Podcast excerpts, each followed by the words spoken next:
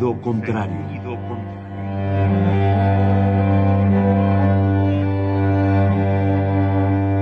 El Museo Universitario del Chopo presenta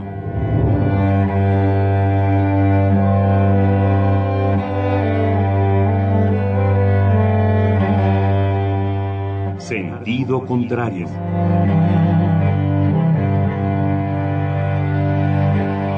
Una emisión de Marcelino Perelló.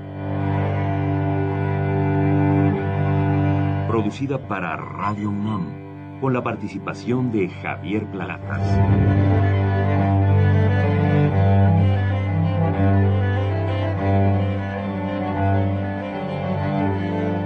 A veces es la manera de llegar más rápido. A veces, a veces es la única manera de llegar. A menudo es la manera de no llegar. Y pese a todo, casi siempre es lo único que tiene sentido.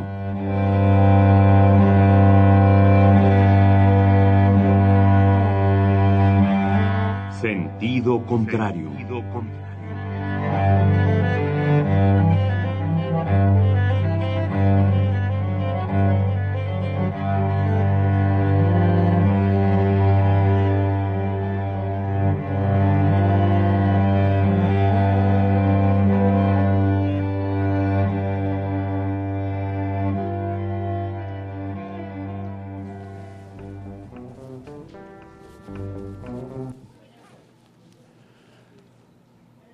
Que no.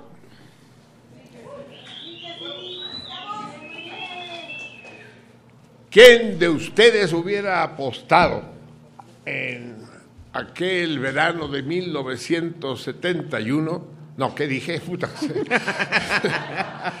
Se nos barren gachos. Es que 15, 45 es lo mismo. ¿Quién hubiera apostado en aquel verano del 2001? Cuando apenas acababan de arrodillarse las Torres Gemelas, que hoy, 15 años, 15 años y dos meses, porque nos colgamos, ¿verdad, Javier? Un poquito. ni a los cumpleaños llegamos a tiempo, ni a los velorios, ni a nuestros propios velorios llegaremos a tiempo. El, el hecho es que aquí estamos, una pequeña multitud, de salmones, un sector del, cardumen que representa a todos aquellos que por una razón u otra no están con nosotros, porque seguro que alguna enfermedad se los impidió estar en la cárcel. Un premio Nobel, cabrón. Un premio Nobel, exacto. O simplemente porque les valemos madres, ¿no? Puede ser. También, sí. Y nos detestan, aunque puede ser que entre ustedes se haya colado más de una barracuda y, algún oso de esos come salmones. Bienvenidos todos, bienvenidos los que están aquí junto a nosotros en este espacio maravilloso que es la casola del Orfeo Catalá en plena Avenida Juárez, en la Avenida Juárez digna, digo, la colonia Juárez. empiezo, empiezo bien, imagínense cómo. Eh, y esto va a durar cuatro horas, así que tengan paciencia. Sí. Eh, en plena colonia Juárez. En la colonia Juárez seria, digna, porque hay otra colonia Juárez, la llamada zona rosa, que es un eufemismo de zona roja. ¿Sabían ustedes que este es el origen del término? Sí. La zona roja nice. Y que ha dejado de ser nice hace muchos años. Pero para llegar a esa zona deprimente eh, y decadente, es preciso cruzar insurgentes. Nosotros estamos en el buen lado de insurgentes. En el, izquierdo. el lado, ¿Cómo? En el izquierdo. En la izquierda, exactamente. La Rif Gosh. Estamos en la calle de Marsella, entre Nápoles y Dinamarca, por una vez, por una pinche vez, la nomenclatura de las calles de México coincide con la geografía universal y real. Porque efectivamente, Nápoles se encuentra en. No, digo, Marsella. se encuentra entre Nápoles y Dinamarca, ¿no? Sí. Para, para llegar. Todavía. para llegar, todo bien. La gran sorpresa de esta noche ya la recibieron los que nos están viendo, los que están aquí presentes, pero no sé si todos los que están en su casa, que son muchos más, eh, se han dado cuenta, tal vez sí por los aplausos, tal vez porque han reconocido su voz, que en una operación relámpago nuestros comandos especiales lograron recuperar al gran Javier Platas para que para el que Aquí estoy. Aquí estoy. Sí, solo, va a estar el día de hoy, obviamente. el, programa no vuelvo a poner en pie. Y un ratito, nomás ceno y me voy. Así Como dijera el clásico. Así es. Eh, tenemos pues la primera gran sorpresa de la noche, que es la presencia del gran Javier Platas. Yo soy el primero en reconocer que este programa sufría una grave incapacidad sin la presencia del maestro Javier Platas frente de los micrófonos. Tenerlo aquí es ya por sí solo un motivo de fiesta. De manera que es una triple fiesta hoy la que vamos a celebrar. Por un lado, el aniversario, los 15 años del programa que se cumplieron hace dos meses y medio, el último martes de junio, y que por razones que ni están ustedes para saberlas ni yo para decirlas, no pudimos hacerlo en ese momento, lo hacemos ahora. No hay... Eh, nunca es tarde si la dicha es buena. Pero además vamos a celebrar dentro de un rato el advenimiento del año nuevo revolucionario, del año nuevo republicano, que saben que es el que nos rige a nosotros. De manera que aunque el año nuevo ya pasó hace tres semanas, nosotros lo vamos a celebrar apenas. Y el tercer motivo de celebración es el que ya dije, y es que tenemos a Javier Platas con nosotros. Nos espera una larga noche, amigos, que... Eh, que espero, si, si, nos espera una larga noche, yo espero que nos sea extremadamente corta y breve y que al final, cuando nos despidamos el día de mañana a las dos y media de la mañana, se oiga un suspiro, no de alivio, sino de desencanto, de, ah, Prométanme que van a ser así cuando los, los, los, que sobrevivan, los que queden aquí a las dos y media, que no sé cuántos seremos, ¿no? Empezando por nosotros mismos. Sí, porque hay salmones rajones. Hay, hay, hay. ¿Verdad? Los hay, sí, que, que van siempre a la cola del cardumen. Muy bien, la segunda sorpresa del día es, eh, saben ustedes que somos, entre otras cosas, sentido contrario muchas cosas, no intentaré definirlo pero entre otras cosas somos amantes del arte, somos amantes del buen gusto y somos amantes del combate a los eufemismos y a la, y a la censura. De manera que vamos a contar a partir de este momento con un grupo absolutamente sorprendente que estoy seguro los dejará con la boca abierta. Interrumpo la presentación porque acaba de llegar una de nuestras invitadas y no es una invitada cualquiera. Está con nosotros en esta mesa nada menos que María Luisa La China Mendoza. Que viva la China.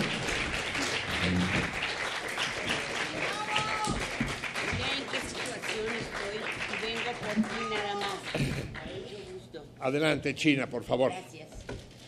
Tenemos que tener cuidado porque la tarima... Bueno, la voy a relatar porque esto está fuera de micrófono, pero llegó la China Mendoza y está tomando lugar en el presidio, digo presidium. En el presidio, sí está bien.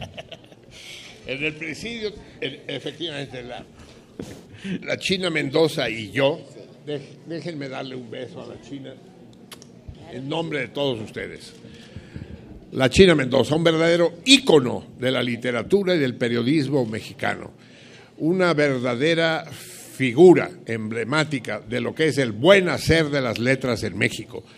Eh, eh, es, es quien sí, sí, sí, no, sí, no, es, no escatimemos un solo aplauso para esta mujer admirable y que nos hace que nos hace el honor, que nos hace la distinción de asistir hoy a la celebración de este 15, aniversario.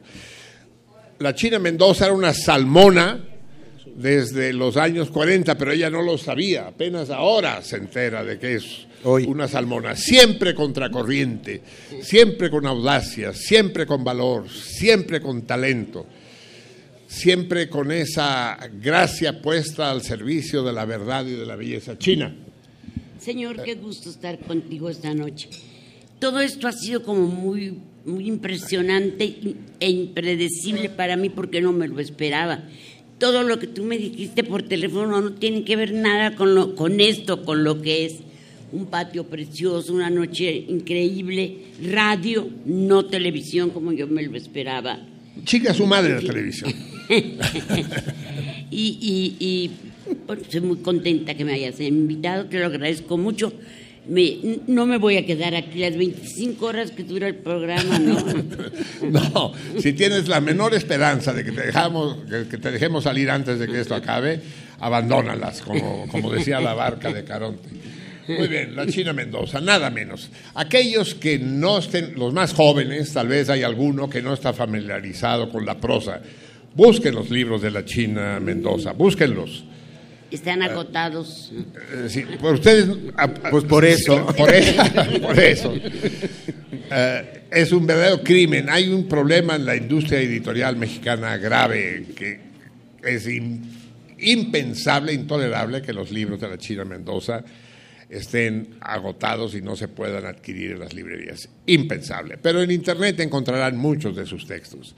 Pero todos los sábados, puntualmente, en la página editorial del Excelsior, está el artículo eh, firmado por María Luisa Mendoza y que provoca mi ira, mi bilis, mi envidia de decir, ¿cómo le hace esta pinche mujer para escribir así?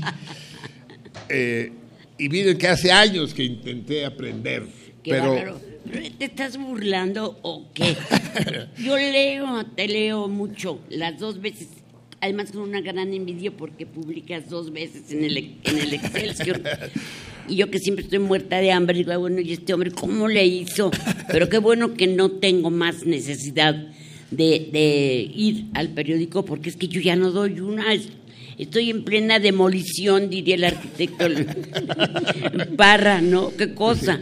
Ya, ya la van a escuchar, ya van a escuchar lo que es la demolición de la China Mendoza. En fin, sin más palabras, amigos míos, demos la bienvenida, la recepción que merece, a la sorpresa que les espera, a la gran, a la increíble, a la deslumbrante Adriana Moles y su cuadrilla cabaretera. Adelante. ¡Qué padre! Muy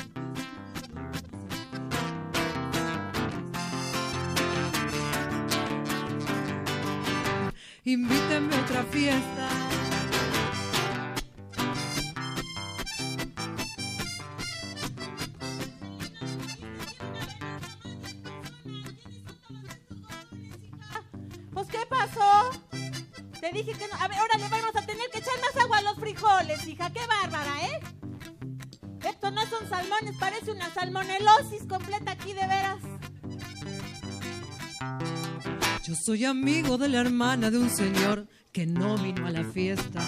Pues yo soy cuate del sobrino de Nabor que toca con la orquesta. A mí me dijo el de la tienda, y vaya usted, que va a estar rete suave. Y yo soy cuate de la criada que está aquí, y hasta le dio la llave. Pero eso sí, llegaron los gorrones. Aquí voy yo, vallando botellones Si en su casa nadie lo conoce a usted, la cosa es ya funesta. Tener otra beber a sus diga usted, invíteme a otra fiesta.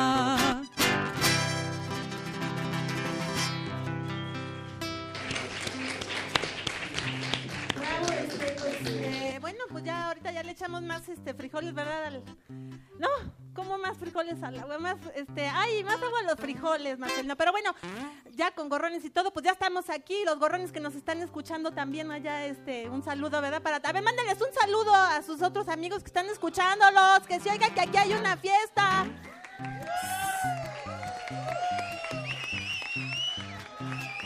Qué bonito, de veras. Qué bonito la gente alegre que ha venido a celebrar, a festejar. Básicamente, me presento con ustedes. Yo soy Clementina Guajardo de Duarte. Pero no, no del, ratero, no ese no, ¿eh? No, de, así se apellidaba mi, mi bueno, mi, extinto marido, ya se extinguió. Pero bueno, miren, la situación es la siguiente. Estamos aquí para festejar los 15 años de una quinceañera muy especial, ¿sí o no? La verdad, se no. Porque no es cualquier quinceañera, sino de que es una quinceañera que siempre ha sido muy subversiva, señora. De verdad, ni, se siente allá a su lado de él porque, ay, no, siempre le ha gustado todo al revés. O sea que, que, el, que si el sentido contrario, que si la subversividad, que si una serie de situaciones, ¿verdad? Entonces, así como es de rara, nuestra quinceañera que se llama Marcelino Perello, ¿sí? que es mi, mi ahijada, porque tengo el honor de, de, haber sido yo su madrina desde chiquitita, la tuve así.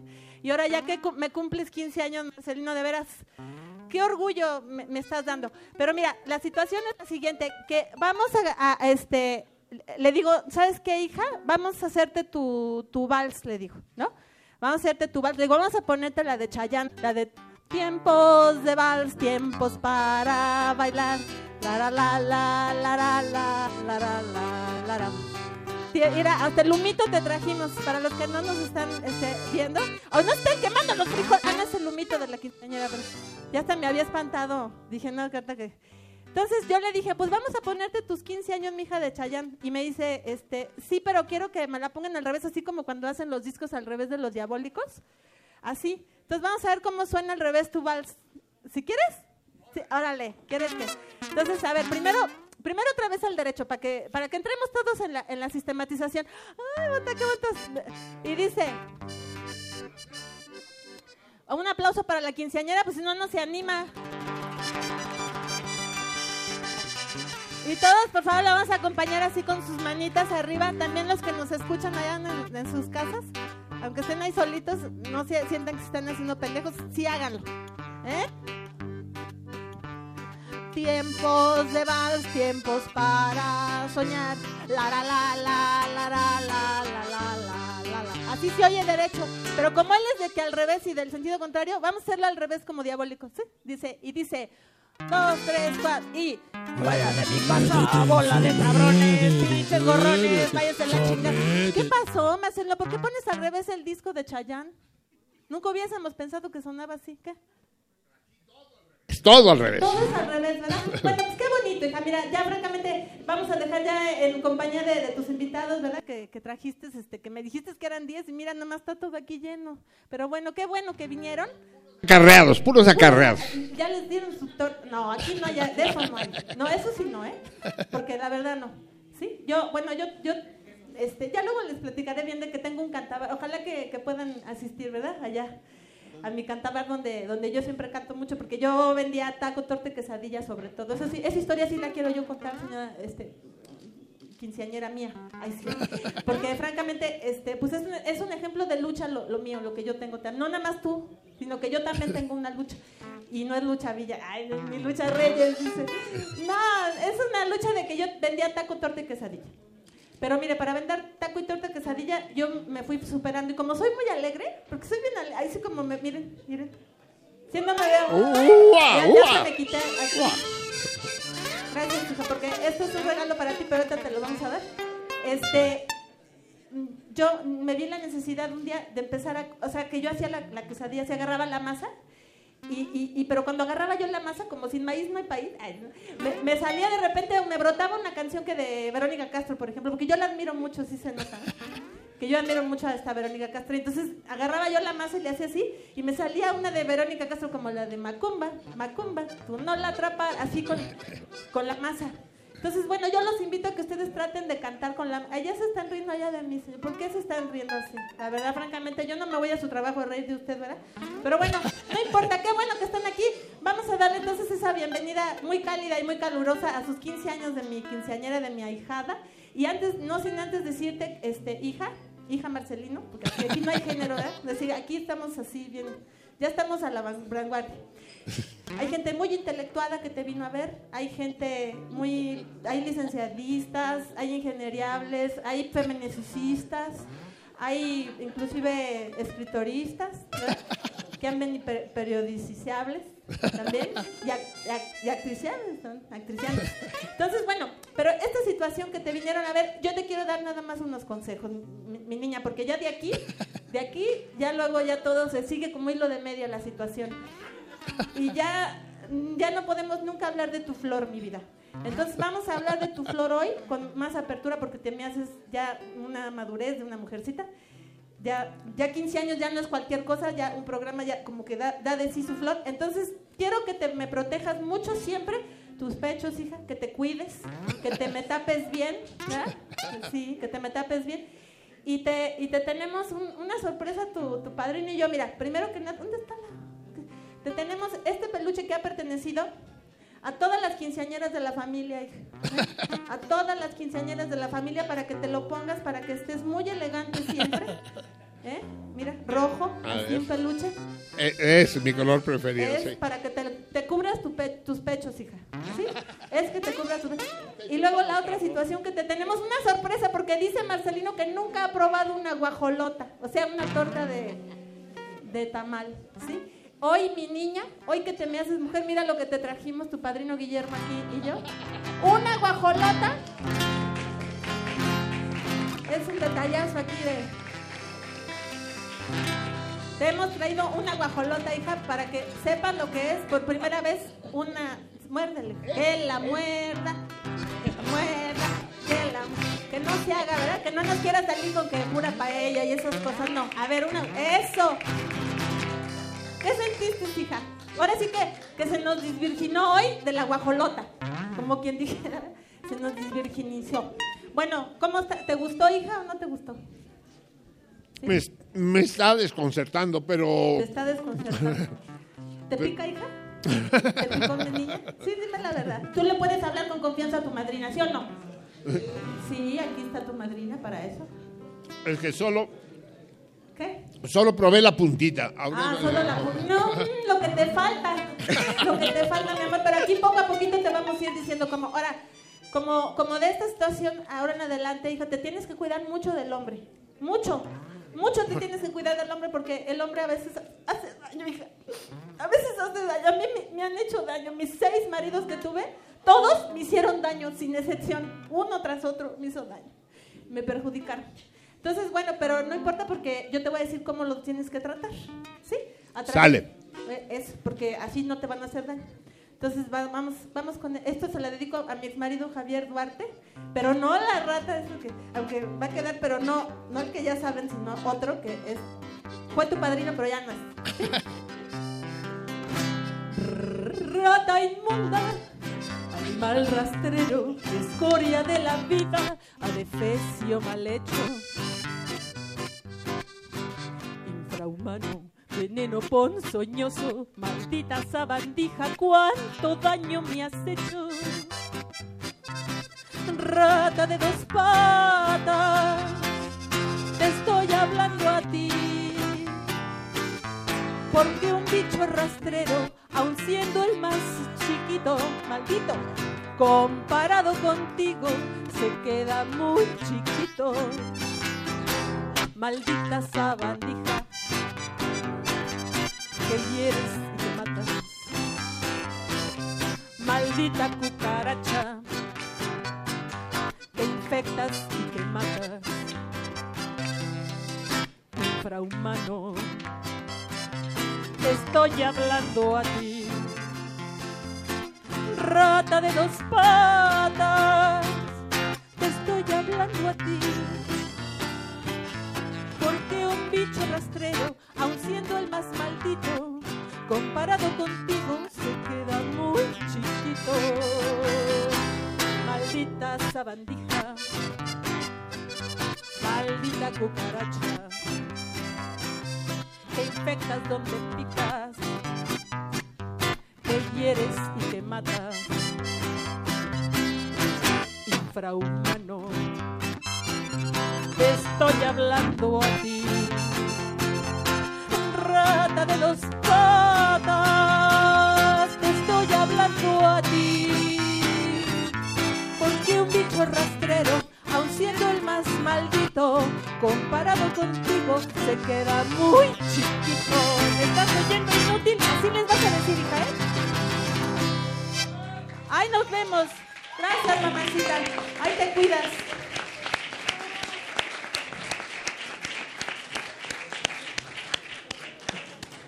Bravo, la gran Adriana Moles y su cuadrilla insolente, su cuadrilla cabaretera que ya iremos presentando uno por uno.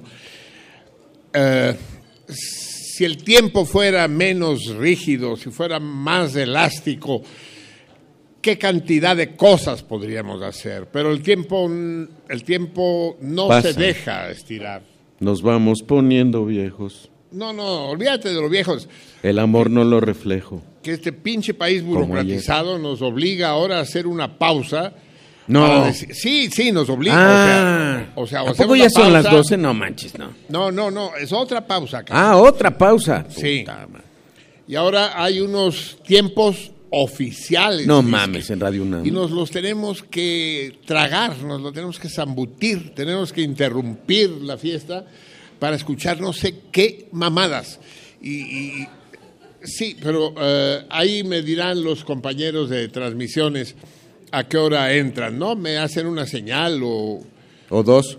o dos o, o- o- o un chiflido porque porque hay muchas cosas antes de que entren los tiempos oficiales sin embargo les tengo que dar una sorpresa más vamos de sorpresa en sorpresa y una sorpresa Aguas, bájenle tantito. Una sorpresa absolutamente fuera de serie y es que ha llegado y se encuentra entre nosotros la Salmona Mayor, la nave insignia del cardumen. Un gran aplauso para Lupe, para nuestra querida Lupe.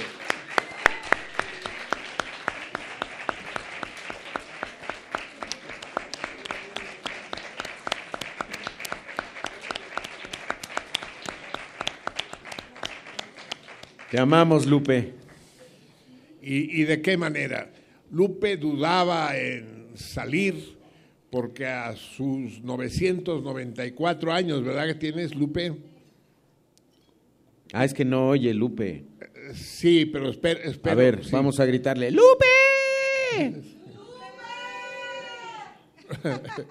La gran Lupe, ya platicaremos con ella dentro de un momento. Pero ya Va a decir algo, Marcelino, va a decir algo. Eh, sí, pero dentro de un momento, porque viene la pinche burocracia como una planadora sobre nosotros.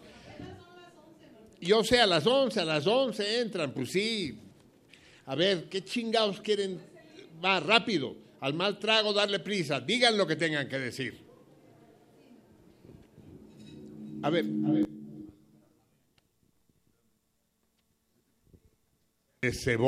De poca madre. Era sabotaje planeado, así es. ¿Qué? Dime. Pues sí, de hace rato lo estoy anunciando, cabrón.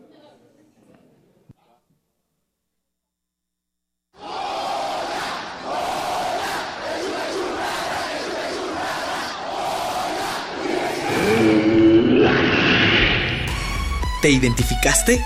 Identifícate con Fundación UNAM y ayuda a becar a miles de alumnos universitarios. Súmate 5340-0904 o en www.funam.mx. Contigo hacemos posible lo imposible. Conecta 2016, Campus del Pensamiento. Grandes maestros unidos por un tema. Fronteras. Desbordar los límites. Alejandro Frank, Cristina Rivera Garza, Miguel Alcubierre, Marta Lamas, Sergio García Ramírez. Olivia Gal. Jueves 27 de octubre. Sala Miguel Covarrubias del Centro Cultural Universitario. A partir de las 18 horas. Sigue la transmisión en vivo por TV UNAM e Internet. Más información en www.conecta.unam.mx. Invita la Coordinación de Difusión Cultural de la UNAM. María del Rosario Rosales. Fui a un, a un, centro de salud y me hice un estudio y pues me da la noticia de que es cáncer de mama. Verdaderamente me sentí cobijada. No pasamos a ser un número, pasamos a ser personas con un problema de salud. Acude a tu unidad de salud y solicita tu mastografía gratuita. Infórmate en www.gov.mx diagonal salud. Lo bueno casi no se cuenta, pero cuenta mucho. Secretaría de Salud, Gobierno de la República. Este programa es público ajeno a cualquier partido político. Queda prohibido el uso para fines distintos a los establecidos en el programa. Malevo camina en Buenos Aires, llega al cafetín y llora su desgracia. Yo no elegí mi vida, reclama el flaco, mientras bebe el trago suicida. Séptimo Festival de Tango Enrique Santos Discépolo, el profeta del tango. Conciertos, baile, talleres, conferencias, cine y gastronomía te esperan del 21 al 23 de octubre en la Casa del Lago Juan José Arreola. Consulta cartelera en www.casadelago.unam.mx. Adéntrate a la cultura del Cono Sur. Radio UNAM invita.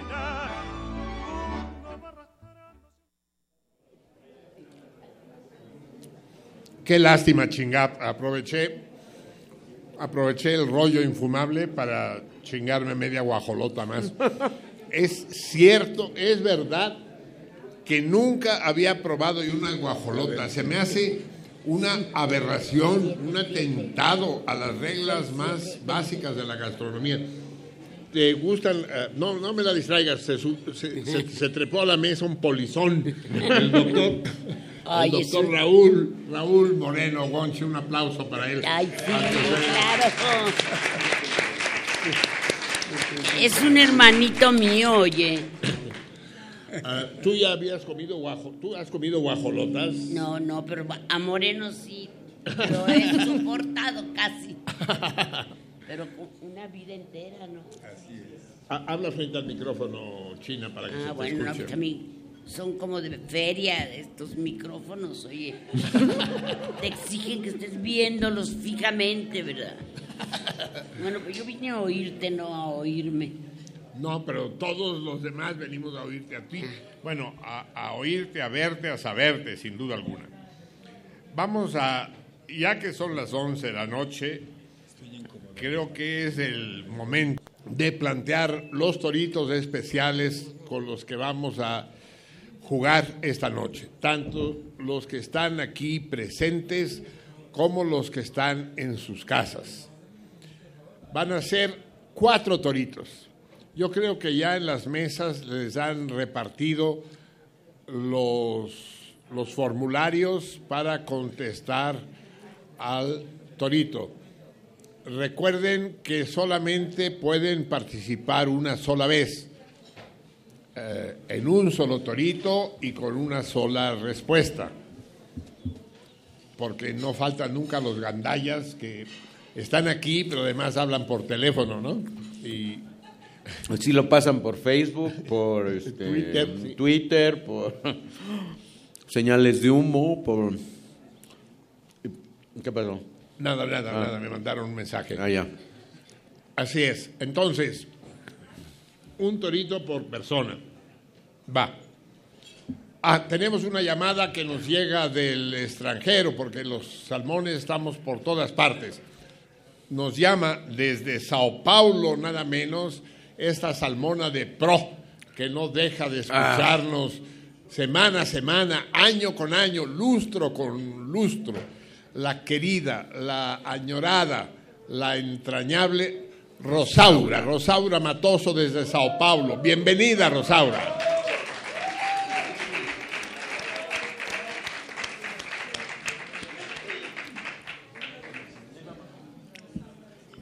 Rosaura, ¿me escuchas? Adelante, adelante. Hola.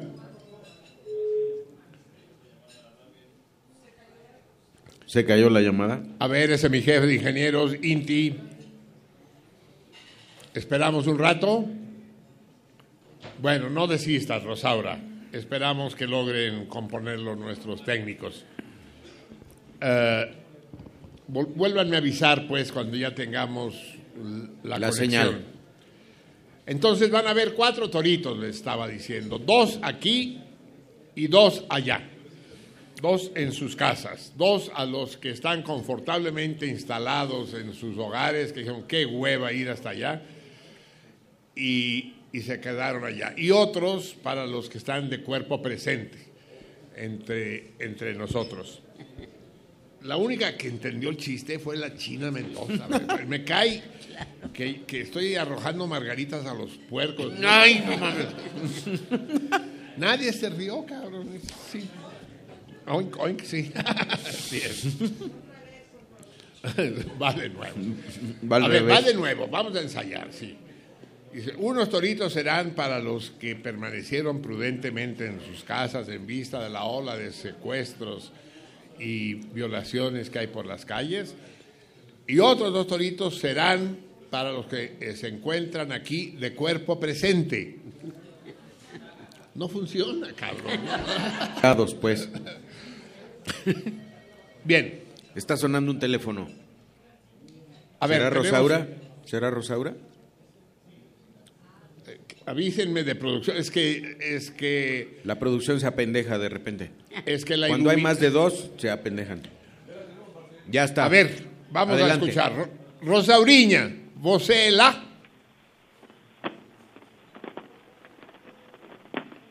Porra. Está now. No, ¿En Brasil es de noche o de día? más de noche que aquí. ¿Es más de noche? ¿Es más noche? Mucho más de noche, sí. Bueno, eh, sigamos intentando. No desesperen, muchachos. Ya saben, la perseverancia es la madre de la virtud. Si ya esperamos 15 años. Eh, Así es, podemos seguir esperando. pinche, pinche Edgar, parece interrogatorio esta madre. Yo tengo que estar con esta luz. no me entero de nada, no veo nada, no, sé. Estamos recordando viejos tiempos. Sí, bueno, dejé- sí, ¿no? Bueno, eh, los toritos sí los voy a poder leer. Primero, un torito doméstico. Eh, para los que están en sus casas, doméstico. El premio va a ser nada menos que un curso de cerámica a cargo del maestro de la cerámica de altas temperaturas, del maestro del GRES en todo el país, que es el extraordinario Alberto Díaz de Cosío. No mames, ¿en serio? Un curso completo de ceramista. Ahí está, Rosaura. Sí. Hola. Hola, Rosaura. Rosauriña. Você me escuta? Você lá? No sé, si no me ¿Alguien dicen... ahí me oye? Sí. Sí, sí, sí, te oigo, Rosaura, te oímos todos. Te- no, te oíamos. Hoy. Hoy, hoy, hoy, sí, aquí estamos. Fale, fale. Pois é, eu quero dar. Eu não sei se fala em português ou em castelhano. No, no, fale, fale en castellano porque la bola de incultos que me acompañan no saben Sí, portugués. sí, claro. Portuñol, portuñol. Em portuñol, porque ya castellano ya hablo muy poco. Ah, yo quiero felicitar eh, por los 15 años del programa, ¿no? Y a Javier mandarle un abrazo. Gracias. y a todos los, a todo el cartoon, ¿no? Los monitos. Eso. Eh, y que, que todavía te- tengamos muchos años por la frente para conmemorar, ¿sí? Sí.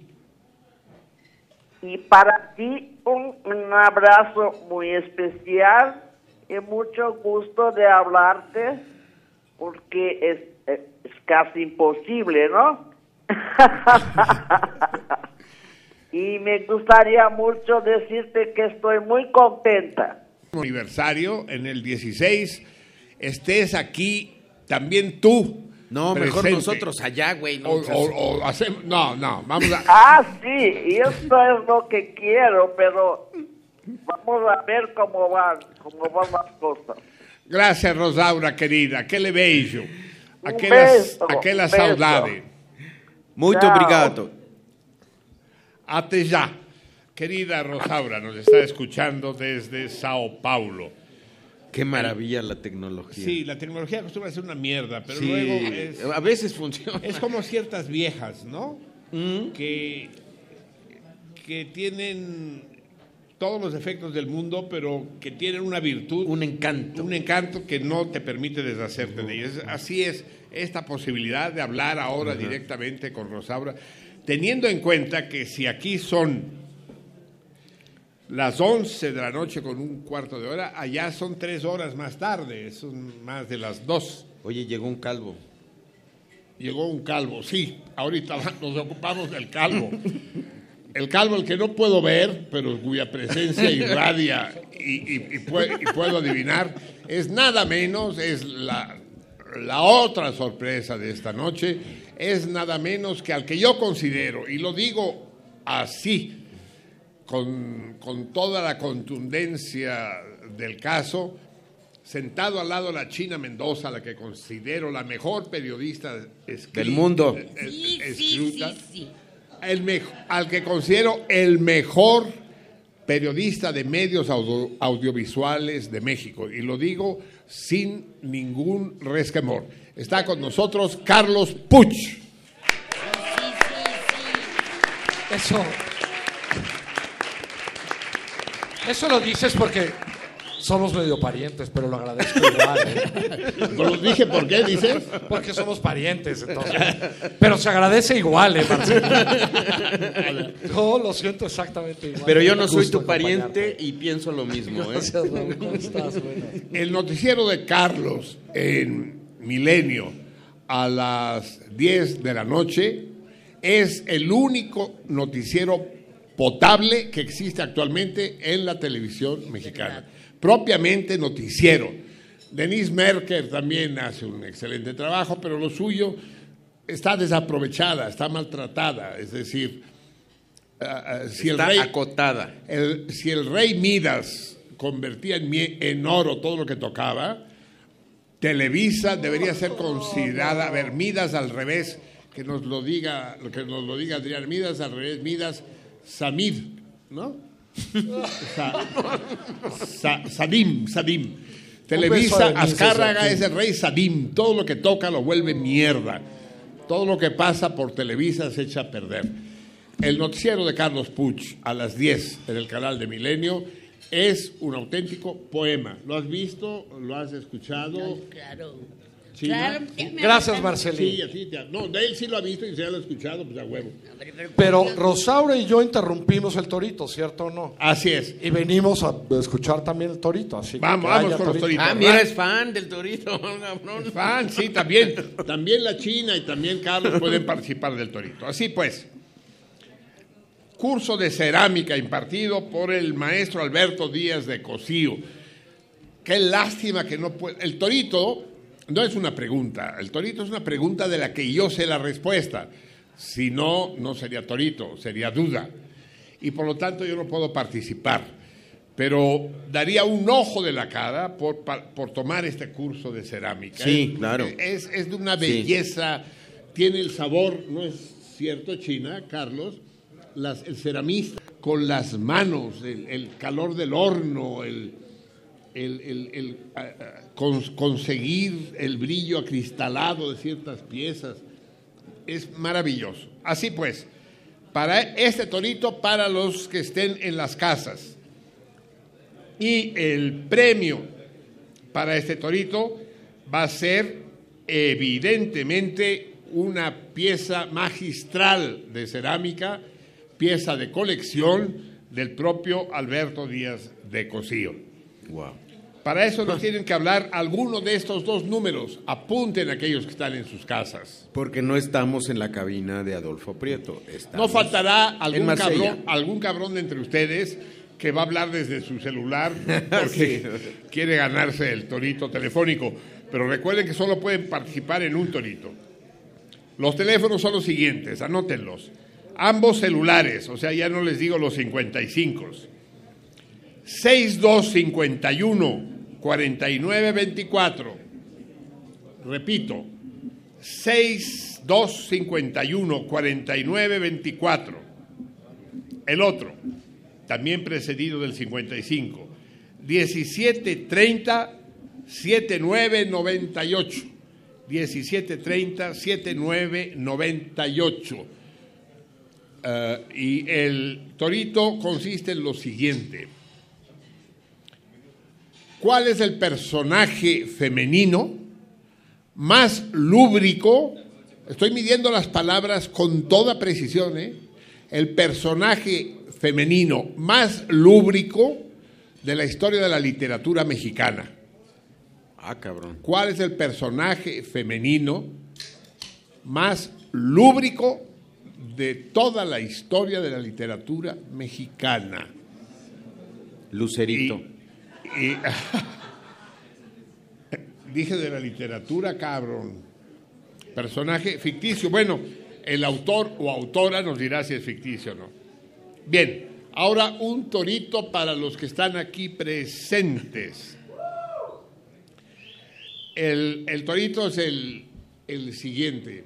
Ya que estamos de cabaret con Adriana y su compañía, díganos, hay una película en el que un maestro de matemáticas, eh, me siento aludido, trabaja en un cabaret vendiendo cositas, no, no son costureros desgraciadamente, pero son cositas, va pasando entre las mesas del cabaret vendiendo cosas. Un maestro de matemáticas, un profesor. En un- no me vayas a echar a perder. el ¿eh? No, ya se, se acordó. Se acordó inmediatamente. ¿eh? Ya la tiene.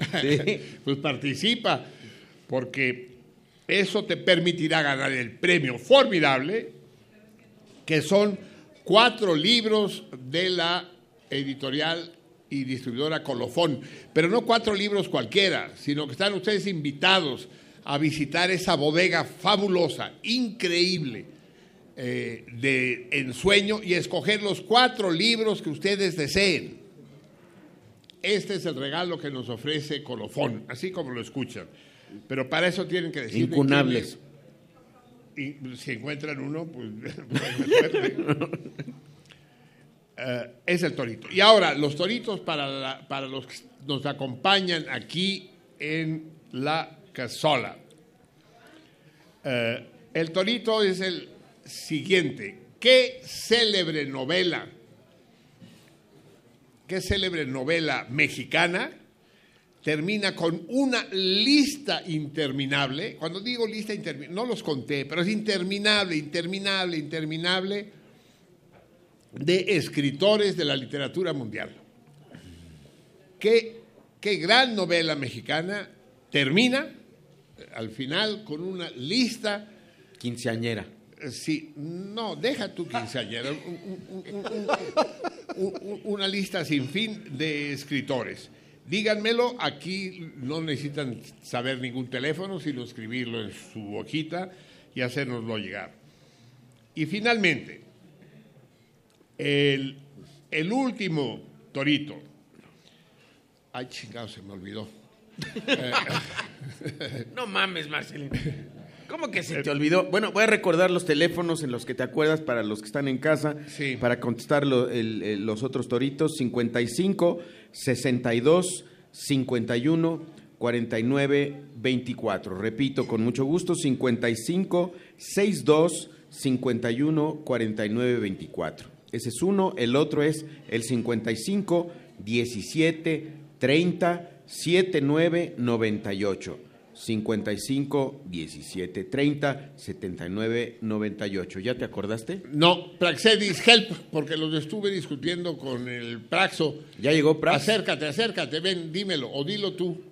¿Cuál es, cabrón? Que Lo estuvimos platicando. Pero díselo en rato. secreto, no vaya a salir aquí al, al- No, al no, el, aire. to- el torito sí dilo, pero no digas la respuesta. Sí, dilo, dilo. No, a ver, ven acá. Eh, es eh, uno de la China Mendoza, eh, pensando en que, quién ilustró las primeras ediciones de los primeros libros de la querida China. Así es, exactamente. Tú no tienes derecho a participar. Estoy anulada totalmente. ¿Quién ilustró las portadas de las primeras obras de la China Mendoza? Y me fui a olvidar precisamente de ese. sí. Bien, quien conteste viaje a Acapulco con el pasaje y el alojamiento garantizados por tres días y dos noches, nada menos. Eh, cortesía de Rodrigo Ortega y Ricardo Bravo de la agencia de viajes Tripme, a las que ya le- a- a- a- de las de la que ya hablaremos de su generosidad y de las posibilidades de tal cosa. Así que ya ah, y falta un No, ya está, ¿no? no, espérame. ¿Cuántos toritos he planteado? No, pero a ver. No, me falta un, me falta un premio. Eh, ah, porque no dije el premio, no dije el premio del torito de la novela que termina con una lista interminable Ah, de eso, escritores. No dije el premio. Ese.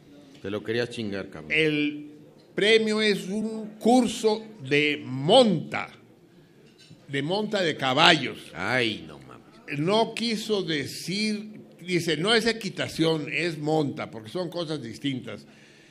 Eh, nos va a impartir nuestra Salmona, eh, experta ecuestre, que es la querida Selene Acevedo. Va a hacer un curso de seis clases, una por semana, pero tienen que llevar el caballo. Porque- no, no, el caballo, el, caballo y el y el y el picadero, ¿cómo, cómo se llama Selene el lugar donde corren los caballos? Bueno, donde están los caballos. ¿Cómo? ¿Eh? ¿Qué? No se oye. No, sí, donde están corriendo. Lienzo Eh, pista. lienzo, pista. Ah, yo te estaba buscando por allá, y estás aquí. sí. Bueno, ya están los toritos. ¿Sale? Corren los Bien. caballitos, los Uf, grandotes y los cuando chiquitos. ya son casi las 11 y 25, vayan preparando los deseos para el año nuevo que se va a producir dentro de 35 minutos. Mientras tanto, pidámosle una nueva provocación, una nueva oleada de alegría y de optimismo a la gran Adriana Moles y a su extraordinaria troupe. Adelante, muchachos. ¡Bravo!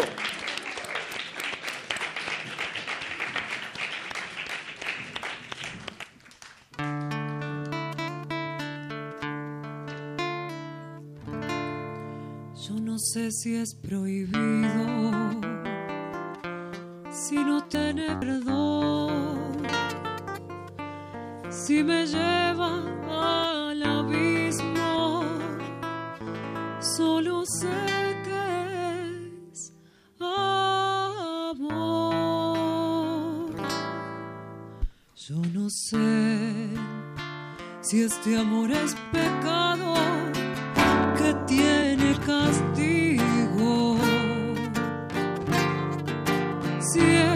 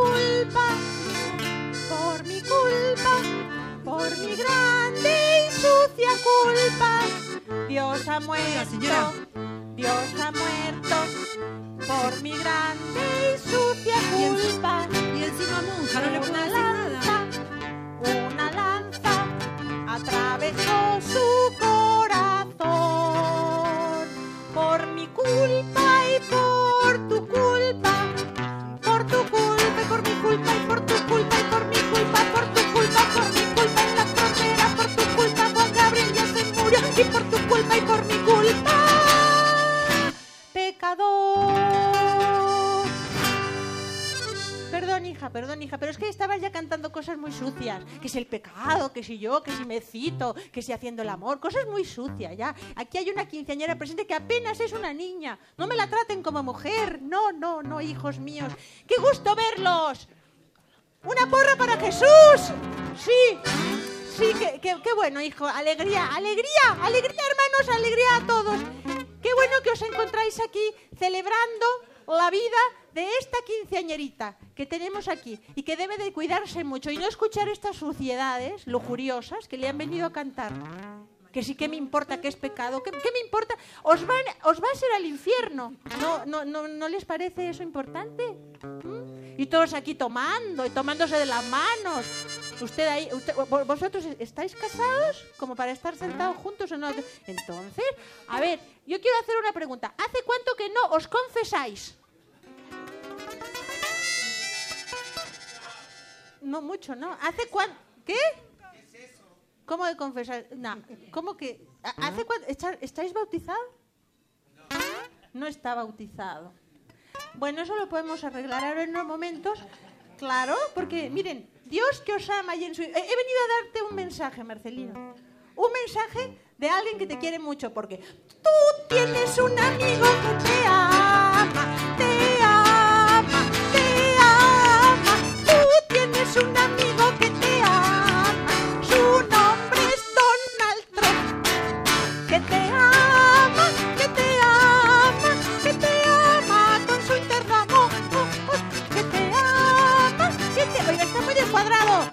estos niños drogadictos que ha agarrado abajo del puente, que son lo- los de la orquesta de niños drogadictos.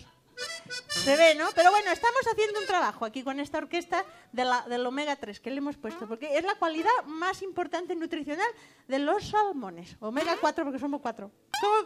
Bueno, nada, alegría, pecadores que habéis encontrado gracia a los ojos de Dios.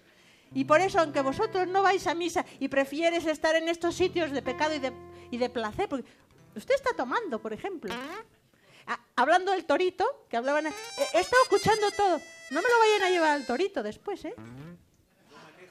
No maneja, dice. No, no maneja, pero no maneja la razón. No maneja la fe. Es lo que usted no maneja. Mal influenciando a la otra quinceañera. Y, y usted aquí, con la, con la señora or- oriental, que, que- que nos acompaña, la, la China Mendoza, ¿no? Porque es oriental la señora, ¿no? Qué gusto tenerla aquí, hija mía. Qué gusto que, que estás aquí acercándote a Dios. Porque ustedes habéis venido pensando que iban a tener de pronto un, programa de, de vicio, perdición, como, como están acostumbrados a escuchar, pero no. Ahora nos vamos a convertir en Radio Fe. Qué hermoso, ¿no? A partir de hoy y para siempre, sentido contrario, nada. Sentido derecho, sentido, eh, sentido de la fe. ¿Qué es lo que nos, os hace falta? Os hace falta. Nunca te, te he oído hablar de Dios en el programa. ¿Por qué? ¿Por qué, Marcelino? Me ca- ¿no? Qui- Quizá está todo el continente, pero no importa. También tenemos nosotros, em, mira, tenemos remedios ¿eh? Eh, carminativos para, para quien está en continente, no importa, tenemos también, si te gusta cagarte, bueno, te puedes cagar en muchas cosas. ¿Por qué cagar? ¿Por qué no nos cagamos en el pecado? ¿Por qué no nos cagamos en otras cosas? Pero mira, lo que te quería decir, te he venido a proponer que el nombre de tu programa cambie a Marcelino Pan y Vino. ¿Qué opinas? Eso sería muy, sería hermoso, ¿no, hijos míos? Perdón, hijo, que casi me siento encima de ti, pero no, no, no es... Porque he, he visto que, que en cuanto he salido, cállense ya. Pecadores, cochinos, sucios, belcebuinos, satanases, eh, como baales, en fin, una serie de, de apelativos que puedo tener para usted. Reconozco los demonios cuando me rodean. Lilitios. ¿Cómo? Ah, mira. Lilitios. Lil- lil- li- lilitios. Sí, que le- ¿Eso no es el litio, no es el que le falta a los bipolares? ¿No?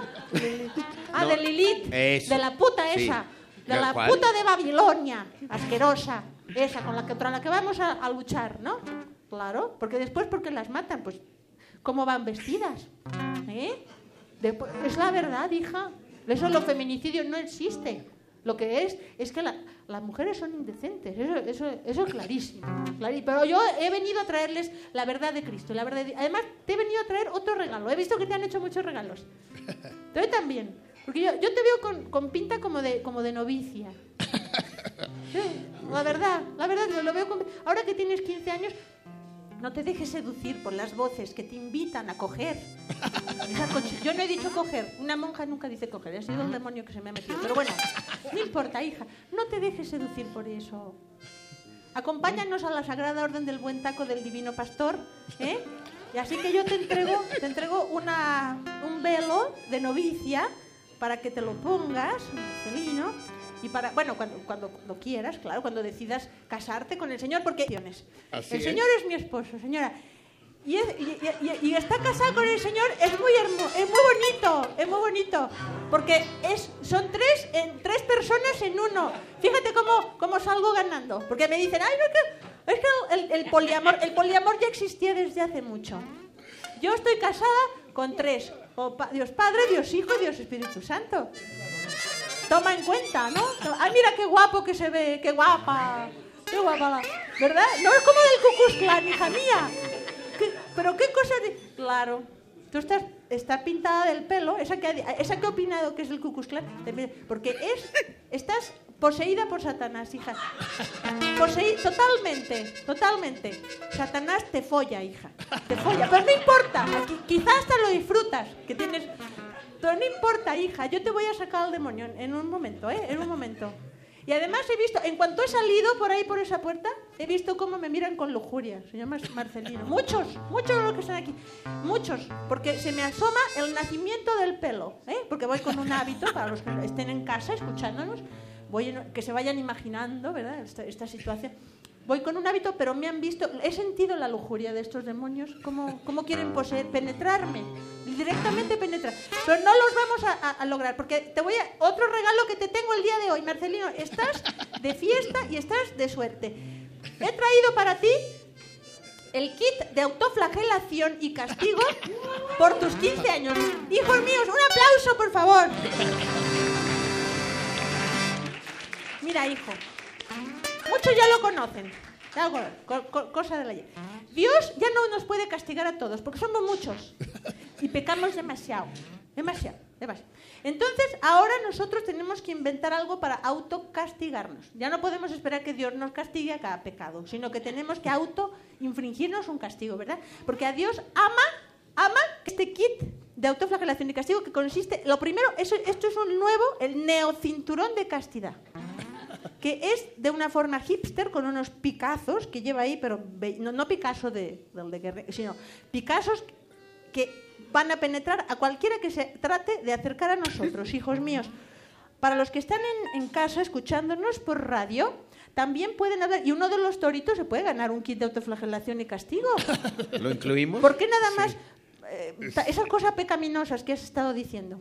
¿Por qué se tienen que ganar eso? ¿Por qué no se pueden ganar unos azotes? Yo los puedo golpear en las nalgas hasta que les queden como de mandril, hijo. De verdad. Si estáis interesados, yo puedo golpearos con mucho gusto, hijos míos, y darles este pequeño cinturón de castidad que a la menor provocación quedará penetrado, pero en el sentido del- de los picos no, no, no emocionéis, porque ya luego, luego empiezan con esos huevos turgentes a bombear la sangre hacia el miembro que de pronto se pone turgente al grado de querer explotar, hija mía. Y entonces sí, eh, explota el pecado. Pero bueno, no vamos a hablar de esas suciedades y vamos a decirte cuál es el segundo elemento del kit de autoflagelación. Hijos, ¿alcanzan a ver? ¿Alcanzan a ver? ¿Alcanzan a escuchar lo que se ve? No, ¿verdad? Eso no lo van a escuchar. Esto parecería una tanga, hijos, pero no es una tanga. No es una tanga de hilo dental. En realidad es un pequeño latiguete de dedo que ustedes enredan los dos dedos. Para quienes nos estén escuchando, tenemos tutoriales de autocastigo radiofónicos. Fíjese, una cosa muy novedosa, ¿no? Porque hasta ahora han sido como, como del YouTube y esas cosas. No, ahora lo vamos a hacer radiofónico también. Punishment by radio. Exactamente. Y si quiere usted relatar lo que está viendo, dígalo. mucho gusto. Pero ah, sin llegar al orgasmo, ¿eh? No, no vaya al orgasmo. Contenido, Co- contenido. Cochino, cochino, que ha estado tomando y viéndome como... y excitándose Levántese conmigo. el hábito, levántese el hábito. No, hijo mío, que ya te dije que tengo marido, que son tres en uno. Y no es el aceite. Ay, qué, qué grosera! No es el aceite para lubricar. ¡Sucio! Viciosillo. Bueno, entonces con esto ustedes os podéis flagelar. Uno y ay, y ay. Es un latiguete pequeño que usted puede llevar en su bolsa, en su cartera, en la oficina.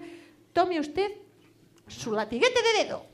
Y nada, eh, hermanos, bueno, también tengo varios otros aditamentos. Tengo un kit, claro, tengo también el espejo, pero ahora no lo vamos a hacer. Quiero bautizaros, hijos. Porque vosotros, la verdad que huele mucho a pecado aquí, Marcelino. Desde que he llegado, me, me ha insultado el olor a pecado. Es el Cállate. bacalao. ¿Qué? Es el bacalao. Es el bacalao. No, es bacalao. No, el bacalao es uno y el salmón es otro. ¿No? Sí. O va- eh, Exactamente. Bueno, hijos, quiero que, que- que me digan si habéis cometido pecado de comisión. ¿De qué? Comisi- si habéis cometido algún pecado. Por omisión, primero. ¿Habéis Comisión sí hemos cobrado. comisión? Sí, con una cobra alguna cosa. Y no- bueno, si habéis cometido pecado de palabra. Her- Hijos, contéstenme, que están como todos poseídos por Satanás. Satanás os está amarrando la lengua. Confieso que he pecado. Confiesa que ha pecado. ¿De, de pensamiento? Palabra, obra y omisión. Ok, por, por su culpa, por su culpa, por su Por mi culpa. Entonces, Por mi culpa, por mi grande culpa. Claro, hijos. Entonces, bueno, pero no, no, no os espantéis. Si vosotros habéis pecado, habéis encontrado gracia ante el Señor a tal grado de que yo he venido a salvaros este día. ¿Cómo ve? ¿No se emociona? ¿No? Está- Es emocionante, ¿no? Finalmente. favor. ¿Qué? Por Ah, favor, por bueno, favor. entonces, si cantamos, oramos dos veces, señora. Eso está bien, ¿no? ¿No le gusta esa idea? Bueno, entonces, ¿quieren salvarse o no? ¿O les vale madres? Porque los veo como, como que les vale madres, la verdad, francamente. Lo veo como casi ateos. ¿Se quieren salvar o no se quieren salvar?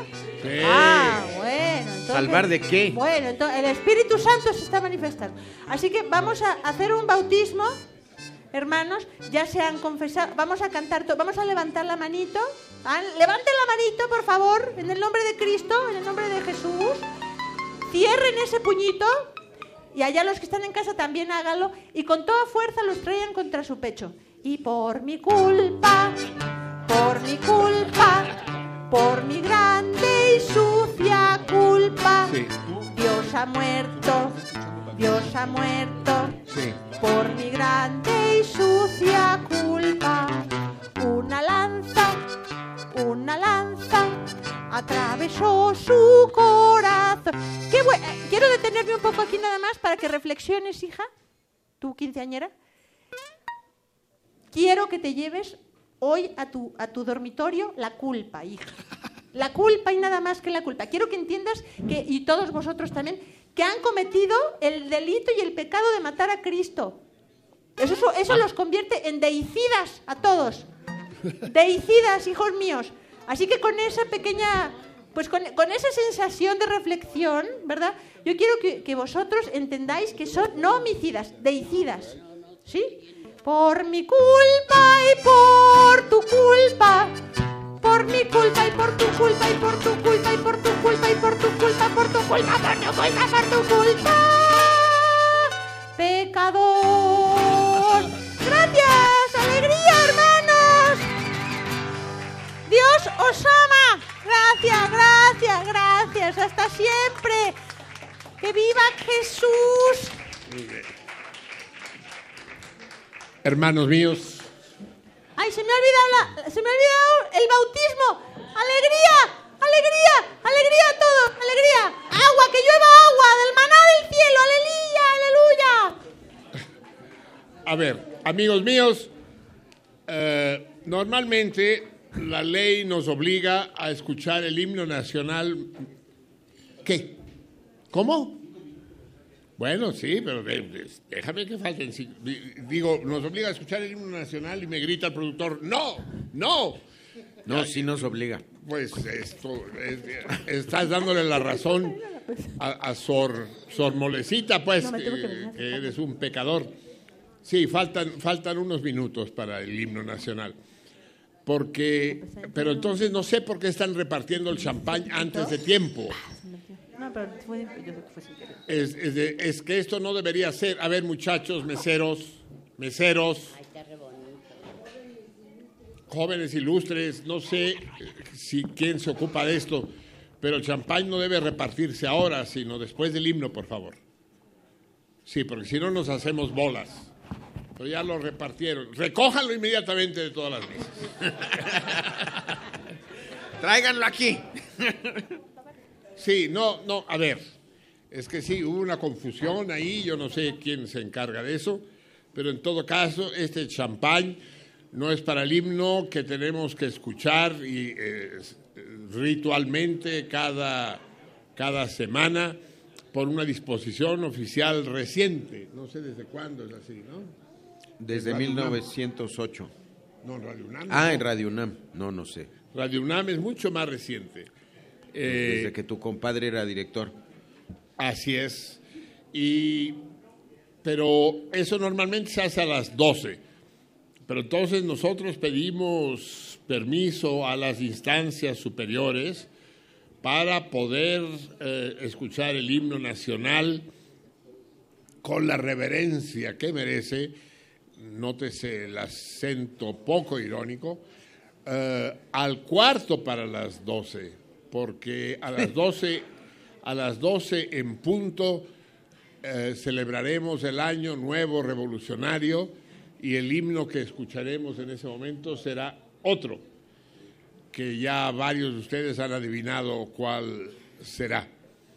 En todo caso, eh, es importante eh, que sepan que el, eh, es decir, no, me- no sé si me están haciendo señales o no. Eh, sí, eh, díganme bien cuándo va a entrar el humo. Digo, cuándo va a entrar el himno. Listos, va. Hay un arcángel con las sienes eh, ungidas de aceitunas. No sé si todos aquí han- saben esto que ya, ya he denunciado en el programa, que hay un error terrible, China, en el, en el himno nacional. Ese podría ser un torito para ti. Fíjate que dice, eh, eh, ¿cómo, cómo dice? Las sienes. sienes. ¿Cómo va el, el- el verso? Tus sienes de olivo. No. Siño Ah, patria, patria. querida. Eh, eh, sí. Siño patria, no, que- tus sienes de oliva. Sí, Siño patria, tus sienes de olivo, de la paz del arcángel divino. Exacto. Eh, Siño patria, tus sienes de oliva, dicen. De oliva, dicen. Ahorita, escúchenlo ahora, y va a decir de oliva, pero oliva quiere decir aceituna. Lo que le quieren poner a la patria en las sienes son aceitunas. No sé si rellenas o con hueso, pero aceitunas. Es un error que obviamente González Bocanegra no cometió, porque además no rima. Es tu cien. Yo siempre lo patria, he tus- cantado olivo. Olivo. Así es como debe ser. Tus sienes de olivo. Ah, pues por supuesto, pero van a ver que ya nadie, todo el mundo La dice- grabación de Radio UNAM está mal, es lo que quieres Sí, decir. sí, sí. No, pero no solo esa, todo es aceite extra virgen. de- No, sí, de la chingada, sí, sí. Eh, parece, el himno no lo entiende, nadie sabe lo que dice. Si, si le pregunto a los presentes, ¿alguien de aquí sabe qué chingada madre dice el himno? ¿Saben lo que es un bridón? En esa mesa de ahí que me miran con... ¿Saben lo que es un bridón? Es un caballo. Ah, sí. Lo que yo nunca he entendido es. caballo, de- lo que se le pone en la boca al caballo. No, esa es la brida. Ah, la brida, sí es cierto. Lo que yo nunca he entendido es quién es Maciosare. sí. Damasio sabe. El, el acero aprestado y el bribón, dice, ¿no? No, el bridón. El bribón, hombre. ¿El bribón? Sí. El, bribón es el que está en Palacio Nacional. A ver. Va. Arcángel. Te los, te los dejo durante un minuto. Son todos tuyos.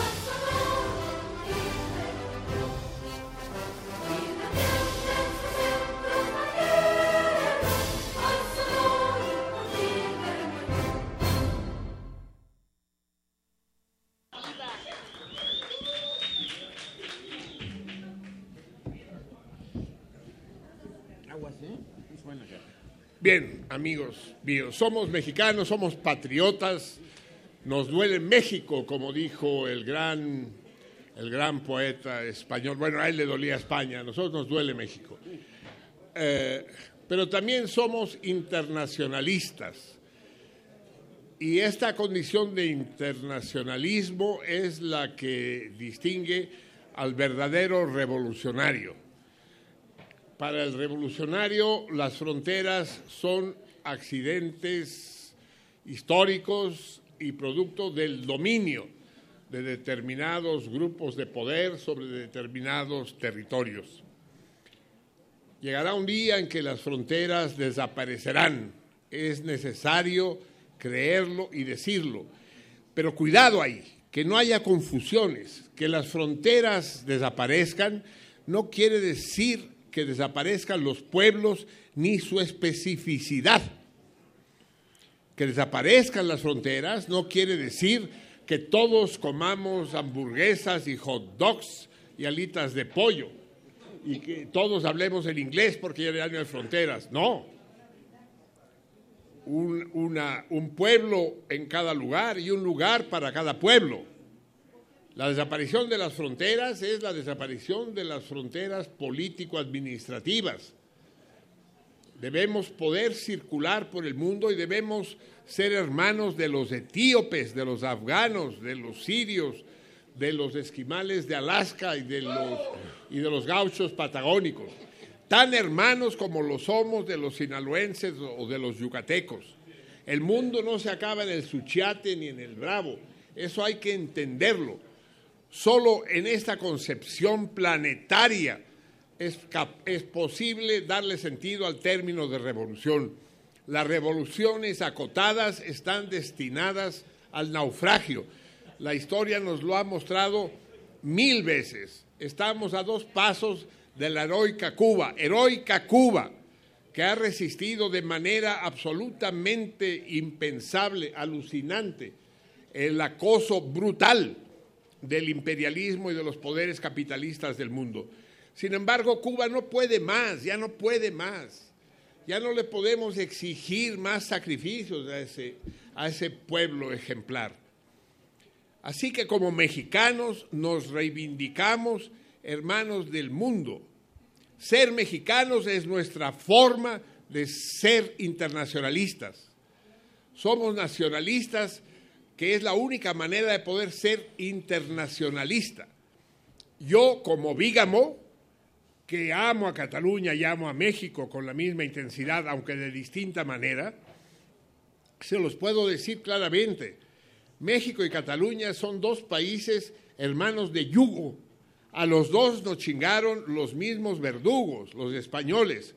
México estuvo sometido por los pinches gachupas durante 300 años. Cataluña ya nos ganó, lleva 302 años. Y dentro de un año, en septiembre de 1917, los catalanes van a proclamar su libertad. Y si los mexicanos no alzamos la voz en defensa del pueblo catalán y de su anhelo de convertirse en una nación más en el concierto mundial de pueblos del mundo, entonces los mexicanos no estaremos a la altura de nuestra condición de hombres libres. Fíjense que el presidente de Cataluña, cuando, en una entrevista hace poco, dice, ¿y cómo le van a hacer con el ejército? Y dijo, no vamos a tener ejército. Cataluña no tendrá ejército. Entonces se le rieron dijeron, ¿cómo puede ser un país independiente sin ejército? Pues puede ser. En México sabemos perfectamente para qué sirven los pinches cuicos, chinga. Aparte del plan DN3, eso, eso no es necesario ir vestidito de soldado de plomo para ayudar a los hermanos en desgracia, ¿eh? El ejército es una institución destinada a matar hombres y no nos hagamos pendejos. Para eso es el ejército y para eso son sus herramientas. No son para cultivar, no son para pintar, no son para escribir, son para matar. Son todo soldado es un carnicero, es un asesino en potencia. Y este culto reciente al ejército mexicano defensor, esta mamada de Vispachem digo, vis pacem parabellum, es una jalada. Si quieres la paz, prepara la guerra. No, si quieres guerra, prepara la guerra.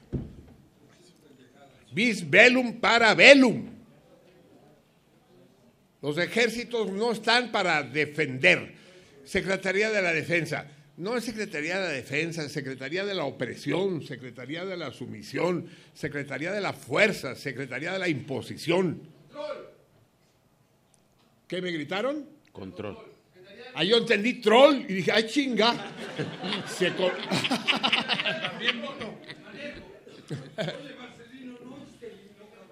¿Cómo?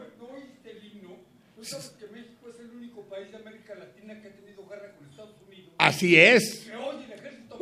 Nadie te está oyendo, doctor. Pasa el micrófono, Raúl. Raúl, acércate. Usa el micrófono. No, no, no, no.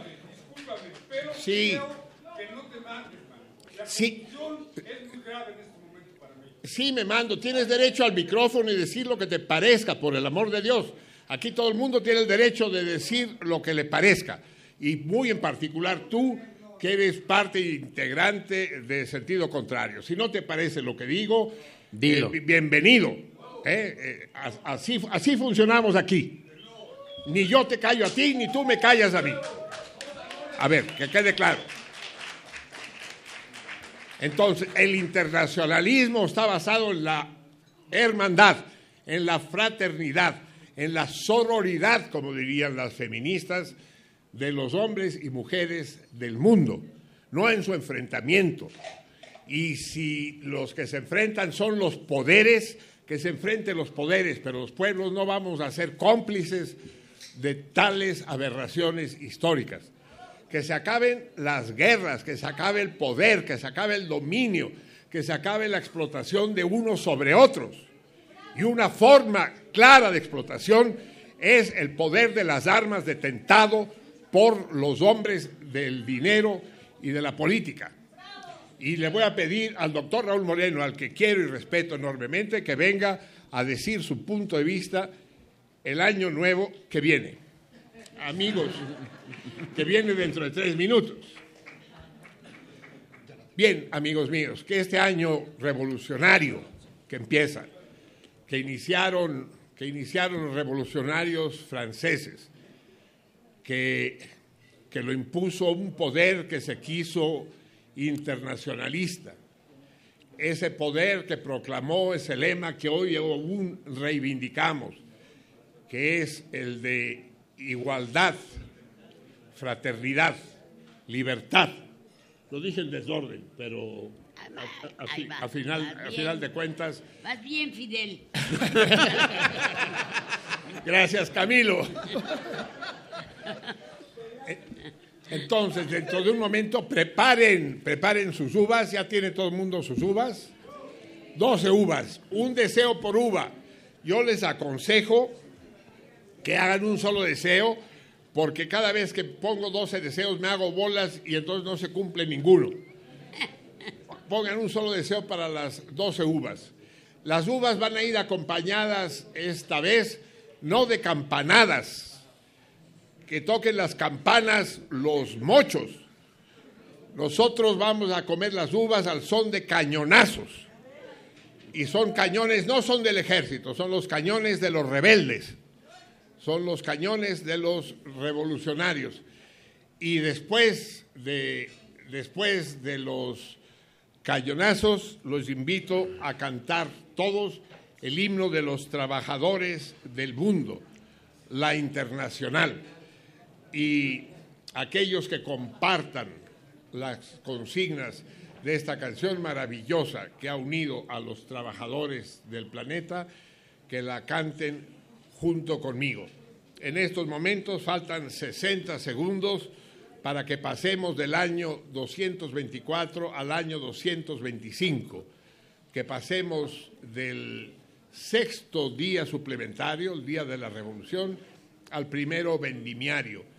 Esto es lo que debería haber pasado hace, hace exactamente tres semanas. Amigos míos, que sentido contrario sea una bandera y que al mismo tiempo sea una trinchera en la que los oprimidos y aquellos que se solidarizan con los oprimidos en todas sus formas y bajo todos los matices sufren la injusticia de un mundo que no cesa de ser cruel y de ser abyecto. Amigos míos, son las. Yo no tengo uvas. Ah, sí, sí las tengo. Ah, ah, sí. Cuéntenlas, ¿eh? Porque si, si no son doce son inmensas, qué chingas. Son uvas o ciruelas, carajo. Y tienen. ¿Y tienen semilla? Semilla, claro. Me lleva la chingada. Amigos míos, empieza el año revolucionario 225. Adelante.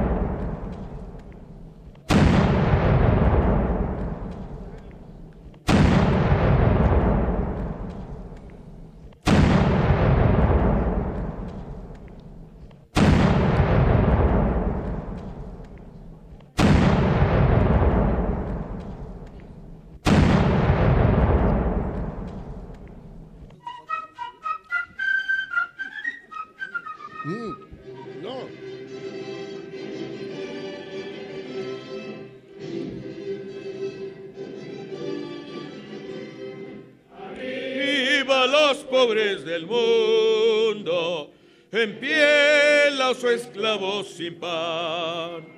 Y gritemos todos unidos, viva la internacional.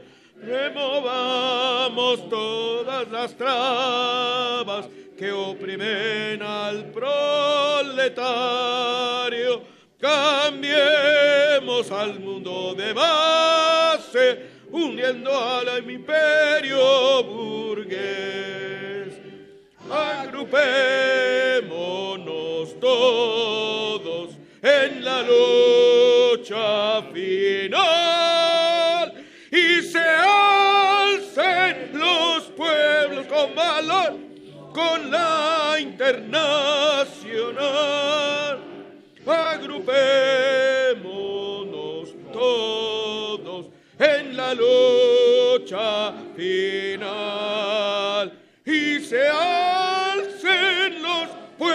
Con valor por la internacional.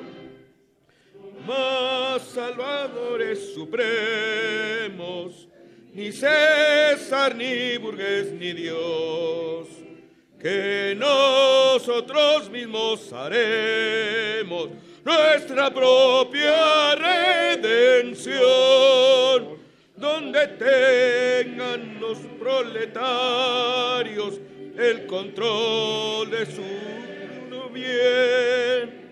Tenemos que son los obreros los que guiemos nuestro tren.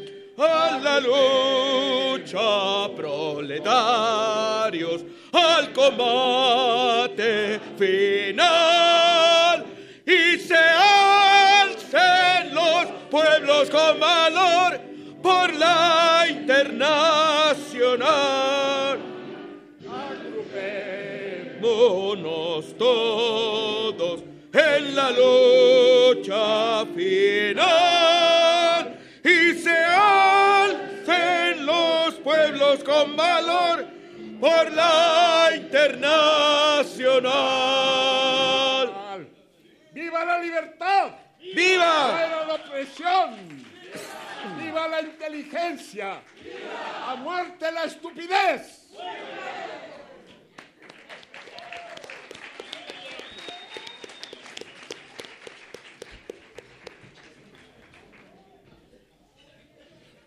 Amigos, ya estamos en el año 225. De hecho, ya estábamos desde hace tres semanas, pero nosotros apenas hoy. Exacto.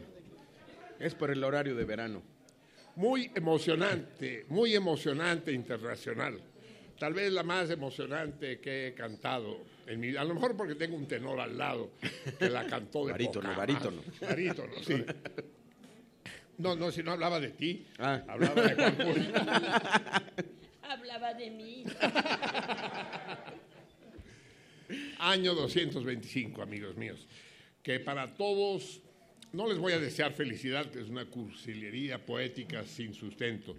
Les voy a, bien- a desear bienestar y sobre todo les voy a desear intensidad. Que sea un año intenso, fértil y bienaventurado.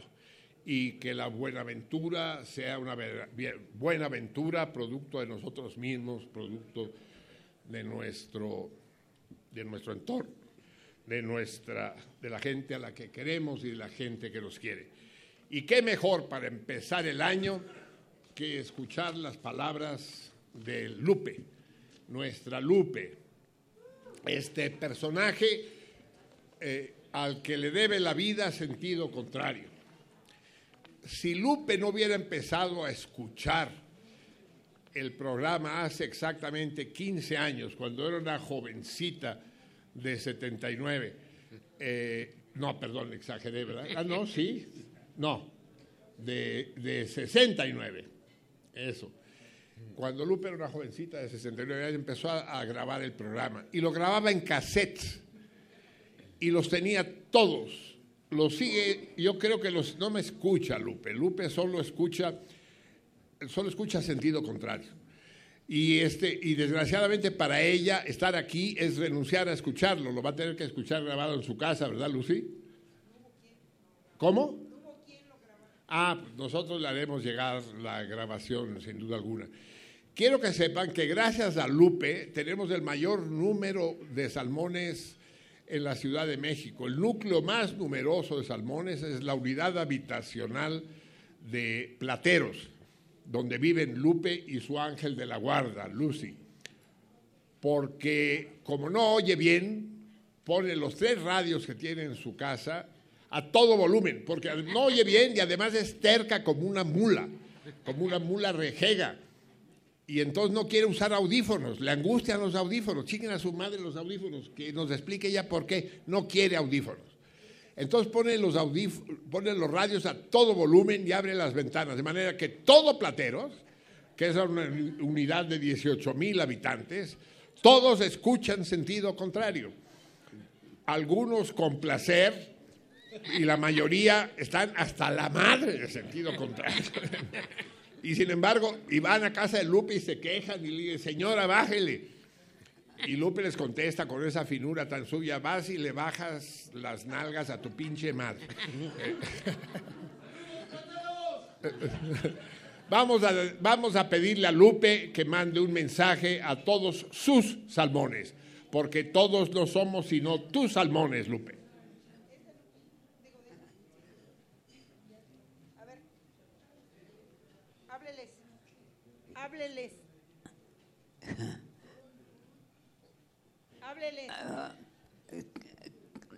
Dice Marcelí, Marcelí,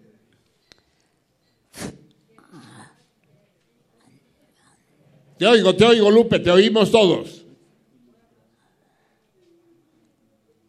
mis salmones, claro que son mis salmones. Pese a los, estoy hablando. Es que lo tiene que acercar.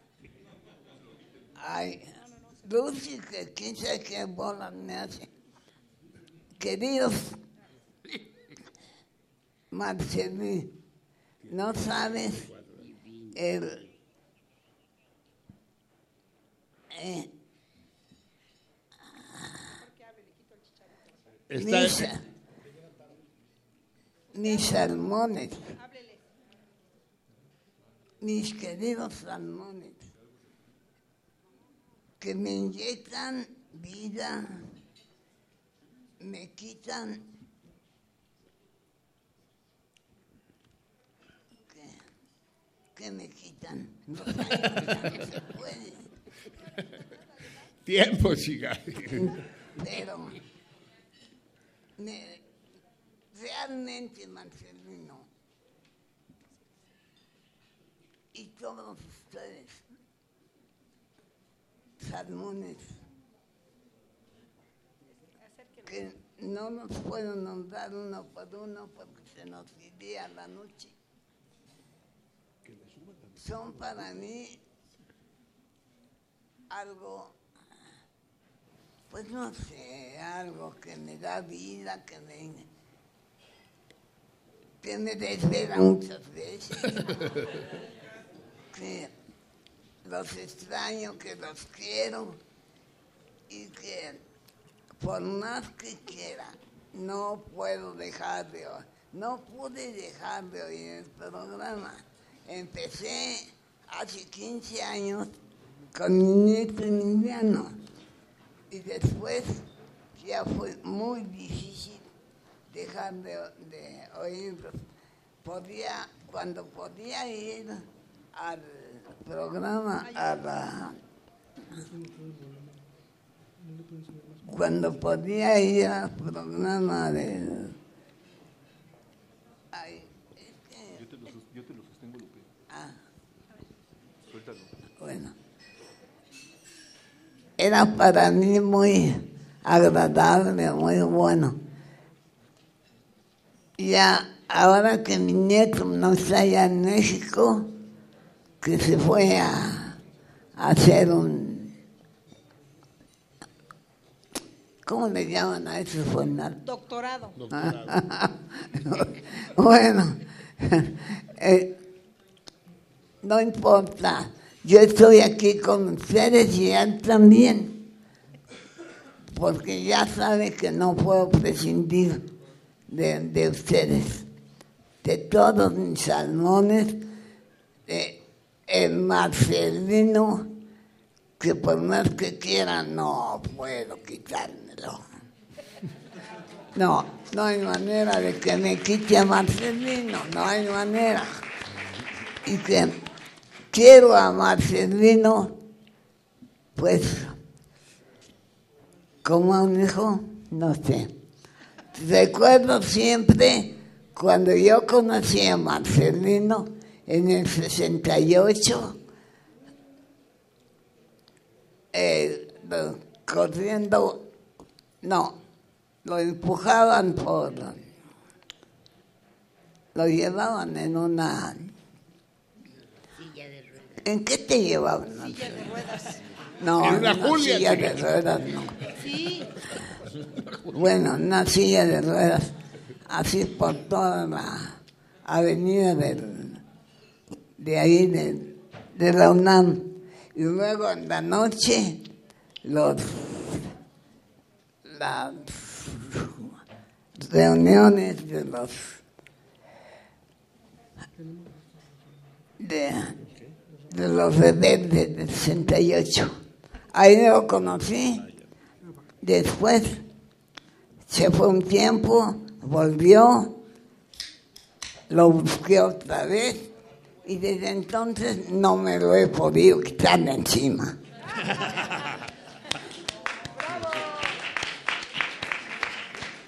Bueno, todo mi, todo mi amor de esta, de esta anciana, de, ay, si tengo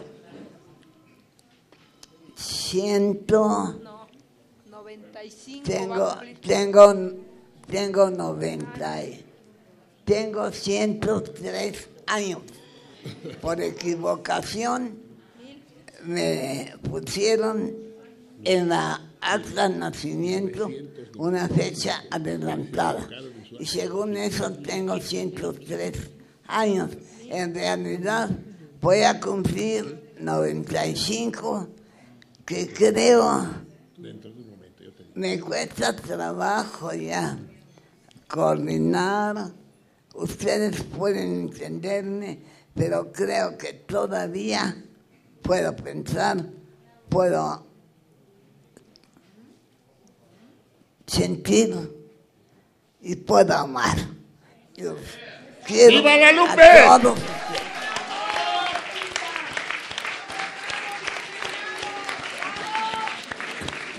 Gracias, hijos. Muchas gracias. Ya. Ya, Marce. Bravo, Lupe, querida. La indispensable, la indispensable Lupe. Este- eh, sé que no me escuchas, pero después me escucharás en tu casa. ¿Sí me escuchas, Lupe? Sí. Ah, ahora sí aceptó ponerse audífonos. Uno. Jun- junto a Lupe está Lucy.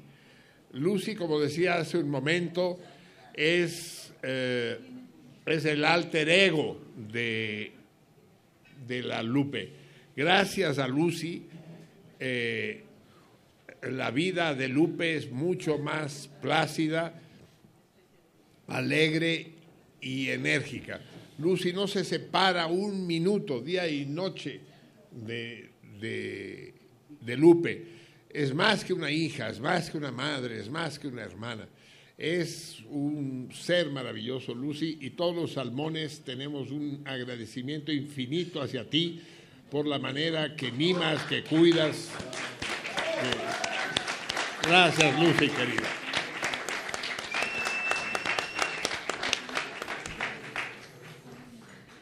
Muy, muy bien, amigos míos. Eh, el, ¿qué, qué me dices? Sí. Eh, tenemos en la mesa el privilegio de contar, pues, ya lo dije hace un momento, con, con iba a decir, con dos de los perio- periodistas más destacados del país. Pero Si es des- cierto, pues dilo. no, pero es que es más que eso. Son, son los dos periodistas más destacados. Y, por más que lo único que puedo decirles a ustedes, porque los quiero, es eh, esta recomendación, que es una recomendación áurea. Lean a la China Mendoza y eh, vean y escuchen a Carlos Puch. Ver a Carlos Puch hacer lo que ningún otro comentarista de la televisión hace. Te vi el otro día hablando de no sé quién, de algún de alguno de estos personajes que detentan los espacios públicos de nuestro país, iba dando la noticia a Carlos y la iba dando en serio, pero con una sonrisa que no podía evitar en la boca, que la sonrisa decía más que las palabras que pronunciabas. Porque eh, hay algo que distingue, déjenme preguntar a, la China en, persona. Eh, yo estoy convencido de que aquello que distingue al, al, gran escritor, al gran periodista, del buen escritor y del buen periodista, es algo inefable, pero que tiene que ver con el estilo, con el donaire. No sé cómo lo ves tú, tú que eres la maestra. Y la pobreza. la pobreza. Del buen periodista y del buen escritor. El que, el que no cobra, el que no se vende. Jamás. Así es. Bueno. Así es, con, con eso lo dice. Son muchos nuestros colegas los que sí cobran, los chayoteros y los embuteros, ¿sí son muchos? Sí, ay, sí, qué dichosos, oye.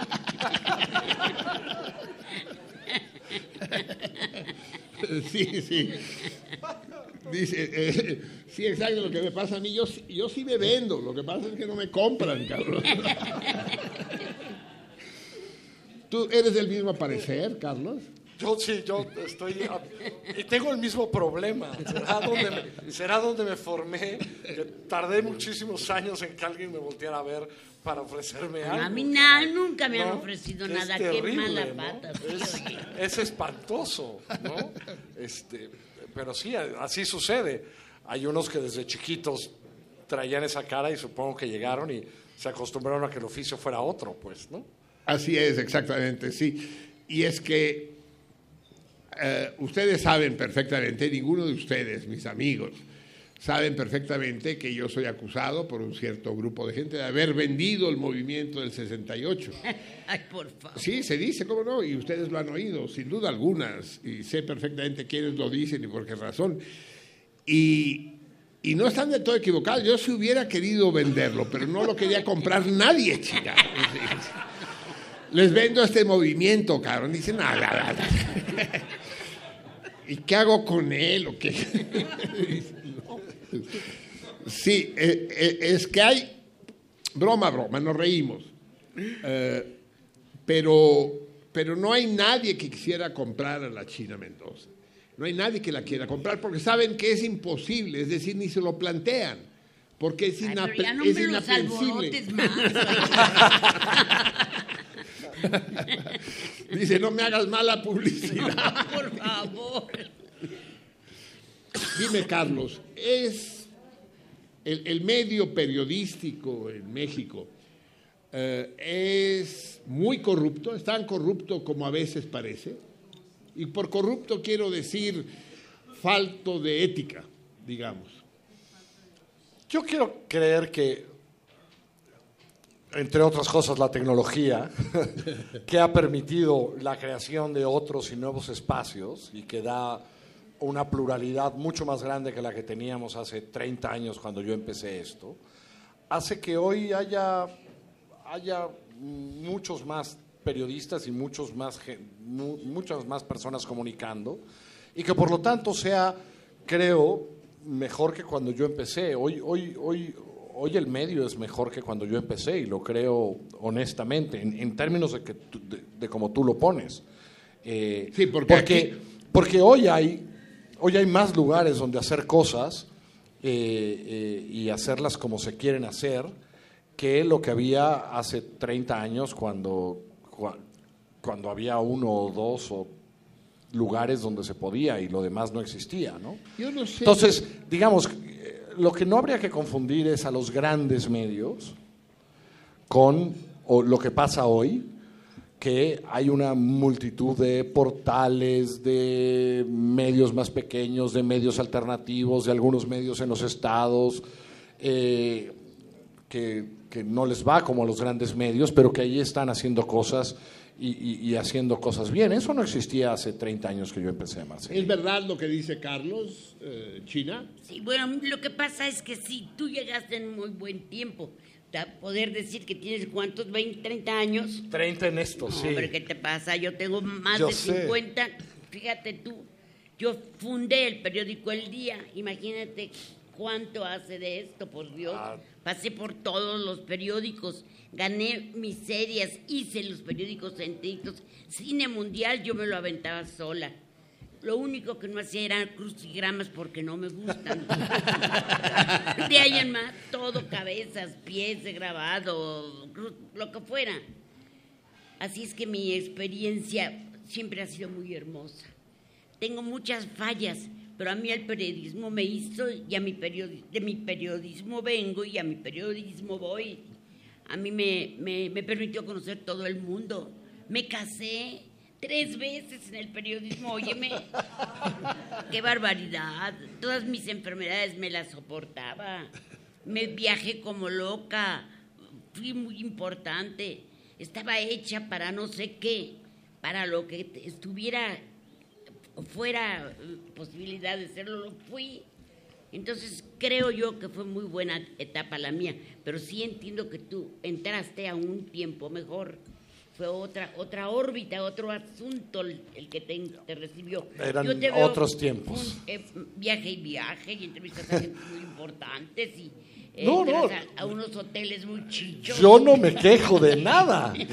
Yo no, yo, yo no me quejo de cómo me ha ido a mí en mi camino, pero entiendo que ha habido que ha habido otros caminos y que hay otros caminos Duros, y que no era y, y que no era sencillo hace tampoco 30 cuando no esto estaba más cerrado y hoy es más fácil construir caminos periodísticos eh, eh, decentes y provocadores y de muchas maneras gracias creo a la tecnología entonces creo que creo que sí hay una pluralidad de esfuerzos en todas partes Marcelí que hay que agradecer hoy ¿no?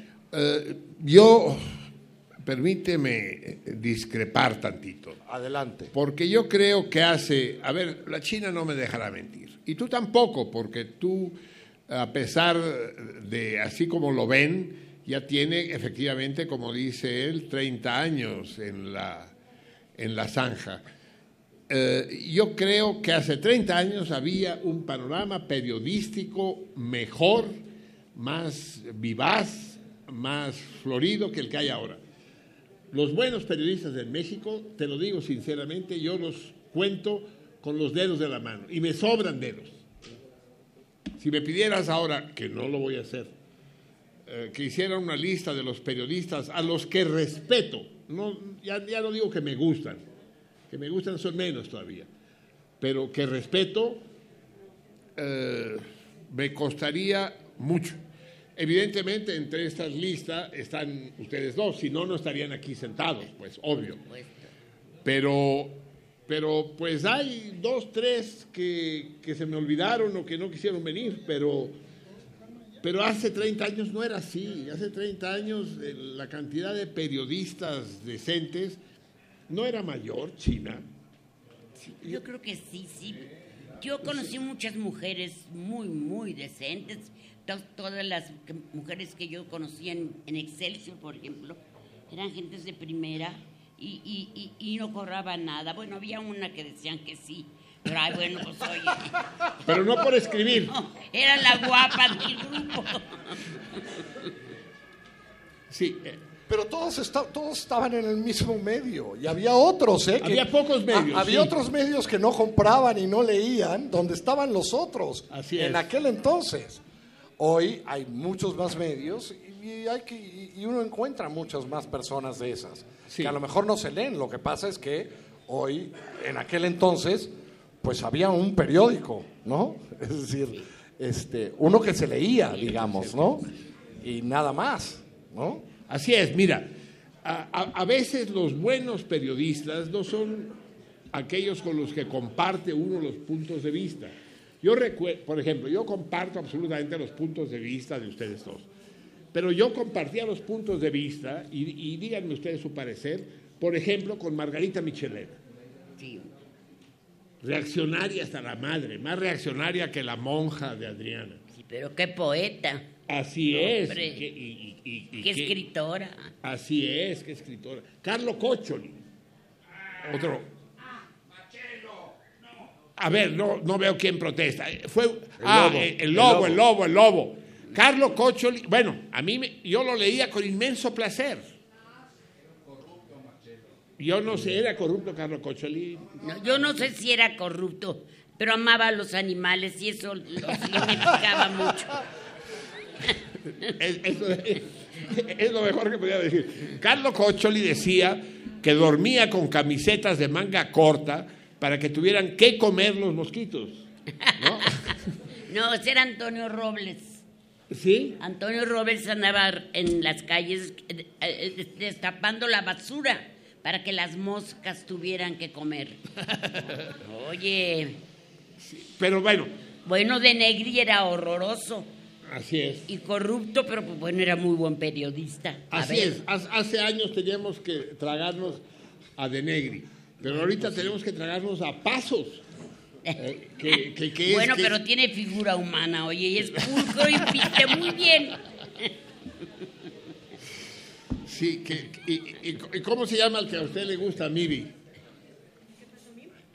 Es ese güey al que a usted le gusta, ¿quién es? El periodista ese. El que siempre discutimos. Pues del, del- del- del- del que, por el que siempre discutimos. No, Ah, no. no, no son muchos. Son muchas las El discusiones, el a lo mejor, famoso, pero... chinga. El famo- ah, eh, eh, ¿alemán? Sí, sí. Ricardo Alemán. Ricardo Alemán, por ejemplo, es ese no solo es reaccionario, es un hijo de puta, es, es- es intragable, pues. o Ay, sea, pero se puede leer. No se Yo puede, soy- no se puede. Yo soy el optimismo por lo visto, ¿verdad? sí, la, la- la condescendencia Bueno, sí. buen, buen periodista, buen día. Ándale. Bueno, pues ahí está. Ándale, sí, sí, sin duda, sí, sí. Pero ¿qué es un buen periodista finalmente? Porque eh, ni eh, Carlos Puig ha recorrido, creo que todo el abanico del- del- de, eh, de este, de este gran espectro del periodismo, que es desde reportero a cronista a analista. Digamos que son los tres, los tres grandes ejes, ¿no? Y tú has recorrido los tres. Tú fuiste eh, corresponsal de procesos, si no me equivoco, en Estados Unidos mucho tiempo. Muchos años. Y las mejores versiones que tengo de Estados Unidos las tengo gracias a Carlos. Y cuando le preguntaba, en sentido contrario, Lupe seguro sabe y seguro recuerda las, la entrevi- las entrevistas, más de una de Carlos en sentido contrario, me decía Carlos, para entender los Estados Unidos te tienes que dar cuenta de una cosa. Esos estados que tú ves en el centro del mapa, esos que son cuadrados, están habitados todos por gente igualmente cuadrada. son todos igualmente cuadritos, cuadritos, cuadritos, ¿no? Cada vez por menos gente, además. Y cada vez por menos gente. Pero yo me temo que México se está cuadriculando también. Que, que- que- que está apareciendo. No vamos a entrar aquí en una polémica política de que qué piensan de la gente y qué piensan de los 43 que hoy no vinieron y no no no vamos a entrarle por ahí pero Abre el champán. eh, sí, eh, ah, La güey. cava. Abre la cava, Marcelín. Es cierto, el, el entusia- el ent- les dije, a, a los, a los presentes sírvanles champán corriente porque no tenemos lana para...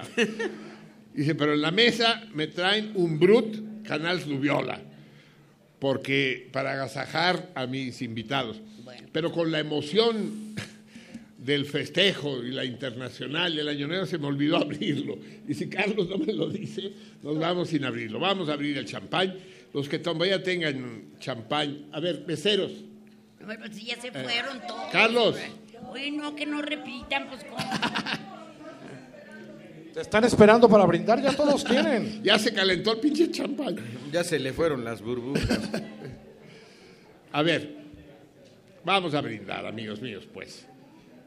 Eh, recuerden que eh, eh, una de las bellezas del Año Nuevo Revolucionario es que se produce precisamente en el mes de vendimiario, el mes de la vendimia, de la cosecha de la uva.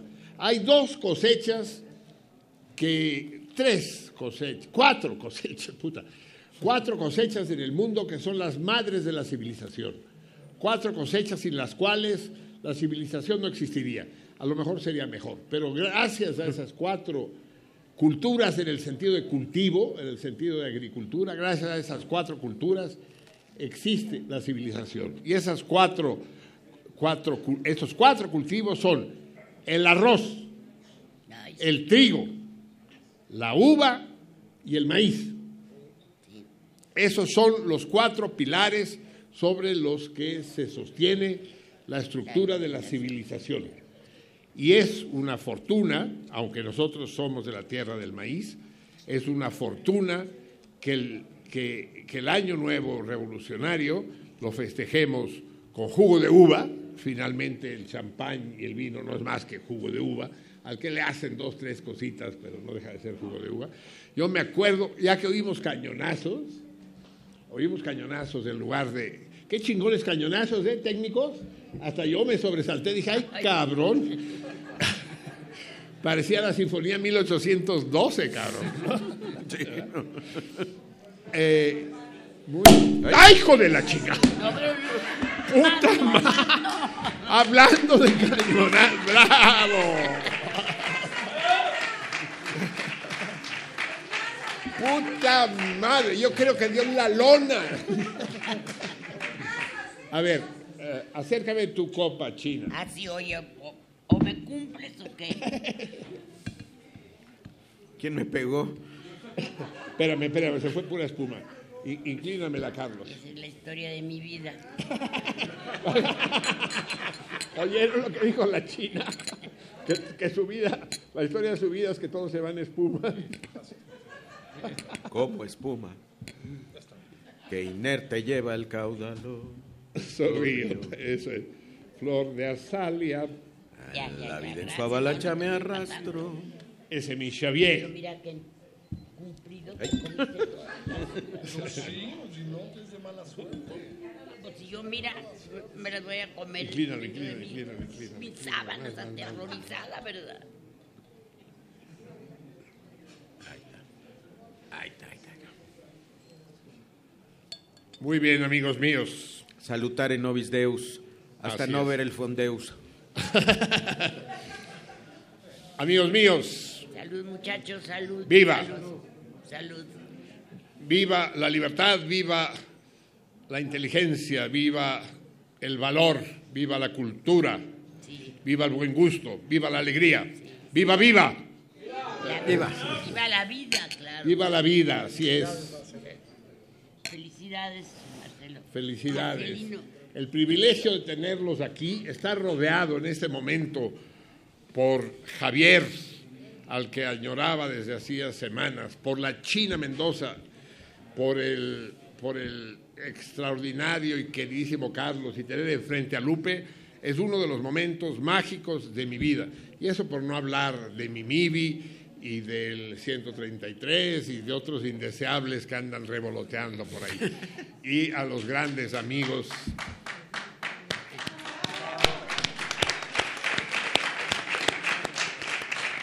Creo, creo que es el momento que nos alivianen tantito las hordas adriánicas. Sí. ¿Quieres, antes o después de...? Bueno, vas. súbete. Acércate, eso. Súbete, sube- súbete aquí para que te dé la luz. Ven, siéntate, dale chance a, a Raúl. Ven. Un aplauso para Raúl Moreno. Bien. Ven, cabrón, siéntate. Raúl Moreno, que ustedes conocen bien, colega de la China en el día durante muchos años, periodista de- insigne él mismo y amigo mío desde hace 60 años. Así Digamos. es, así es. Sí. Eh, nada más quería decirte algunas cosas que... Que van a terminar con nuestra amistad de 60 años. No, al contrario, al contrario, al contrario, la van a reforzar. Te voy a decir por qué.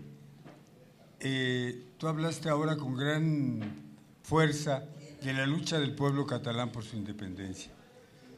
La independencia de México, que hoy la podemos invocar como un lazo profundo con Cataluña, fue lograda por el ejército insurgente, el ejército mexicano que fundó el cura Hidalgo al grito de Viva la libertad, mueran los gachupines, el 16 de septiembre de 1810. Ese mismo ejército que después eh, Morelos lo llevó a grandes triunfos, a grandes éxitos y bueno, y a luchas tremendas, es el mismo ejército que logró la independencia de México, de los Borbones contra los que hoy están peleando los catalanes, el mismo ejército que defendió la patria contra los Estados Unidos en la única guerra que ha habido de América Latina contra Estados Unidos, el mismo ejército que, que derrotó a los franceses con Benito Juárez, el mismo ejército que forjó la Constitución en la Revolución de 1917. Ese ejército es el que, que no es un ejército profesional y de castas, como otros ejércitos que han eh, protagonizado golpes de Estado y, y masacres. Y ese ejército es el ejército que hoy está defendiendo a México frente a la barbarie de los narcos, que no es una barbarie doméstica, es una barbarie inducida por el Departamento de Estado. Es una barbarie que Hillary Clinton, siendo secretaria de Estado, fue la que tramó eh, el contrabando de armas para Rápido y Furioso.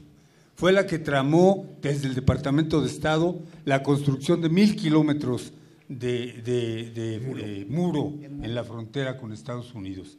Fue la que tramó la puesta en práctica, de, en escena, en, eh, la orden de fuego a 40 mil guardias fronterizos en Estados Unidos.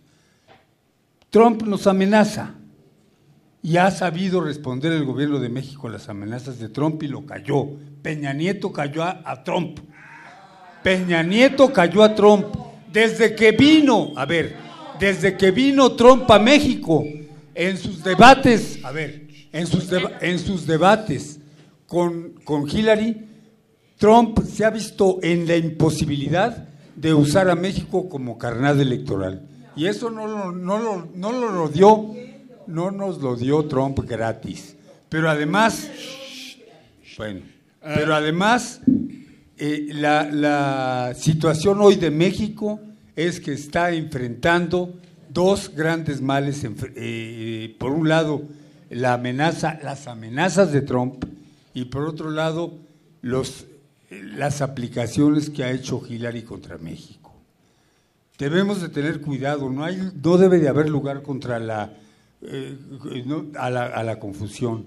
México, debemos estar muy claros, México es un país fundamentalmente eh, antiimperialista, que ha sido la, barrera absoluta de Estados, frente a Estados Unidos respecto de América Latina, y en ese sentido me exalté cuando Marcelino hizo expresiones rudas frente al ejército mexicano. Yo quiero decirle a Marcelino que no hay que ser injustos con el ejército mexicano, que los soldados mexicanos son soldados del pueblo, no es un ejército de castas, y que México merece en este momento un ejército como el que tiene, un ejército patriótico, y ese ejército es el que nos da hoy la posibilidad de defender nuestra soberanía frente a la acechanza del imperialismo norteamericano, el gran enemigo de México, el que ya sea Trump o ya sea Hillary, nos va a seguir hostigando. Y entonces los mexicanos no debemos tener de darle lugar a la, confusión ni, a la eh, complacencia con quienes suponen que estar contra la mm, fuerza militar es automáticamente progresista. Los grandes ejércitos de la modernidad, del tiempo contemporáneo, el ejército rojo que venció a los nazis, lo hizo con las armas en la mano. el, ejército rebelde del, 26 de julio, que venció a los batistianos y resistió al imperialismo, lo hizo con las armas en la mano. Y el ejército mexicano, uno de cuyos generales, Marcelino, el general más insigne, el que llamó Pablo Neruda al general presidente de América, fue el que te dio patria, maestro. Don Lázaro Cárdenas.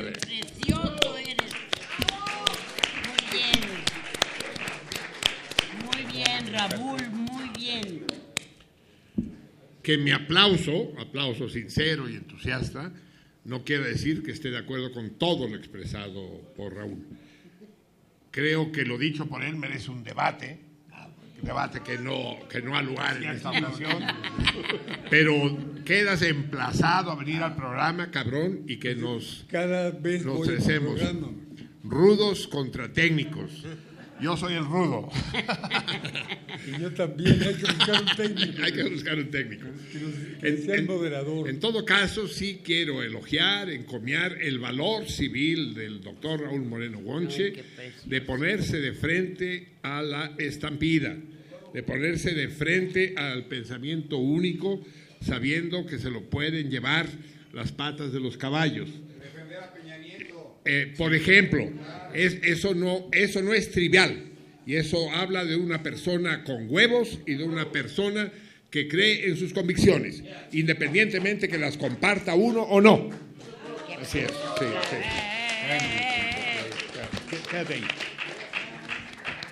Bien, amigos míos, eh, eh, nuestros artistas lloran porque no les damos chance y nosotros lloramos más porque ellos no pueden aparecer.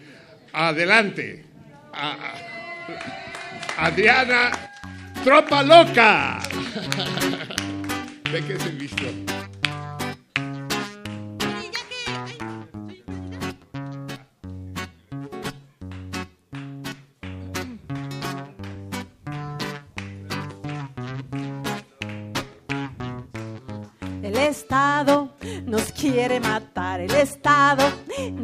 Quiere matar, el Estado nos quiere matar.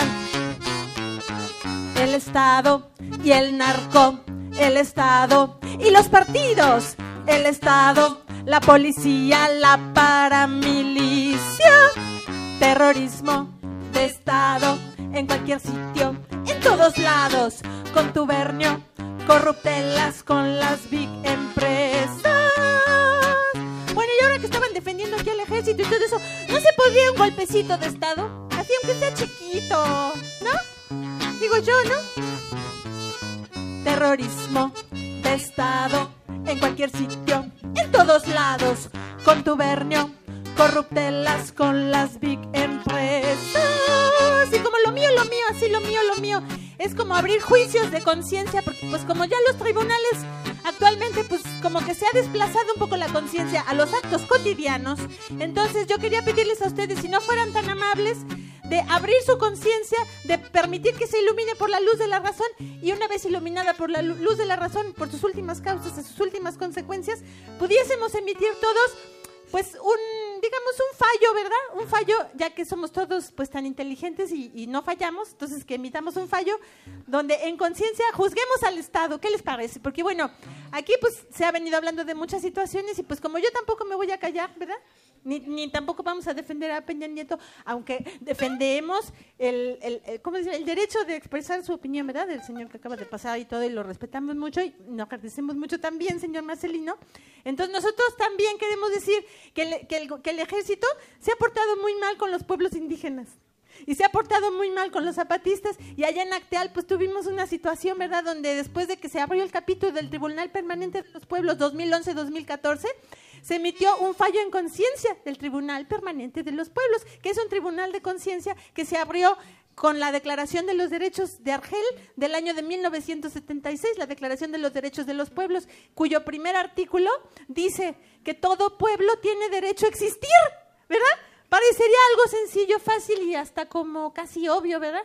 Pero dado el caso de que hay una política de exterminio mundial, donde se ha ordenado el exterminio de algunos pueblos. ¡Ay, qué bárbaros! ¡Qué detallazos se aventaron, ¿verdad? Estos señores que quieren exterminar a los pueblos. Entonces se tuvo que nombrar, ¿verdad? Que los derechos de, lo- de los pueblos primero tienen el derecho a existir. Entonces se emiten los tribunales de conciencia, que son los tribunales Russell, que nacen a partir de la guerra de Vietnam que también fue hecha por unos ejércitos. Nosotros no criticamos muchas veces a los hombres que integran los ejércitos, pero sí criticamos definitivamente las políticas que dominan a los ejércitos que están integrados por hombres que también están explotados, señor Marcelina. ¡Qué detallazo!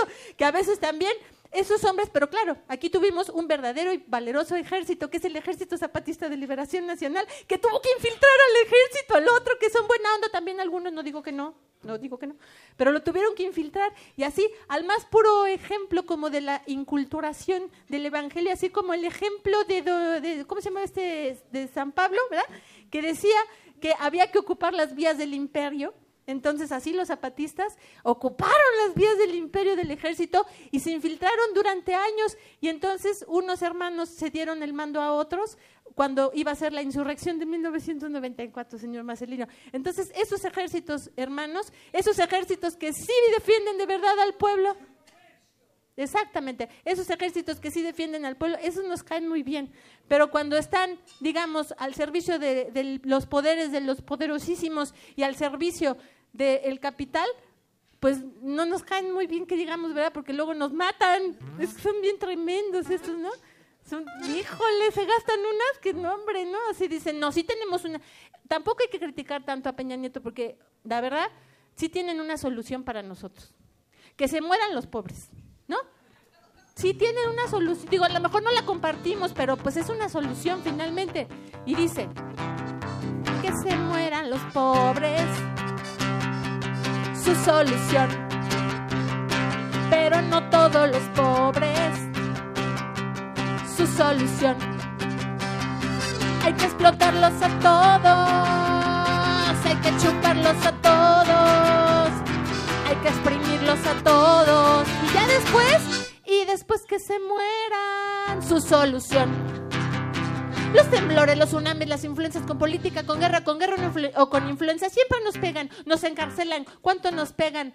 ¿Cuánto nos pegan? Ya sea la izquierda disfrazada de derecha, ya sea la derecha disfrazada de izquierda, sindicato o gobierno en resistencia, disfrazada de empresa social, de organización no gubernamental, de asociación civil para la ayuda infantil disfrazada de presidentes negros, azules o moratos, de tu hija, de tu primo o incluso de tu hermano. Patriarcalismo su solución, imperialismo su solución, colonialismo su solución, su solución, que se mueran los pobres. Así que sí hay una solución. Y por eso, señor Marcelino, les vengo a decir una situación tremenda, que hoy voy a aprovechar su micrófono aquí, ¿verdad? Que usted también me, me hizo el favor, ¿verdad? Porque fíjese usted que está a punto de consumarse uno de los peores robos contra el pueblo mexicano y uno de los peores, eh, ¿cómo podríamos decir? Violaciones contra sus derechos porque acaban de aprobar en el Senado la reforma laboral, ¿verdad? Que decreta, porque fue un decreto, la desaparición de las juntas de conciliación y arbitraje, que porque son muy corruptas. Pero yo digo, bueno, y si ya tenían 100 años, ¿por qué, verdad? Los encargados de sancionar la corrupción pues no la, no sancionaron, se tardaron un poquito, como 100 añitos nomás en ver que había algunos muy corruptos. Así que esta justicia, que había sido un modelo mundial, que era una justicia tripartita, donde se iba construyendo la justicia día con día por los representantes de los patrones, los representantes de los trabajadores y los representantes del gobierno, ahora solamente nos vamos a quedar como espectadores de la justicia de ventanilla que va a impartir el Estado, el mismo Estado que nos quiere matar. Híjole, te lo digo que se las gastan, son bien, bien detallistas los señores, la verdad. Así que está a punto de pasar a la Cámara de Diputados y yo espero que algún sindicato diga algo porque nadie dijo nada. Nadie dijo nada, ni los sindicatos, ni nada. Parece que está como planchada porque dicen que, por unanimidad y no sé qué. Me pregunto yo, ¿qué dirá el señor López Obrador? ¿No? Porque la verdad pues, sí estaría un detallazo también que, que dijera algo de, de la de, la, de la deforma, pues está deformada. De la reforma laboral sería un detallazo que nos devolvieran el, el derecho a construir nuestra justicia de manera tripartita. Un detallazo sería, pero no lo, no sé si lo van a hacer, ojalá que sí, y ojalá que, miren, ahí están levantando la mano, ah, pero no es para hablar, es para pedir un, whisky, no, está bien. Entonces, bueno, ojalá que alguien diga algo, ojalá que levantemos las voces y por mientras yo le quiero contar que pues ya como no vamos a tener tribunales laborales, porque además todavía dentro del, del detallazo de reforma que se aventaron, no dicen cuándo va a ser la transición, ni cómo va a ser, ni cómo, qué va a pasar con los expedientes en trámite, ni qué va a pasar con el amparo indirecto, ni una serie de situaciones también muy divertidas. Entonces yo quería contarle que mi situación laboral pues es difícil. Y ya no vamos a tener dónde poderla exponer, ¿verdad? Pero les voy a cantar esta canción porque pues, sí me hace sufrir, la verdad, mi situación laboral. Y dice... no me gusta mi trabajo, no disfruto lo que hago, esclava en la subsistencia, no me llena mi vivencia. Yo ya no podré elegir vida digna ni feliz, moriré sin ser quien soy, ¿a poco no te pasa a vos? Rata, pobre rata inmunda, eso es lo que sos. Nadie te enseñó a vivir mejor, rata, pobre rata inmunda, eso es lo que sos nadie te enseñó a vivir. Si alguien pudiera admirar todo lo que yo sé hacer, puedo ser la gran cirquera, doy maromas recopadas. Soy artista, pero el arte no paga. Pero que más quisiera que se sepa que existí, dejar huella en este mundo en un poema para ti. ¿Y los escritores qué van a hacer? ¿Eh? Rata, pobre rata inmunda. Eso es lo que sos nadie te enseñó a vivir mejor, rata, pobre rata inmunda, eso es lo que sos, nadie te enseñó a vivir. Sí pueden aplaudir, ¿eh? Si quieren. Ah, sí. Y bueno, pues, pues ya para terminar este bloque subversivo, la verdad, no, pues sí nos identificamos. O sea, cuando escuchamos la internacional, así que, pues que nos ponemos las orejas y que salimos a cantar, ¿no? Porque bueno, pues también sí, sí quisiéramos también decir que, pues que nos gustaría que no nos mataran, la verdad, porque los pobres, o sea, yo soy rata, ¿no? Y pertenezco al sector de ratas que pues andan ahí en las alcantarillas y que nadie sabe, ¿verdad? Pero pues por eso tenemos este poema que dice, justicia pedimos justicia, los pobres del mundo justicia los tontos del mundo pericia, los nada del mundo, los nadie del mundo. Que se abra el telón y se cierren las puertas, que se abran los ojos y el alma de vuelta, que se juzgue al Estado por todos sus lados, que la guillotina, la guillotina de la razón, nos haga justicia. Estamos cansados y estamos mojados como los migrantes. Estamos morados del coraje y muy enojados. Queremos justicia.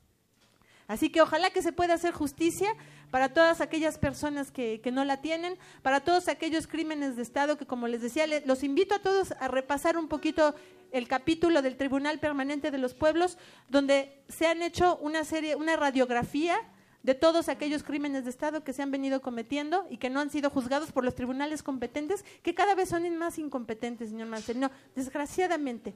Así que, bueno, pues nos, vamos a despedir con, con, el narcocorrido para todos ustedes, con mucho gusto, con mucho cariño, de la ratona Cucu, con mucho cariño para todos.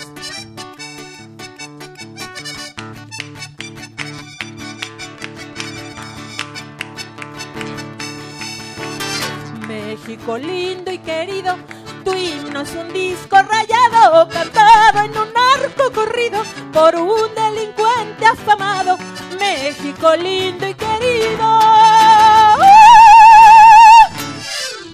Tu historia es un acto fallido. Unos rateros bien trenzos nuestro país secuestraron, hicieron que un pinche gobierno y así el robo legalizaron. Fíjense, bola de rata. Que estos bienes son de la banda.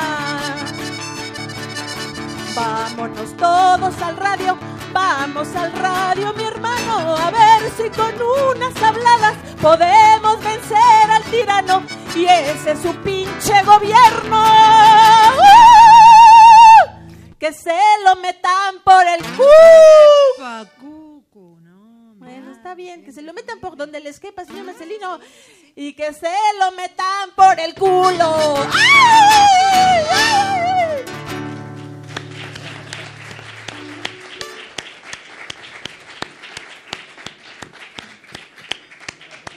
Ya ves lo que despiertas, Moreno Boche. Me, lo, me, los alebré esta chinga, me los provocas y después y, ya, ya, no hay manera de tranquilizarlos. A, ver, tenemos una llamada 133. Pero, pues, ¿dónde estás? ¿La tenemos o no? Bueno, ahí me echas un grito. Ah, es que están ahí atrás, yo los buscaba en otro lado. Vamos a leer, vamos a darle chance a los comentarios.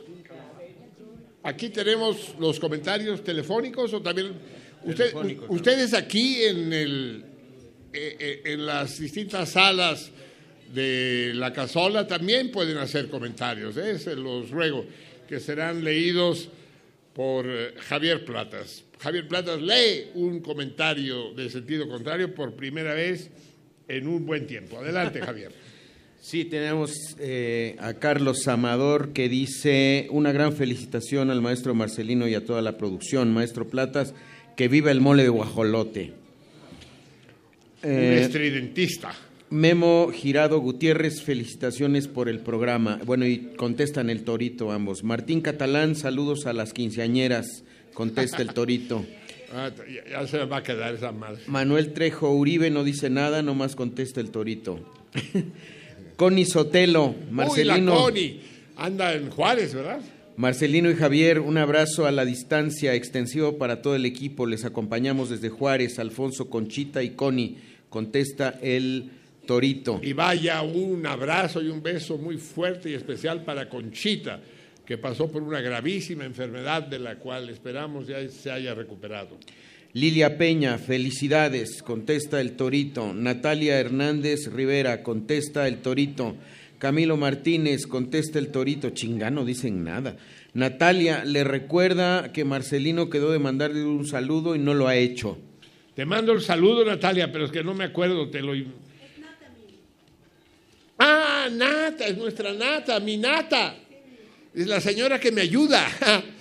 Qué mamada esa, los eufemismos, ¿no? Mi, mi, mi, mi sirvienta, la señora que me ayuda.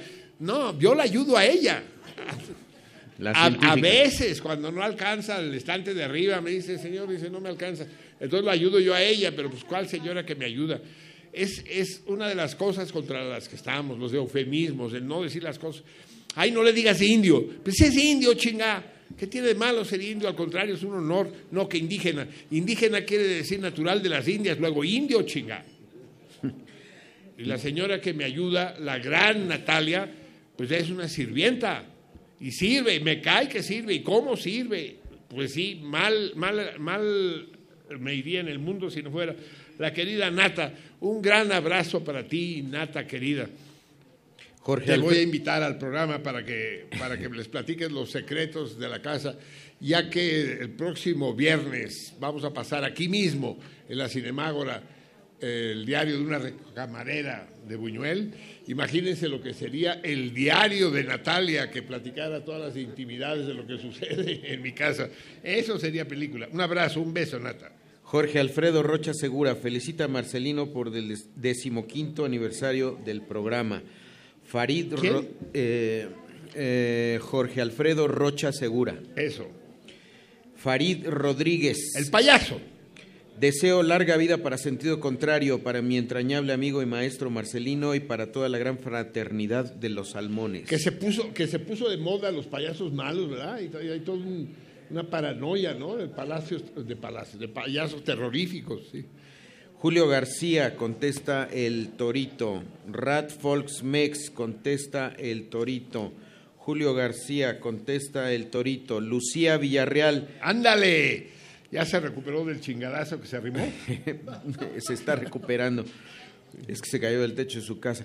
Felicidades a todos los, los quinceañeros. Un gran alegría el regreso de un servidor. Contesta ¿Así el un Torito. servidor? No, de Javier.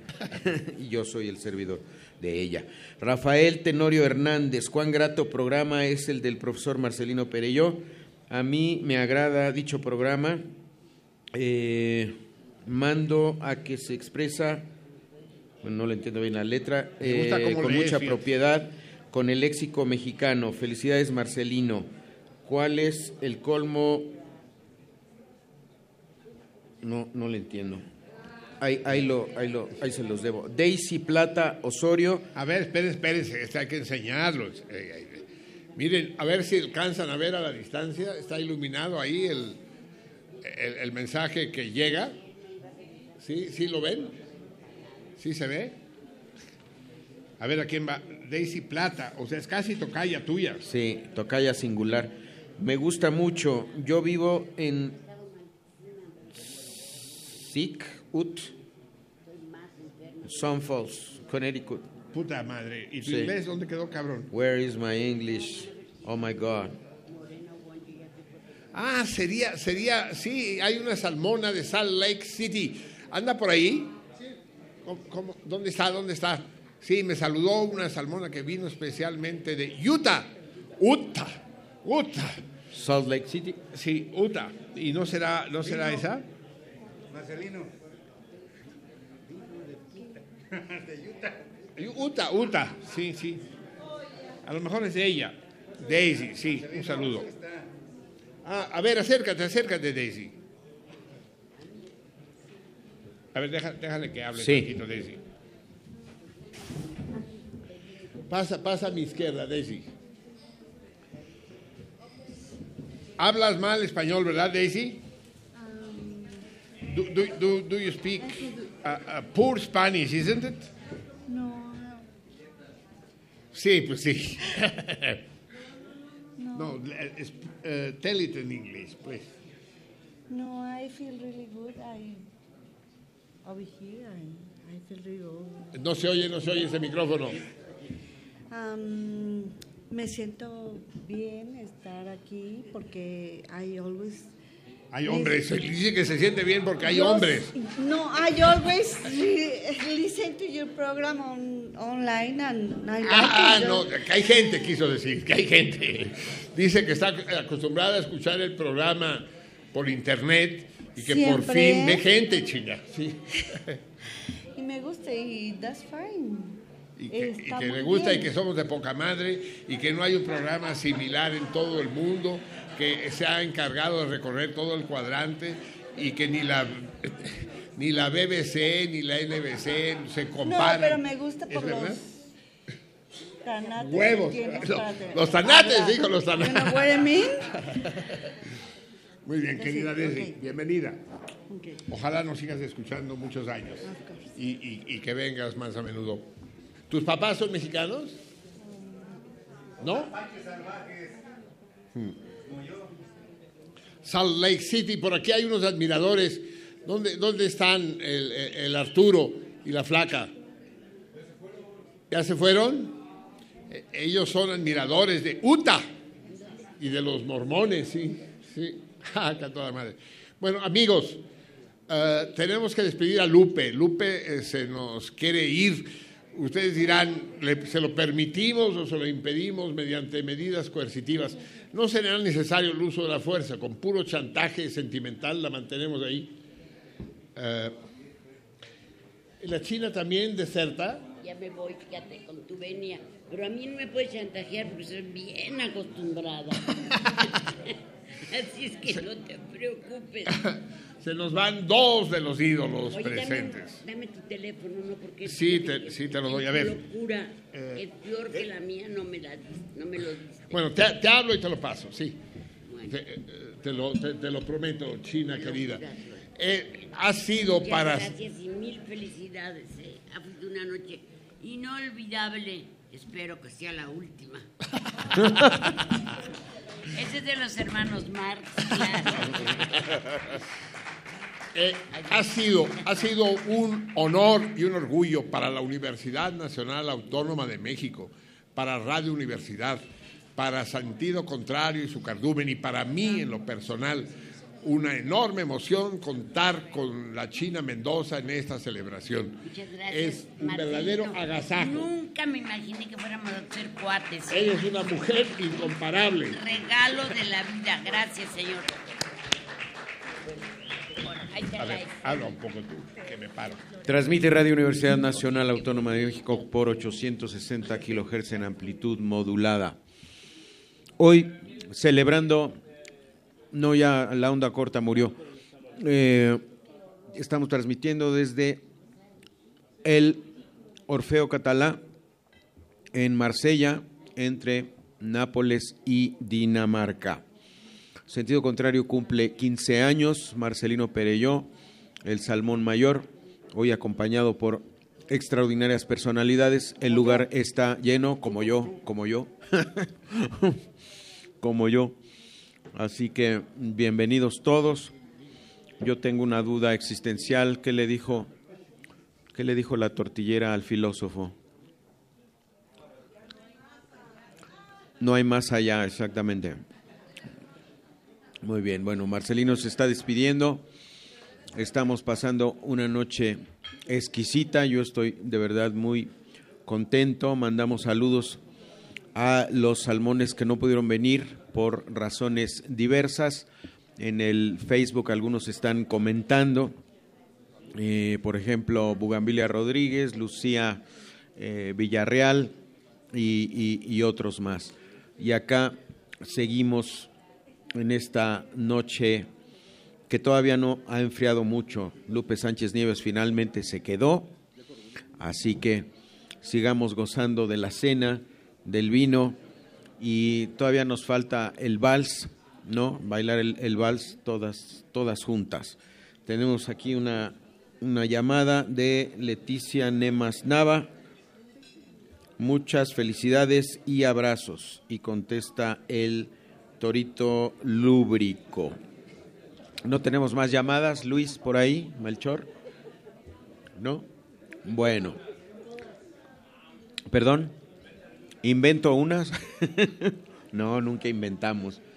Nunca inventamos. Eso es lo que tiene este, este A programa. ver, mientras, mientras hay este momento, mientras se van, la, la- la China Mendoza ya emprendió el vuelo. Esta, esta probadita de China Mendoza que les fue dado conocer servirá para ver la talla del personaje. Les ruego, por favor, bajen un poco la voz. Recuerden Estamos al aire. Recuerden que estamos al aire.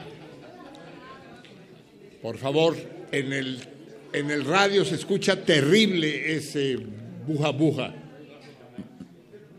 Sí. eh, Selene, no hiciste los carteles necesarios, ¿verdad? ¿Y dónde están? A ver, ¿dónde están los carteles, Selene? Ahora hacen falta más que nunca. A ver, sí, recuerden, recordando, uy, pero eso no lo ve nadie, por el amor de Dios. No, si se ve, cómo no. A ver, préstame uno, Selene, por favor.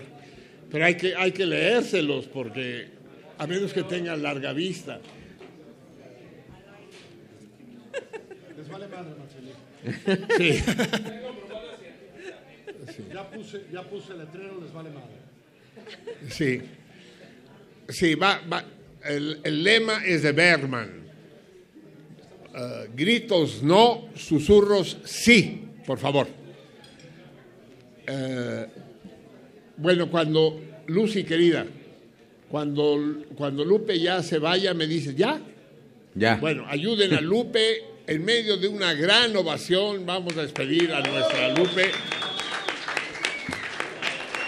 Que viva Lupe.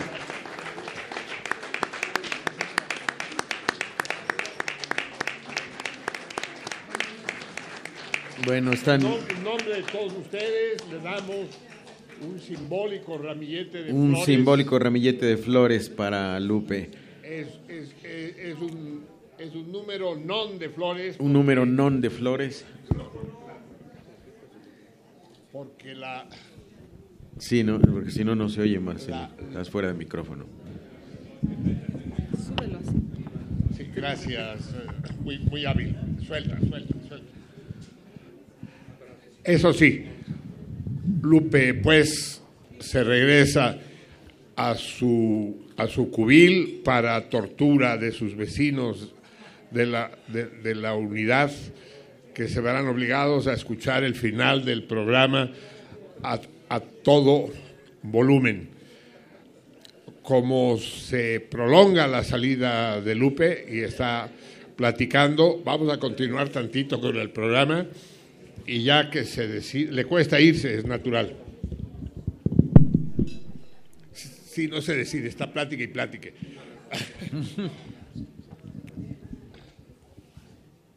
A ver, no, me voy a sentar, me paré para aplaudir, pero ya. Bien.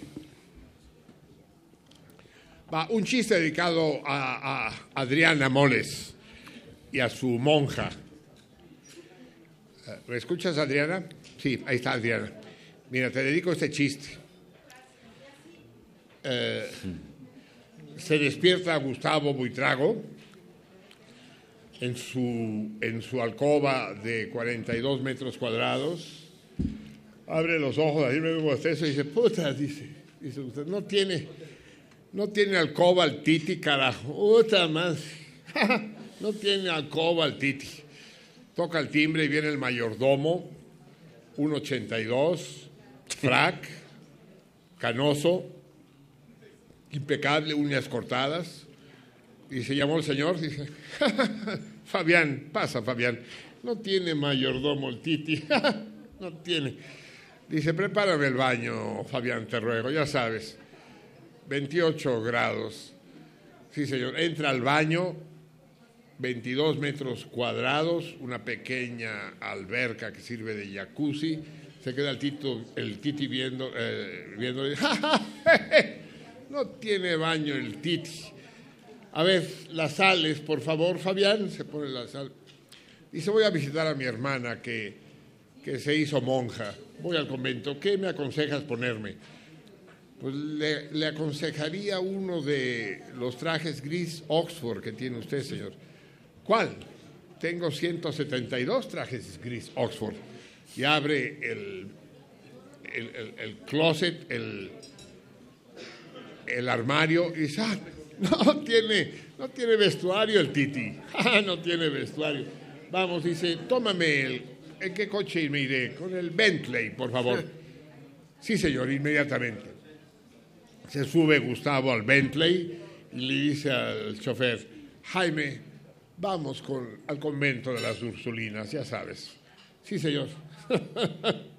no tiene chofer el Titi, qué bárbaro el, el chofer del Titi. Total, llega al convento de las Ursulinas y, y, toca la puerta y se abre la rejilla y dice, ¿a quién busca? Dice, a la, a la, a la novicia Adriana, por favor. Dice, un momento, por favor.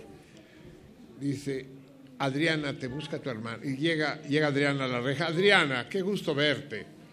Te queda bien el tocado, te queda bien. Te ves hermosa. ¿Cómo va todo?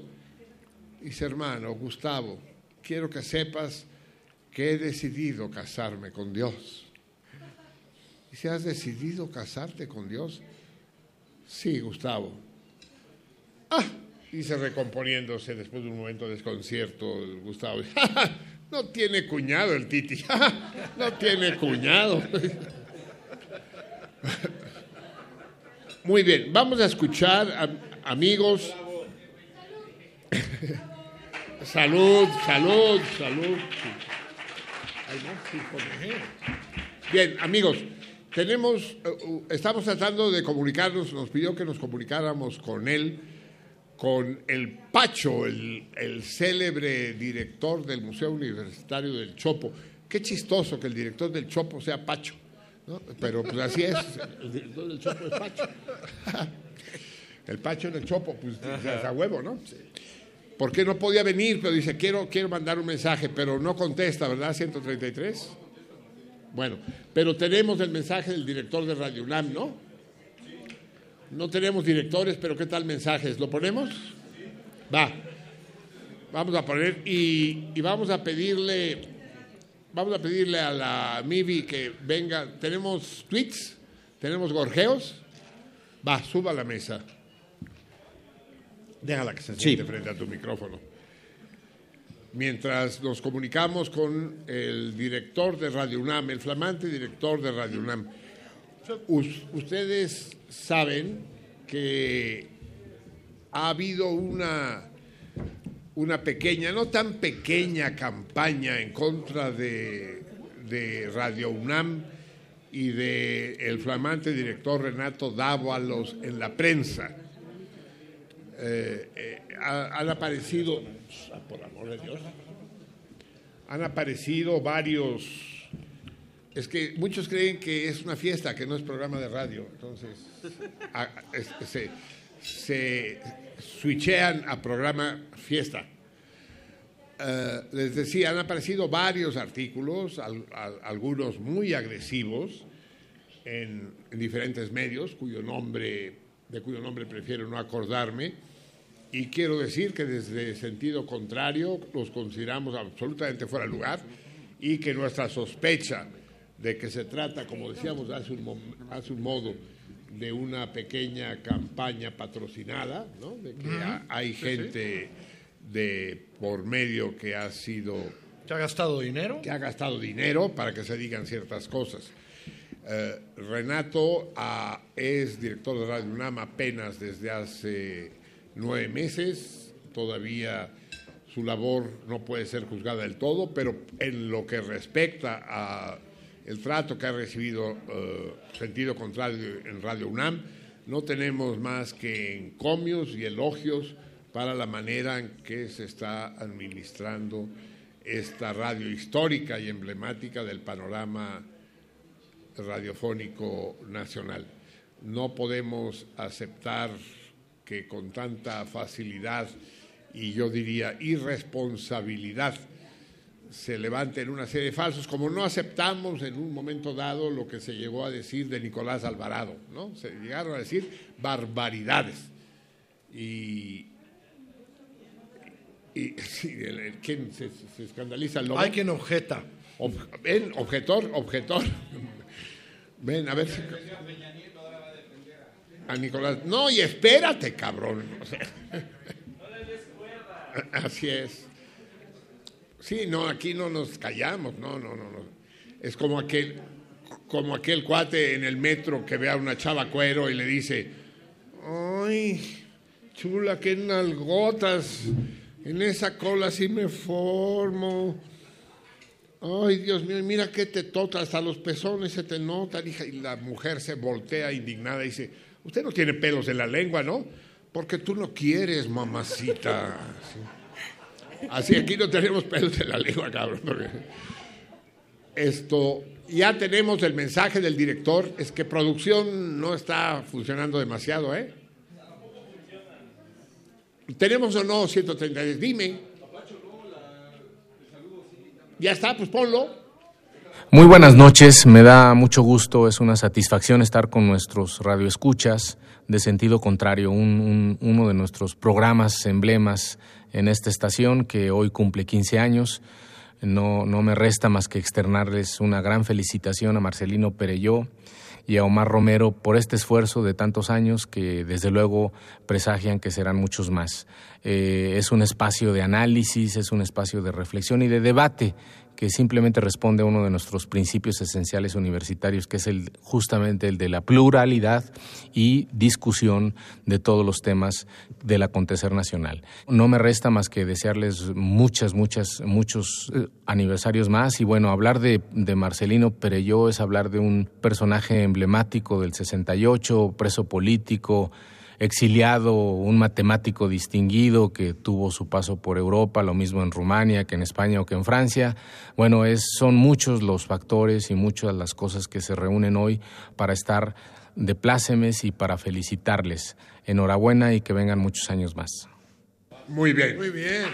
Muy bien. Bien. Y tiene, y, y tiene, mérito lo que dice Renato, porque quiero que sepan algo que ya saben pero sepan lo mejor. Sentido contrario no es un programa cómodo para ningún, para ningún radio escucha, ni para los que lo hacemos, ni para los que lo oyen, pero sobre todo es incómodo para las autoridades, para los güeyes que tienen que autorizar su transmisión. Y en ese sentido, vaya nuestro agradecimiento y nuestro encomio a las autoridades universitarias y de Radio UNAM, que durante 15 años han tenido que soportar presiones importantes para que este desacato que presentamos como programa tenga lugar. Y en ese sentido, lo que acabamos de escuchar de Renato Dávalos debe ser considerado con todo el valor que merece. Es, sin duda alguna, un respaldo y un compromiso importantísimos. Y, aquí están escuchándome varios salmones del equipo. Eh, traíamos los huevos en lugar de amígdalas desde que lo nombraron, ¿verdad? Porque decimos, a ver, ¿a qué horas llega el chingadazo? Y eh, la prueba de que el tal chingadazo no se avisó en el horizonte es que estamos aquí y escuchamos las, las, las palabras del director de Radio UNAM. Enhorabuena, muchas gracias Renato, muchas gracias Radio UNAM por acogernos, por habernos servido de madriguera durante todo este tiempo. Muchas gracias. Ah,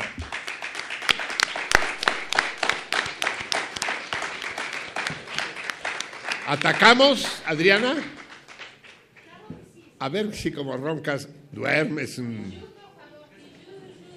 Ah, ya se fue Adriana. Ya no, ya, ya no está. Llega Madame Bijou. Algo más divertido, por favor, que la tal Adriana, esa tonta. La ratona subversiva. Es momento de brindar, señor.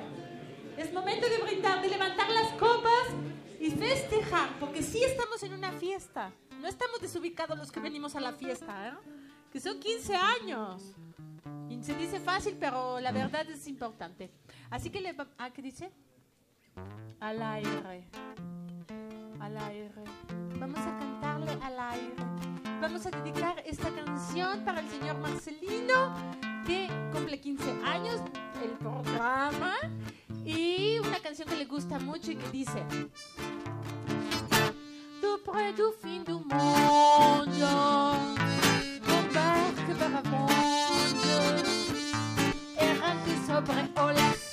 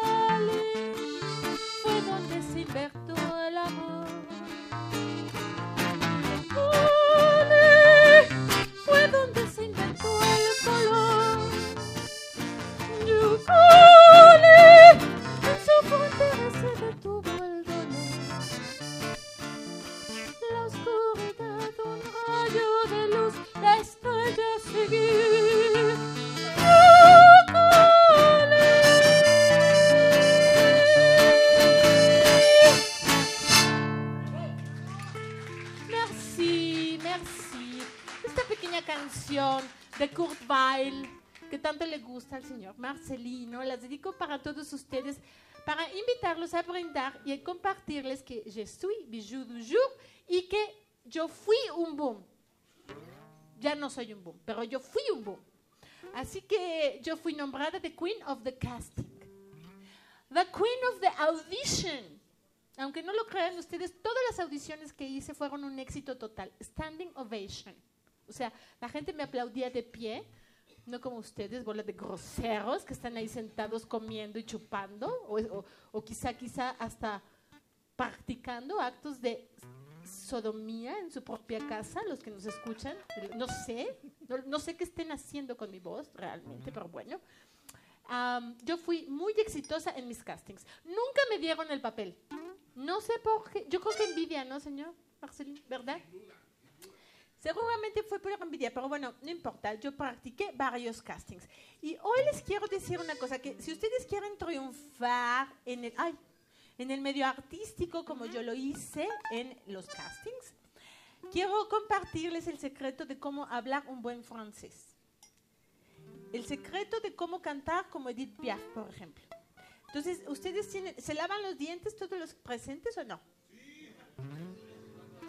De vez en cuando. Bueno, después de lavarse los dientes, es conveniente pasar el hilo dental. Pero el, el de floss, no, no, no la tanga. No, eso es en otro momento. Sino el hilo dental. Y después del hilo dental viene un momento muy importante para todos, que es la gárgara. La gárgara nos va a ayudar, sin duda, a ejercitar nuestro eh, acento gutural, que nos va a llevar a ser un buen francés. Si, somos, si hablamos bien el francés, tenemos más oportunidad de triunfar que si no lo hablamos. Definitivamente. Es mucho más elegante hablar francés que no hablarlo.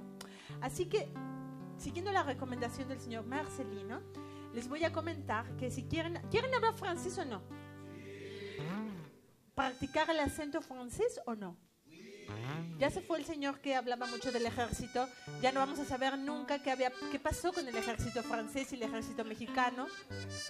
Se ha ido. Pero bueno, yo quiero rendir homenaje al acento francés y vamos a tomar todos una pequeña trago de nuestra vino o de nuestra agua y vamos a ejercitar el acento gutural, ¿de acuerdo? Miren, escuchen ustedes.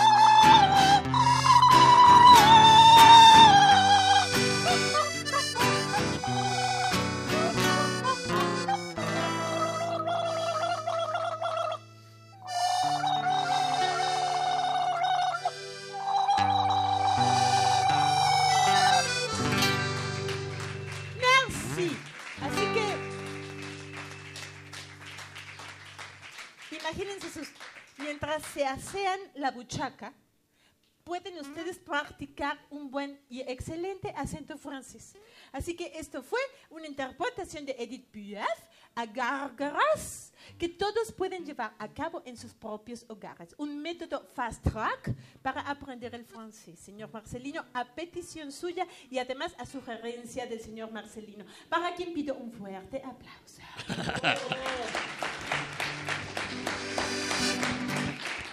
nuestra gran y impresionante diva radiofónica.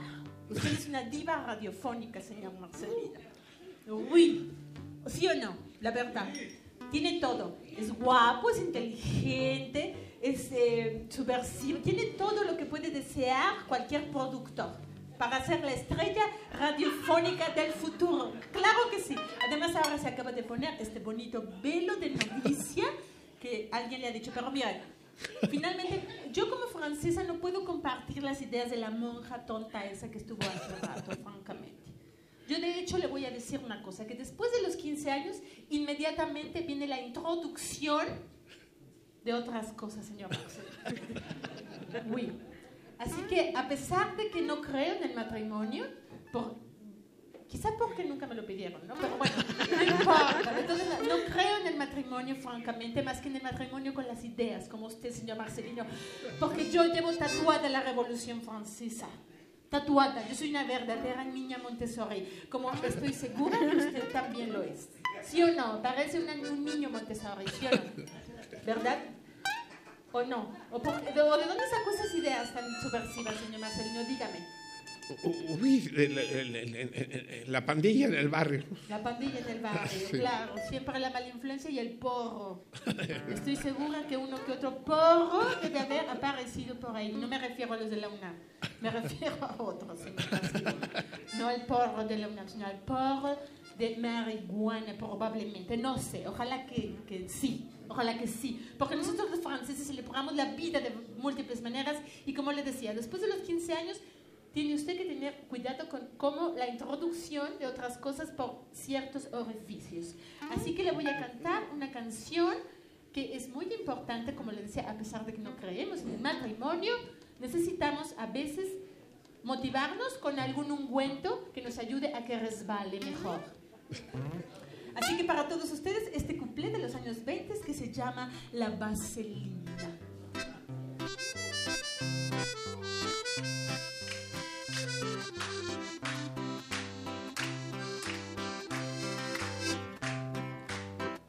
Estoy muy entusiasmada porque ya se acerca el día que del brazo de mi novio entrar en la vicaría. Ya me han encargado el traje, este encaje seda fina y mamá para este viaje me ha comprado vaselina. aseguran que medida tal, salud para los de allá de, de Gallola, es muy importante para no andar mal. Pero soy tan inocente que no siento comprender para que la vaselina ni en qué sitio la pondré. Me aseguran mis amigas, las viuditas y casadas, que poniendo vaselina no se Dijo mi familia en el día de la boda que como nunca va a la iglesia, que tampoco entrará toda. Digo, la familia a la iglesia, ¿no? Y como la fuerza no debe de ser, veré si con maña la puedo meter.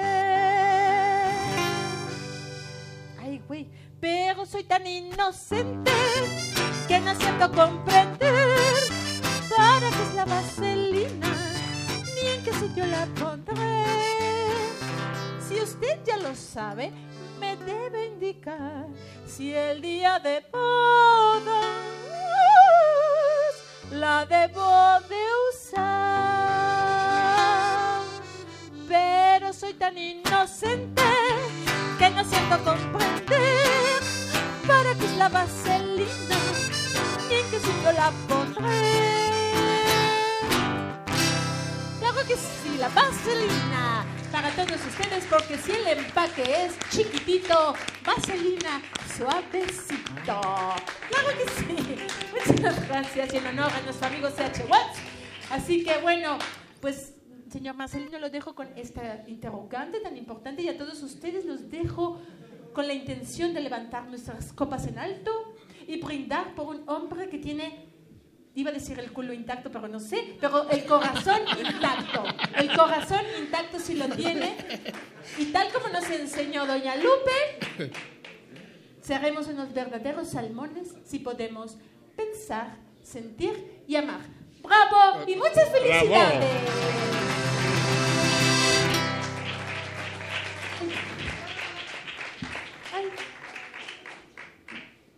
La gran, la incomparable Adriana. Todo, toda una aventura sobre la pista. Y al ver y a escuchar a Adriana, no puede uno preguntarse, Carlos, si, eh, si no representa, eh, un poco la línea de lo que decíamos antes, si, si no ha habido algo de pérdida en el campo del periodismo en estos últimos años, se han ganado terrenos, pero a lo mejor se ha perdido profundidad, se ha perdido fertilidad, digamos. Pero, por ejemplo, el género del cabaret, que es maravilloso, está en franco declive, no solo en México, en el mundo. Es decir, si uno quiere ir al cabaret a ver esto, lo tiene en chino.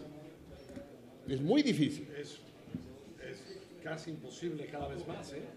Y a, lo mejor aquí, en esta ciudad, todavía se encuentran espacios, pero si te sales de esta ciudad es casi imposible. ¿eh? Sí, sí, dentro del país es, es- es- es del todo imposible. Es eh, este género que floreció de manera tan espectacular entre las dos guerras, ahora eh, vive momentos eh, muy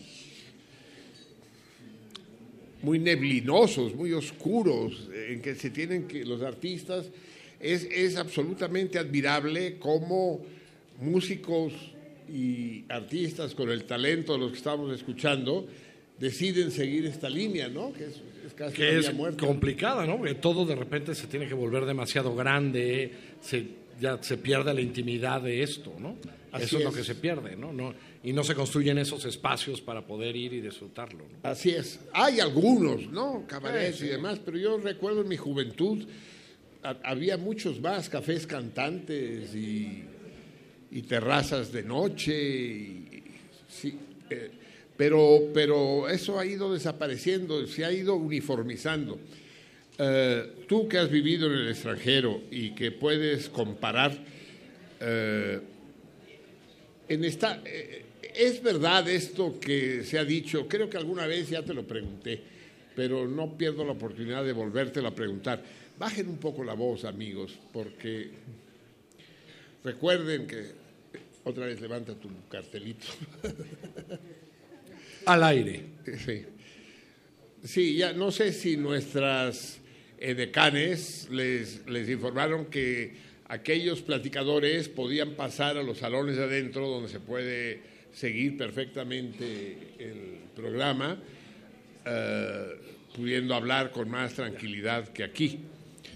Porque si aquí se escucha ruido de fondo, al aire en los radios se escucha una verdadera tormenta. Te preguntaba, eh, ya lo mencioné hace un poco cuando me hablabas de Idaho y de Oklahoma y de Wyoming y de, los de los hillbillies en Estados Unidos, ¿no? De todos los eh, potenciales votantes de Trump, ¿no? Eh, todos están ahí. Todos. En los cuadrados. Eso. Eh, ¿Es Nueva York otro país? ¿Nueva York pertenece a los Estados Unidos o no? Sí, por supuesto que pertenece a Estados Unidos. Es esa parte.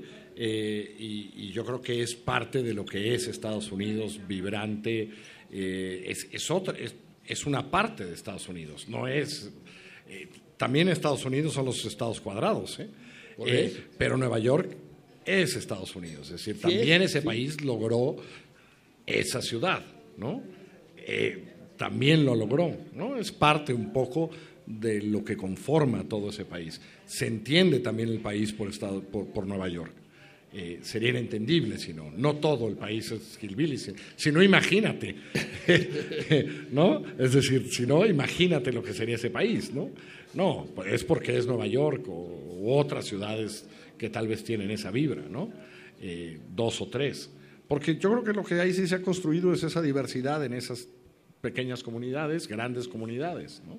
Y Nueva York es mucho Estados Unidos también. ¿Es mucho Estados Unidos, Carlos, o es en tu visión periodística, en tu observación penetrante, no es de hecho un, un, un universo el mismo, Nueva York? ¿No es el mundo? ¿No es un microcosmos, pues? Eh, lo es como también alguna ciudad de los hillbillies, ¿eh? puede ser, ¿eh? es decir, eh, que nos guste y que nos parezca, yo creo que solo es entendible en Estados Unidos esa ciudad. Y solo es entendible por lo que se ha construido en esa ciudad. Y buena parte de Estados Unidos voltea a ver a Nueva York todos los días.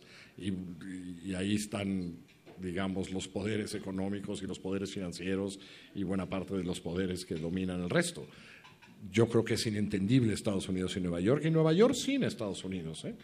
sin los hillbillies eh, también, ¿no? También se entienden. Es decir, Trump es un neoyorquino, ¿eh? no lo olvides. ¿Cómo? Al final, Trump es un neoyorquino. Sí, sí, sin duda, ¿no? Sí, la Quinta Avenida existe, ¿no? Y, Así es. Wall Street, y todo eso existe, sin duda, sí. Pero, pero hay una, una sensación que no sé si tú compartes, de que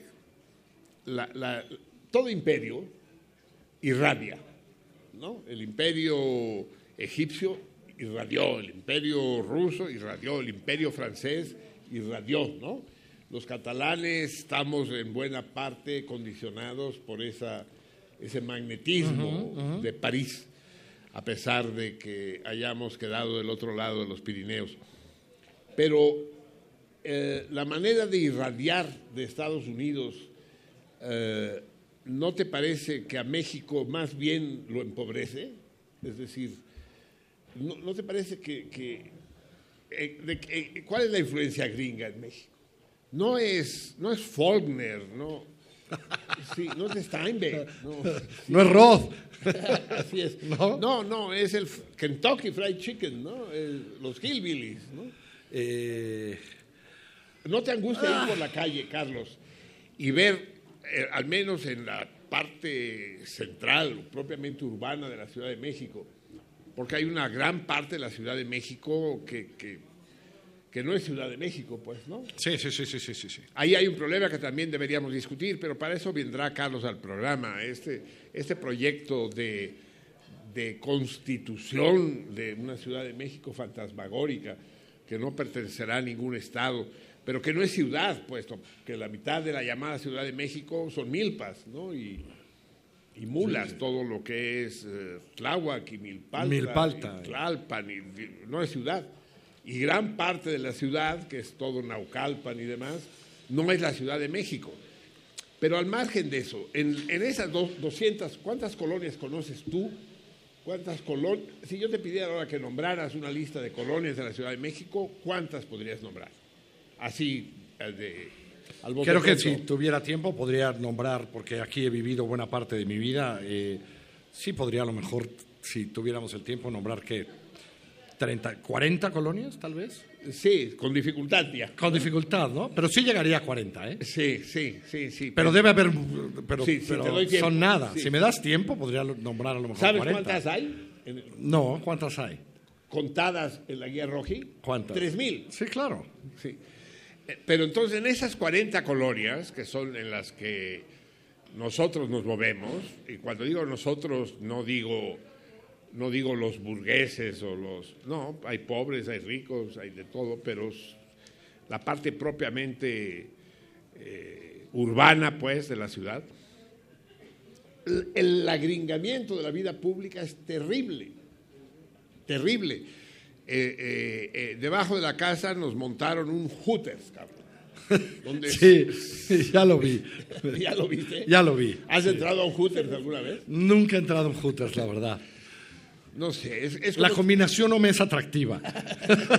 el naranja no es tu fuerte. El naranja no es mi fuerte y las alitas de pollo con tetas no tampoco me parece, ¿no? Sí, e- es que es, es- es realmente deprimente. Lo deprimente no es que exista Hooters. Lo deprimente es que está siempre hasta la madre, pues. Es decir, esta es la influencia gringa. No hay otra influencia. Es decir, lo que nos tiene que llegar de Estados Unidos es esto. ¿No podría llegarnos alguna otra cosa? Bueno, algunas otras cosas de repente han llegado, pero Hartas, no, sí. hartas. Pero lo que llega básicamente es eso, ¿no? Lo, lo que llega es ese comercio brutal y esas marcas brutales y esas franquicias que lo invaden todo, como tú bien dices, ¿no? Porque todos, todo, todo, ahí están, ¿no? Así, espérate, Este, que tenemos una llamada al exterior. Esta, esta vez de nuevo del extranjero, pero más del extranjero que de Brasil. Nos llaman desde Sinaloa. Eso sí ya está puta, en las antípodas. A ver, ¿está lista la llamada? Pues va, avante. Nada menos que este salmón insigne que es el César Guevara. Su último defecto, su último, su último, sí, y único defecto es que le va a los venados de Culiacán, lo cual es del todo intolerable. Ya sabe César, pero se lo repito para vergüenza pública aquí. ¡Ah, madre! Pero bueno, acabo de decirlo, espero que me esté escuchando. Venado, en portugués, viado, quiere decir puto. Y así son los pinches venados de Mazatlán. Ahí está otra vez. A ver, avísenme, porque si no me quedo colgado del aire. Qué difícil hacer programas en vivo, cabrón. Tú lo sabes mejor No, que y- yo. Y, y con gente y... Sí, sí, como No, dijo, no, no, no. como dijo la, la amiga Ahí está, de, ya está la llamada, me dice Marcelí. de Salt Lake City. Dice, me gusta mucho porque hay hombres. que había gente. Eh, a ver, Césare, ¿me escuchas? Claro que sí, Marcelino. Órale, mi venado, ¿cómo, cómo va todo por, por las tierras del Gran Malverde? Este, de poca madre, te estoy hablando de tierra de campeones desde el Pacífico hasta el Caribe, cabrón. Así es, así es. Porque lo curioso es que quien representa a México en el- la Serie Mundial del Caribe, que ya he dicho, es la serie, es el, la competencia de béisbol internacional más importante del mundo. ¿No es así, César? Así es, mi querido Marcelino. Y Oye. dime. Este, bueno, aparte de mandar un abrazo y felicitaciones a todo el cardumen, en especial a ti, a todo el equipo y a Lupe Sánchez Nieves, este, le estaba, preguntando al Carlos de cuántas colonias chilangas quieres que te mencione. Ah, es que tú eres un chilango traidor, cabrón. Eres un transfuga. Bueno, ¿cuántas, ¿cuántas quieres que te mencione, cabrón? A ver, si, Haz un cálculo, ¿cuántas podrías mencionar? Así es. Pues las que quieras, güey. este, Ya se le pegó lo norteño a este carro. Sí, sí, sí.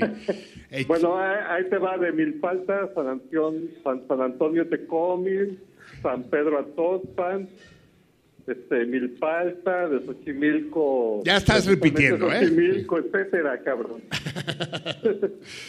Sí, sí, mencionaste cinco, ahí la llevas. Bueno, güey. Pero además la es- del Valle y demás. Sí, la Roma y Un, un abrazo. Marcelino, un abrazo a todo el cardumen. Sí, lo que pasa es que César Berlanga hace trampa porque es biólogo y entonces te llevaban de prácticas de campo por todos, todos esos parajes, esos páramos desiertos. Sí, del nos sur. llevaban a Contreras, cabrón. A huevo, sí. En la Jusco está la Ciudad de México, imagínate, cabrón. Es la Bueno. única ciudad que tiene un monte de ese Así pelo es. en, en- en su territorio, sí. César, gran alegría haber recibido tu llamada. Un abrazo, Marcelino. Un abrazo todos. fuertísimo. El, el cardumen, el cardumen norteño, fundamental en el programa desde hace muchísimos años, César. Espero que vengas pronto por esta ciudad que tanto quieres y tanto detestas al mismo tiempo. Un Ojalá abrazo y a través de ti un abrazo. Que les caiga una bomba atómica coreana. Así es. Un- a través de ti un abrazo a todos los sinaloenses. Un abrazo para todos ustedes. Ot- otro para ti, querido César. Amigos míos, son, es el momento de repetir los toritos porque ya faltan solo 10 minutos para las 2 y a pesar de que hay, me voy a poner, me voy a poner en carácter. ¿Va así? ¿Así doblado? Ah, sí, ya entró. ya entró. La vaselina. La introducción, pues sí, no es trivial. Eh, va- va- van los toritos de nuevo, amigos míos, porque son cuatro y son muchos. Por última vez el día de hoy, todavía tienen un ratito, porque vamos a, vamos a cerrar el concurso a las 2 y 10, porque tenemos el festejo de cumpleaños dentro de un momento. A ver, amigos, eh, para los que están, para los que están en su casa, eh, ¿cuál es el personaje femenino más, es que ya no sé en qué orden lo dije, cabrón, ¿cuál es el personaje femenino más lúbrico de la historia de la literatura mexicana? Eso es, el premio es un curso de cerámica. Los teléfonos ya me los chingaron. A ver, los teléfonos son. Léelos. Los teléfonos son 55 62 51 49 24 y 55 17 30 79 98. Muy bien. Yo creo que me voy a retirar porque ya me dio vergüenza estar entre Javier Platas y Juan y Carlos Puch. Uta, nomás los oyes hablar y dices, no, güey, estos sí ya son profesionales, cabrón, eso es otro rollo. En fin, y, no, no nos hizo Adriana al pato, espero que todavía nos lo hagas. sí. Regresará un día. sí. Eh, otro, otro torito para los que están en su casa son las... eh, ¿En qué, qué libro termina? Por cierto, que me dice Praxedis que me equivoqué y- y- y si lo dice Praxedis debe tener razón. El libro por el que les pregunté no termina con una lista interminable de autores, sino de personajes literarios. Puta, eso lo digo ya al, al cuarto para la hora. En fin, perdonen, pero espero que con la perspicacia que los caracteriza se hayan dado cuenta. Qué gran novela mexicana termina con una lista, inter- tendría que haber dicho con una lista interminable, punto, con una lista interminable de personajes literarios. Y el premio es ya no sé qué- cómo dije los premios, eh, creo, creo que lo que dije son las clases de monta a cargo de Selene Acevedo. Eh, ella pone los caballos y ustedes ponen el jinete. O lo mejor, Selene, eh, ¿podemos llevar caballos para que tú los enseñes a cabalgar? ¿Un caballo cabalga? No, no. Uno cabalga al caballo, supongo. ¿no? Lo que hace el caballo es trotar o sí. Entonces, clase de monta para el que diga cuál es la novela mexicana que termina con una enorme lista de personajes literarios. Y para los que están aquí, los dos toritos son, ¿cuál es la película en la que un profesor, dije yo de matemáticas, y el mamón de Praxedis me vuelve a corregir y dice, no es profesor de matemáticas, imbécil, es profesor de literatura. Y sí, no, está de la chingada. Y así quiero que, es que no quiero que adivinen, cabrón. quiero irme a Acapulco. Yo, eh, es un profesor de literatura que anda, eso sí, en un cabaret vendiendo cositas por las mesas. Es más, les diré estampitas. Y finalmente, el último torito es quién, quién eh, es el autor de las portadas de los primeros libros de la China Mendoza. Creo que dije los premios en desorden, pero es igual. ¿Quién hizo? Eh, creo que las clases... Eh, no, pero tengo que decir claramente antes de que se haga el sorteo, porque si no está de la chingada. A ver, tengo que apuntarlo. Es que esta manía de no apuntar, es que yo soy del siglo XX, chingada. ¿No apuntaban en el siglo XX? Eh, sí, sí, sí. No, no apuntaba cuando tenía 50 años, claro. Pero en todo caso, la, pregunta, ahorita decimos cuáles son los premios de cada torito. La, la otra pregunta para los que están aquí es quién pintó, pinches monjas, ¿cómo le hacen, Adriana? Sí. Dice, ¿cómo, le hacen cuando cogen, cara? Se quitan esto, ¿verdad? Sí. Dice, esa pareja que está cogiendo, ¿lo saben? Está cogiendo una pareja y la mujer dice, ay, Erendiro, ya no me crees, ya no me quieres, cabrón. ¿Por qué lo dices, Dominga? No, ya no me quieres, ya, ya cuando hacemos el amor ya no te mueves. No, sí te quiero. Lo que pasa es que si me muevo se me cae la ceniza del cigarro.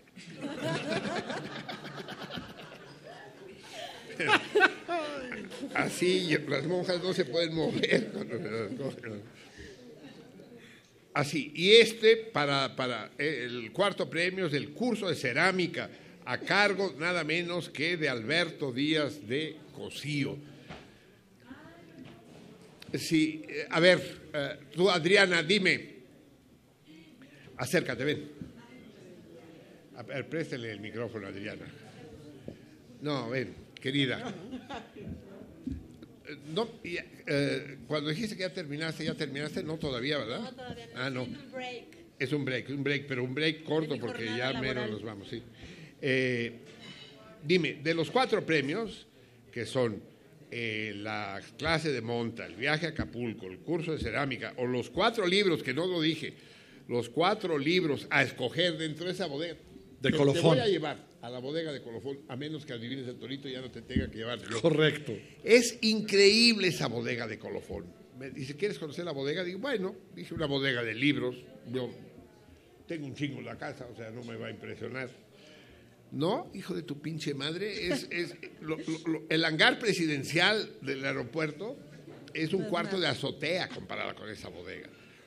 Puta, una madre de 10 metros de alto, 100 de largo y 20 de ancho, con anaqueles de hierro retacados de libros acostados, porque no están parados, están acostados en paquetes. Y entonces entrar en ese auténtico paraíso y escoger los cuatro libros que tú quieras. Decir, a ver, váyase y véngame a recoger pasado mañana. Deje, ¿No está bien puesto? me, me, correrán del... Exacto, es que son los, los pasadores son el secreto. No se caiga el velo, señor. Uh, ¿Cuál escogerías? La verdad estoy entre el, el curso de cerámica, es que yo admiro demasiado al señor Alberto Díaz de Costa. Ah, lo conoces. Sí. Qué personaje, ¿no? No, sí, tengo muchas cositas en mi casa de, de- de su taller de cerámica y es una experiencia ir a ese taller, es una maravilla ahí enclavado en el corazón de Coyoacán. Así es. Sí, está lleno Ese de cosas bellas. y- rústico, sí, la señora Cora, que en paz descanse, que fue el alma de ese taller y sus hijas, que son una maravilla. Adriana, mi tocaya, que es este, una gran artista y, y la verdad es que es, una, es, un, es un viaje lo de la cerámica, o sea, no es, no es cualquier cosa eso de la cerámica. Así es, no es. Sí, entonces, te entonces, quedarías con el curso Yo de me quedaría cerámica. entre el curso de cerámica y, y el, y el, y el- ay, no sé, creo que lo de los cuatro libros. También, ¿no? Todo es muy tentador. Sí. Todo, todo está padrísimo. Sí, porque, porque de- déjame decir que te tengo malas noticias. Mientras te sigas dedicando al cabaret, está cabrón que puedas montar tu propio taller de cerámica y que puedas tener acceso a los libros de colofón con tanta facilidad. ¿Por qué qué, escogiste el cabaret? ¿Por qué no te dedicaste a algo más como Gloria Trevi, digamos? No, pues es que no conocía al señor Eduardo Andrade, entonces no cosa voy a decir. Entonces no, no, no me descubrió. No me descubrió. No, pues mire, la verdad que o sea, el, el cabaret es para, para mí eh, parte de la herencia familiar. Mi abuela. Esa es la historia que quiero Sí, que que, que ahí, ¿verdad? Y ahí tenía plan con maña su pregunta, señor Marcelino, pero me voy a pasar para allá para que. Sí. Siéntate. Siéntate. Adriana. Ay, me dio, Yo solo tengo que llegar a dar, a dar los teléfonos. me dio- No. me dio su lugar el señor Carlos. Ya, ya lo, fue- fue- Ojalá que en Televisa también me dé su lugar. Miren, Ah, el, pa- el papel, el papel de Puch. No, qué, caballeroso, señor Puch, Nunca mejor dicho, sí. Y él está sosteniendo el cartel que dice al aire, round 1. Entonces, bueno, eh, el, el cabaret forma parte de, de- de mi historia familiar. Eh, mi, mi abuela, Beatriu, catalana, en los refugios de bombas de Barcelona durante la guerra civil española, que como dices, mal, llame- mal, mal llamada guerra y eh, civil, llamada civil, y mal llamada española. ¿verdad? Pero bueno, eh, ella en los refugios de, de bombas solía contar chistes con sus amigas, cantar canciones y, y generar ambientes de, pues prácticamente de, de cabaret, porque arriba las, las bombas caían y ella con sus amigas pues hacían estos, estos refugios no solamente físicos de las bombas, sino también refugios emocionales y artísticos, pues para sobrepasar el terror de aquellas noches. Y ella a mí me contó desde niña que, que para sobrepasar el, el miedo y para mantenerse viva, pues se valió del humor, de la poesía y de la música. Así que, bueno, pues, pues para mí y, eh, fue algo como natural también refugiarme en la música, en el humor y en, y en la poesía, eh, de cualquier dolor, de cualquier situación adversa, difícil, de cualquier realidad, pues, eh, que, que oprimiera, digamos, la vida y mi corazón y todo. Y entonces, bueno, así fue como yo aprendí a, a pasar pues, los, lo- lo- los ratos difíciles y pues se hizo un estilo de vida y después pues ya llegó a mi vida también la, la forma de hacerlo más profesionalmente y me fui a estudiar a Barcelona Clown, etcétera, etcétera. Y pues así. Y, y- y colorín colorado. Nada colorín colorado, porque Hasta la historia continúa, pues. Exacto. Pero me voy a quitar. Sí, quítese voy- ya, voy a no le queda, no le queda ese velo de Voy a monja, colgar los hábitos, chica. Ya cuelgo los hábitos, cabrón. Sí, sí. La- la- el, el- el- el- el mundo me llama. sí. Eh, porque el cabaret, fíjate, Carlos, fíjese, Miri, fíjate, Javier. Lo que decíamos de los Estados Unidos. En Estados Unidos lo que, lo que, lo que mola, lo que rifa en, los lugares públicos es el la famosa stand-up comedy. ¿no? Un güey parado o una huella. Hay algunas buenísimas como esta Helen DeGeneres, ¿no? que es muy buena. Pero, pero es seco, es, eh, es qué sé yo, como, como, como comer un hot dog sin hot. Es, eh, sí, un contador de chistes. Hay grandes contadores de chistes. En México tenemos a Polo Polo y tenemos... Y, y, sí hacen reír, pero es casi, casi una cuestión mecánica, de reflejo. El cabaret reúne, como dijo bien Adriana, el humor con la música, con, con la belleza plástica, con la danza e incluso con la tristeza, decíamos Adriana, ¿no? Porque el, humor, bueno, ya no vas a tener tiempo de hacerlo, pero Madame Bijou, que quiere decir la señora Alaja, eh, tiene un momento muy triste, muy patético, pues, en su, ¿no? Cuando no llega Memo. Ah, sí, que está toda la, función esperando a, que llegue el que entrega las medicinas de la farmacia de la llamada que hizo y al final... Se viste, y, se viste. Y hace, o sea, todo el, todo el tiempo está esperando como esa visita, porque es la única que tiene quizá en años, y pues al final no, no, no Memo sí llega, pero le, deja las medicinas por debajo de la puerta y sale corriendo porque ya sabe lo que le espera con Madame Bijou. Se, han visto películas como Cabaret, El Ángel Azul, El Huevo de la Serpiente, que son todas historias de cabaret tristes, ¿no? de esa Nostalgia, es, un poco como el circo, ¿no? Hay un lado... Sí, sí, sí, sí, sí. Hay un lado muy nostálgico. Es, es que, es que el, cabaret no, no rehuye el dolor, sino que pasa, es como, eh, ahora sí que es como una Pascua del dolor, pero a través del puente de la, de la poesía y del humor y, y, de, y, de, y de la risa, pero una risa que no es fácil, no es complaciente, es realmente, es la celebración de la vida a pesar de todo. Que a pesar de lo que esté pasando, sea duro, sea como sea, el ser humano tiene la capacidad de, realmente de, reír y que eso es lo más subversivo que puede existir, porque es subversión también el cabaret, pero no, no tiene que ser panfletario, o sí, como lo fue Bertolt Brecht, pero realmente no, no, no, invita a una risa fácil, ni mucho menos, sino invita realmente a, desgarrarse el corazón, pero atravesarlo por el, el último puente posible entre, entre el dolor y, la, vida, ¿no? que es la poesía, que como lo decía este premio Nobel, que también, bueno, porque ahora se recuerda mucho a Bob Dylan, que bueno, que creo que ni le ha tomado la llamada a la academia, pero eh, dicen, ¿no? pero a, a Wisława Szymborska, esta poeta polaca, que tuvo también el premio Nobel de Literatura y que, y que decía eso, ¿no? que el último puente posible era la poesía. Así es, bravo. Muchas gracias. Carlos, déjame preguntarle a Carlos. A ver, Carlos, desde tu óptica. Sí, ahí voy. ¿Cómo chingan, Eh, Para eso hay productores. Eh, como ya nos provocó, no tenemos tiempo de discutirlo. No, venimos aquí a discutirlo, no. a poner cuestiones en el aire. ¿Qué te pareció el premio Nobel de Bob Dylan? Bueno, primero decir que Bob Dylan hoy lo rechazó. ¿No lo rechazó? ¿Sí? Hoy lo rechazó. ¿Hoy lo rechazó? Sí, sí, hoy lo rechazó. Ah, cabrón, eso cambia completamente el panorama. ¿Y qué dijo para rechazarlo? Nada más dijo que no. Nada más dijo que no. Ah, ¿ven lo que es tener un periodista de veras en la mesa? No son mamadas. Hoy ya dio señales de que no lo quiere, ¿no? Este, ¿Que no necesita dinero primero? Sí, pues no necesita nada y supongo que él piensa un poco como pues que su, que su arte es otro, ¿no?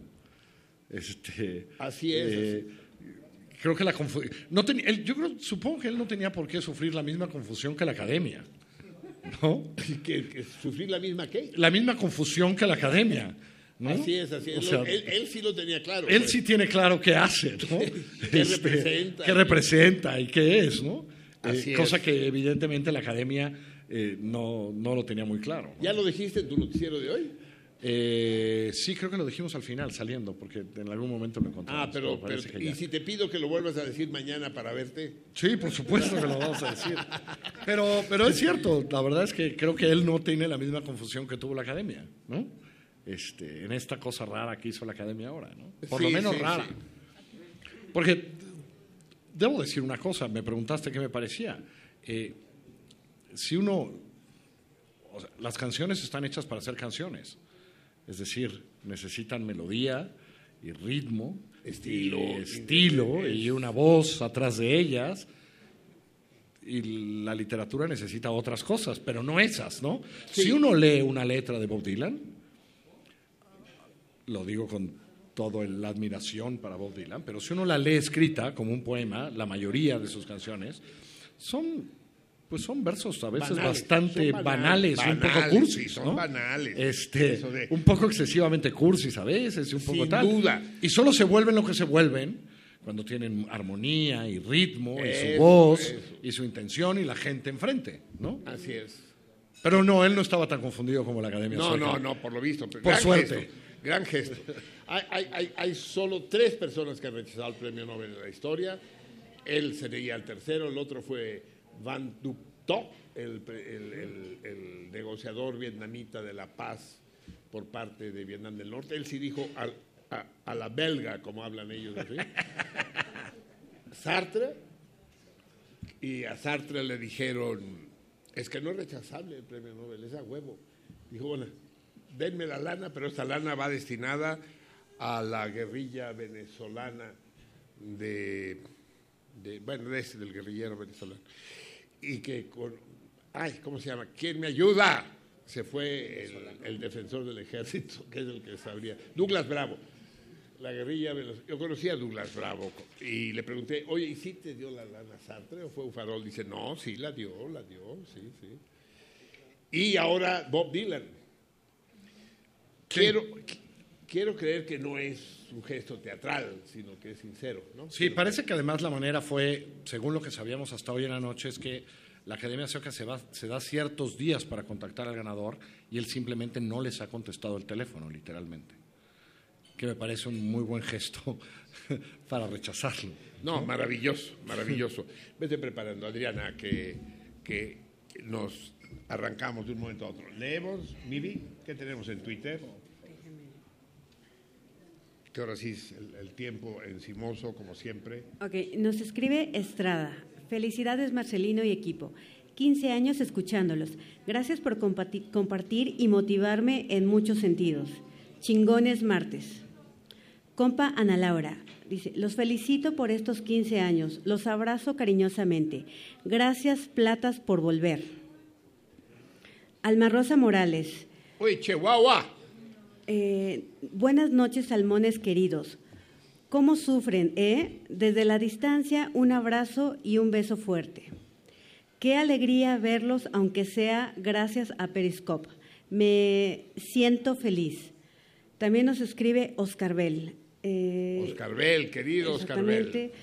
Sentido contrario, 15 años, felicidades. Alfonso de Alba Arcos, San Lucas y su locuacidad, santo patrono de la salmoniza, 18 de octubre. Feliz y blasfemo aniversario al bendito cardumen a recontracorriente. Jaime M. Que siga la vida intensa. Egregio U- Uroboro, felices 15 años. Sentido contrario. Francisco Castilla, buenas fiestas. ¿Podrían repetir los toritos para los que no nos dieron permiso de ir? Ricardo Zárraga, feliz aniversario 15 a Uy, Uroboro y a toda la salmoniza. Disfruten ese vals. Alberto Montesinos. Larga vida a sentido contrario. Un gustazo escuchar al maestro Platas. La cereza del pastel. Abrazotes. Compartimos. Así es. Eduardo Arenas. Un gusto ser parte de este guateque, aunque sea a distancia. Larga vida a los salmones. Se les admira. Eh, Alma Rosa Morales vuelve a escribir y dice, ¿qué pedo con esa gringa? ¿Por qué le dice tonta y aburrida a la querida salmona Adrina? Será Adriana, ¿no? ¿Quién dijo, quién dijo que tonta y No, aburrida? ¿eh? ¿Quién lo dijo? No, no, yo tampoco escuché. Otro programa. Yo creo que se Sí, cambió de, cambió de estación, sí. Así es. Adra- Adrián Santuario dice, un gran abrazo, queridos, eh, un gran abrazo, queridos. Se dibujaron otro eclipse perfecto alrededor del Sol. ¿Cómo, cómo? No entendí bien. Se dibujaron otro eclipse perfecto alrededor del Sol. Así puso. Puta, eh, la- es que la- ya cuando se pone Oye, poético está de Marcelín. Tuiteé que estaba yo aquí, escribió Macario Esquetino diciendo, ah, yo estuve ahí hace como nueve años y dice, saludos a Platas también. Dice Macario. Macario Esquetino también. otro, otro reaccionario brillante de Dios. Sí, sí. sí es. Qué bien escrito. Sí, ¿no? Qué bien. Jazz. Eh, felicidades a los quinceañeros. Un saludo desde Francia. ¿Quién? Jazz. Jazz. Eh, no, Jazz. Así se hace llamar en Twitter. Jazz. Y escribe Mauricio Jiménez. Dice que está. Mauricio, el teatrero. Así es.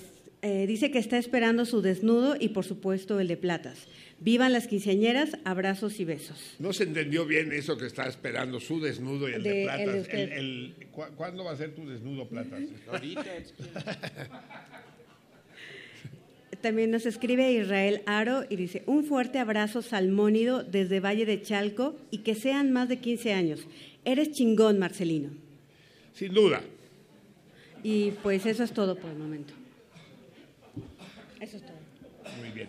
Sí, a ver, dele Bueno, no, ¿qué dice ahí? ¿Está bien? Ah, sí, tiene que venir Adrián. Ah, recibimos mi, sobrina Valentina, que es la única bohemia de la familia y por lo tanto es la única que resiste a, estas horas, porque las demás ya fueron al nido.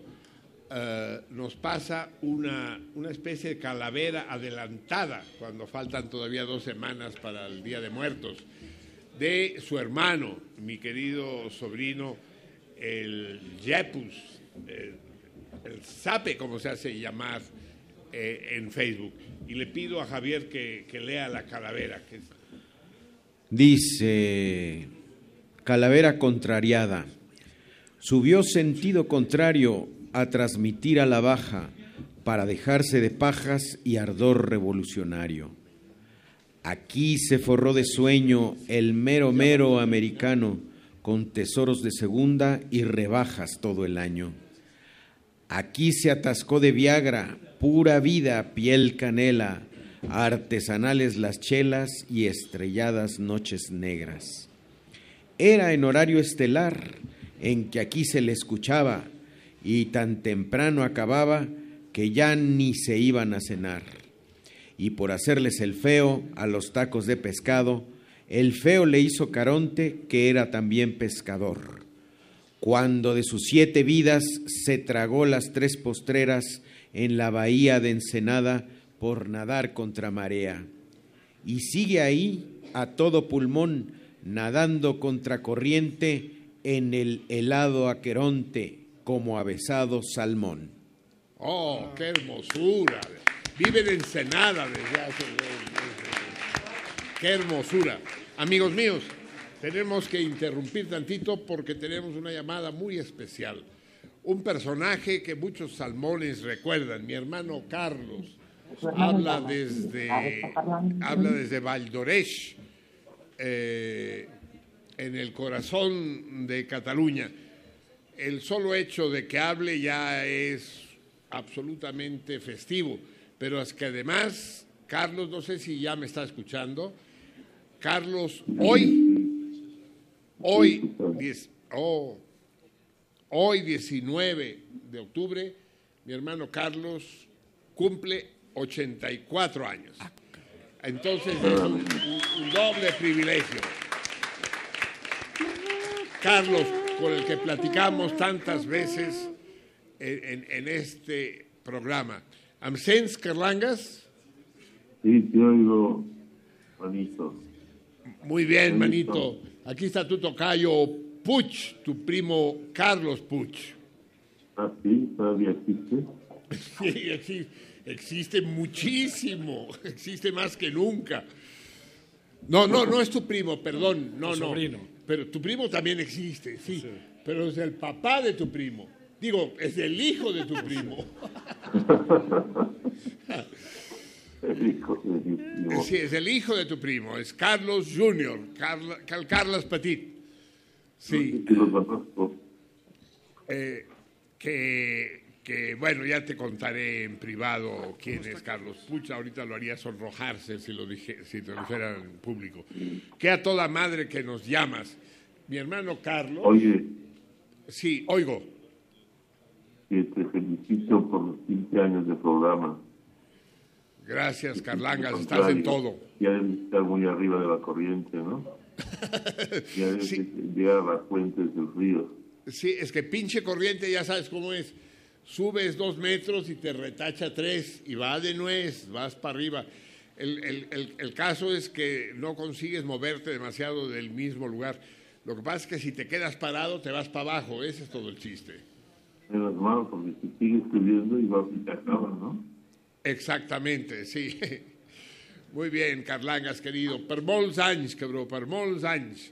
Gran emoció sentir-te. Muchas gracias. I, i, i, i espero poder-te donar l'abraçada personalment molt aviat. Espero poderte abrazar. Hace ya muchos años que no veo a mi hermano mayor, al mayor de mis hermanos mayores, mayor en todos los sentidos de la palabra. Ustedes ya lo han oído hablar. muy largos para abrazarme. ¿Cómo? Que necesitas unos brazos muy largos para llegar a abrazarme ahorita.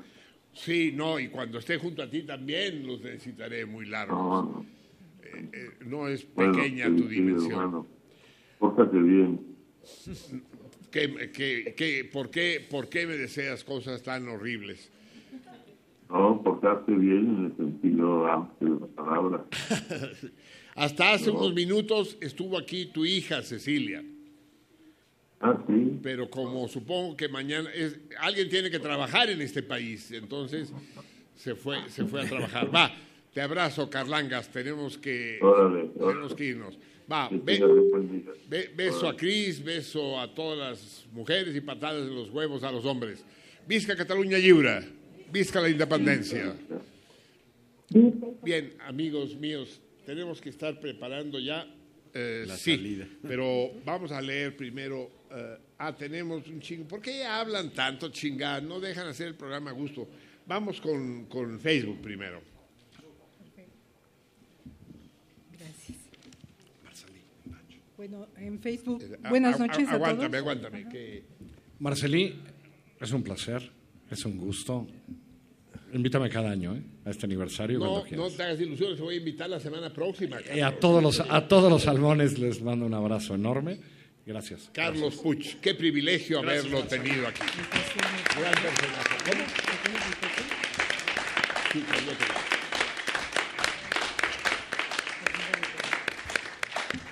Gran Carlos Puch, gran Carlos Puch. Eh, Pasamos pues a la lectura de Facebook.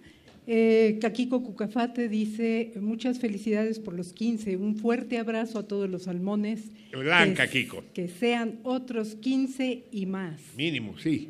Gladys Valencia, buenas noches a todos los salmones. Qué alegría envidiosa escucharlos. Felicidades por los 15 años de sentido contrario y que vengan muchos más. Desde la Perla del Pacífico les envío abrazos y besos para todos los salmones. Saludo especial para Eliseo. Gran Eliseo que debe andar por aquí suelto, sí. Ale Jiménez. Suelto quise decir eh, caminando de un lado a otro, no está enfermo. Ale Jiménez manda felicidades, salmones, con una imagen. Arturo Torres, felicidades a todos quienes hacen posible el programa, al profesor Marcelino y a Javier Platas, a los colaboradores y a todos los salmones. Larga vida a los revolucionarios, que viva la inteligencia, el buen gusto y sentido contrario. Que viva.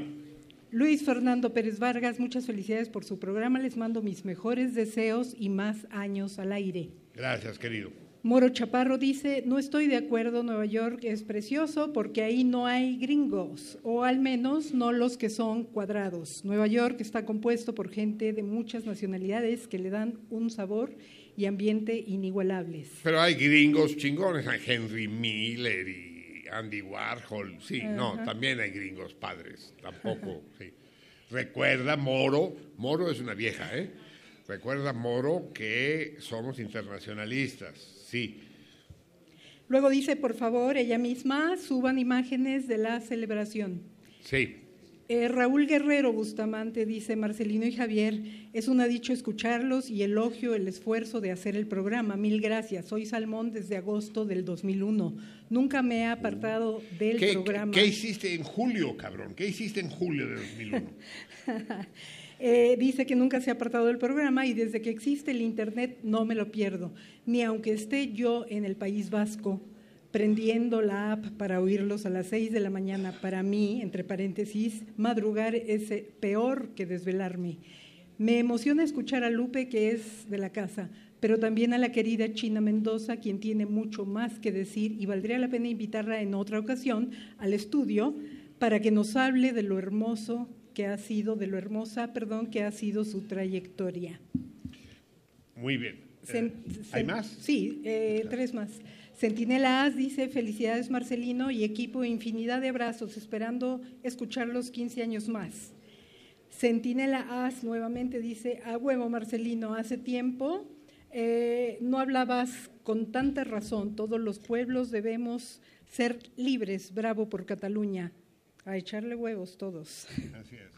Emilio Martínez, mis felicitaciones a sentido contrario y a todos los salmones de parte de esta orca, que cumplan 15 años más. Abrazo. Moro Chaparro nuevamente, muchas felicidades a toda la salmoniza, al Salmón Mayor, a Lupe, al equipo y a todos los radioescuchas. Salud por los 15 años. Muy bien. y pide que Platas lea. Eh, tenemos, eh, ¿sabes qué te voy a pedir? Eh, pasa el micrófono, dale chance que se siente aquí el Javier. como ya para variar se nos echó el tiempo encima y hoy no les podemos pedir a los trabajadores que se cuelguen porque pero ellos sí, ellos felices, porque ellos cobran horas extras, cabrón. Así que el, que saldría aquí perjudicado sería. Lee únicamente los nombres de quienes nos, hablaron. Ya leeremos los mensajes del programa que viene y solo si contestan al torito correctamente. Mm, bueno, mira, Mandala nos felicita. Teodoro Enrique Neria Bautista. Teodoro Bautista Aragón. Pérez Martínez Brenda Odet. Enrique Martínez.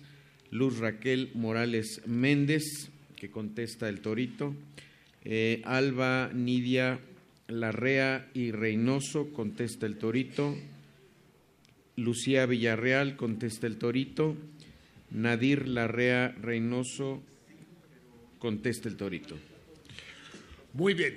Eh, vamos a contestar, vamos a irnos rápidamente, vamos a, a preparen el sorteo del del Torito para hacerlo al aire. Las respuestas correctas son las siguientes. El, profesor, ya quedamos que de letras, que, que, vende chingaderitas en un cabaret, aparece el profesor Rath y aparece en la película que mencioné expresamente, El Ángel Azul. busquen las respuestas correctas. Eh, el, personaje femenino lúbrico, más lúbrico de la literatura mexicana, es el de la segunda novela de la China Mendoza. Este, ¿Cómo se llama tú? Alberto Gironella. No, no, no, el personaje lúbrico, cabrón. Ah, ausencia Bautista. Ausencia, ausencia, ausencia, ausencia. Ausencia Bautista. Lumbre. la llaman, sí. Es, es una ninfómana desquiciada. Eh, ¿Qué más pregunté? Ah, el ilustrador de, los primeros libros de la China Mendoza, nada menos que el gran pintor Alberto Gironella. Y finalmente, ¿qué otra cosa pregunté? Eh, la, novela que concluye. Ah, la novela que concluye con una lista interminable de personajes literarios es Palinuro de México, de, Fernando, del Paso. Vayan escogiendo los ganadores porque tenemos que darlos ya. Tenemos exactamente cinco minutos. Eh, a ver, aquí están Va, clasifíquelos, ayuda a tres a clasificar los cuatro, los cuatro toritos y eh, mientras los clasifican, vamos a, darlo, vamos a dar el nombre del ganador al mero final. Pero en este momento pasamos a celebrar formalmente el cumpleaños de sentido contrario. 15 años, pues, 15 años con ustedes, 15 años frente a ustedes, junto a ustedes, entre ustedes, entre nosotros. Ya, aquí ya no hay ustedes y nosotros, somos todos nosotros. Un gran placer. vamos a partir el pastel, vamos a beber más champán y vamos a pedirle a la, a la tropa loca de Adriana Molecita que nos acompañe en el festejo final. Adelante, amigos míos. Ah, las mañanitas para sentido contrario, sin duda alguna. Estas son las mañanitas que cantaba el rey David. Hoy por ser tu cumpleaños te las cantamos así. Despierta sentido contrario, despierta.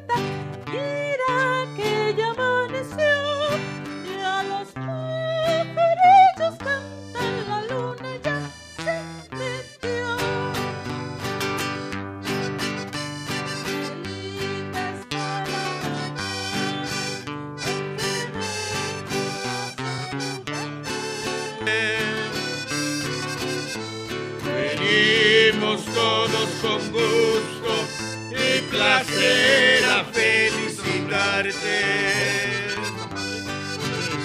El día en que tú naciste, nacieron todas las flores. Y en la pila del bautismo cantaron los ruiseñores.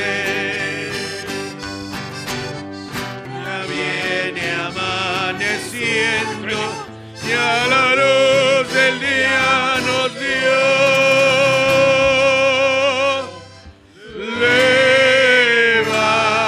Levántate de mañana, mira que ya amaneció. ¡Bravo! Felicidades a todos, amigos míos. Aquí la fiesta seguirá un rato más. Eh, a los amigos que nos están escuchando por radio les deseamos la mejor de las noches. Si la van a desperdiciar durmiendo, lo menos que pueden hacer es hacerlo bien. Y, y si, y- y si no, aprovechen esta, esta aventura nocturna. Recuérdenlo siempre, no se olviden. Muchas, muchas emociones en el año nuevo de sentido contrario. Y tampoco olviden que la noche no es negra en absoluto. La noche es transparente. Hasta el martes.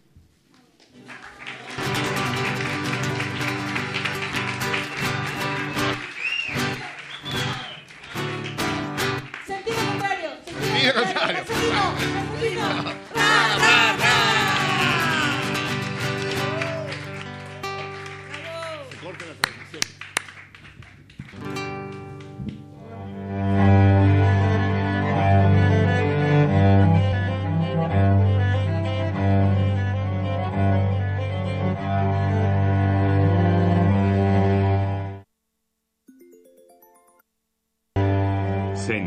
Sentido contrario.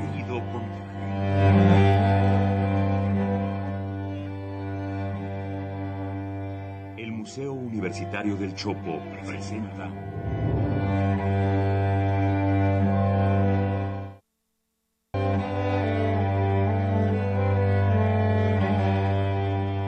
Sentido contrario.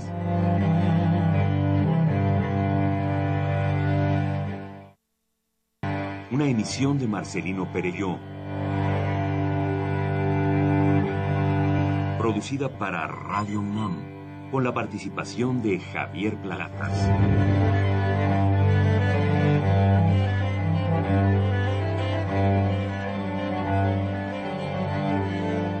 A veces es la manera de llegar más rápido. A veces, a veces es la única manera de llegar. A menudo es la manera de no llegar. Y pese a todo, casi siempre es lo único que tiene sentido.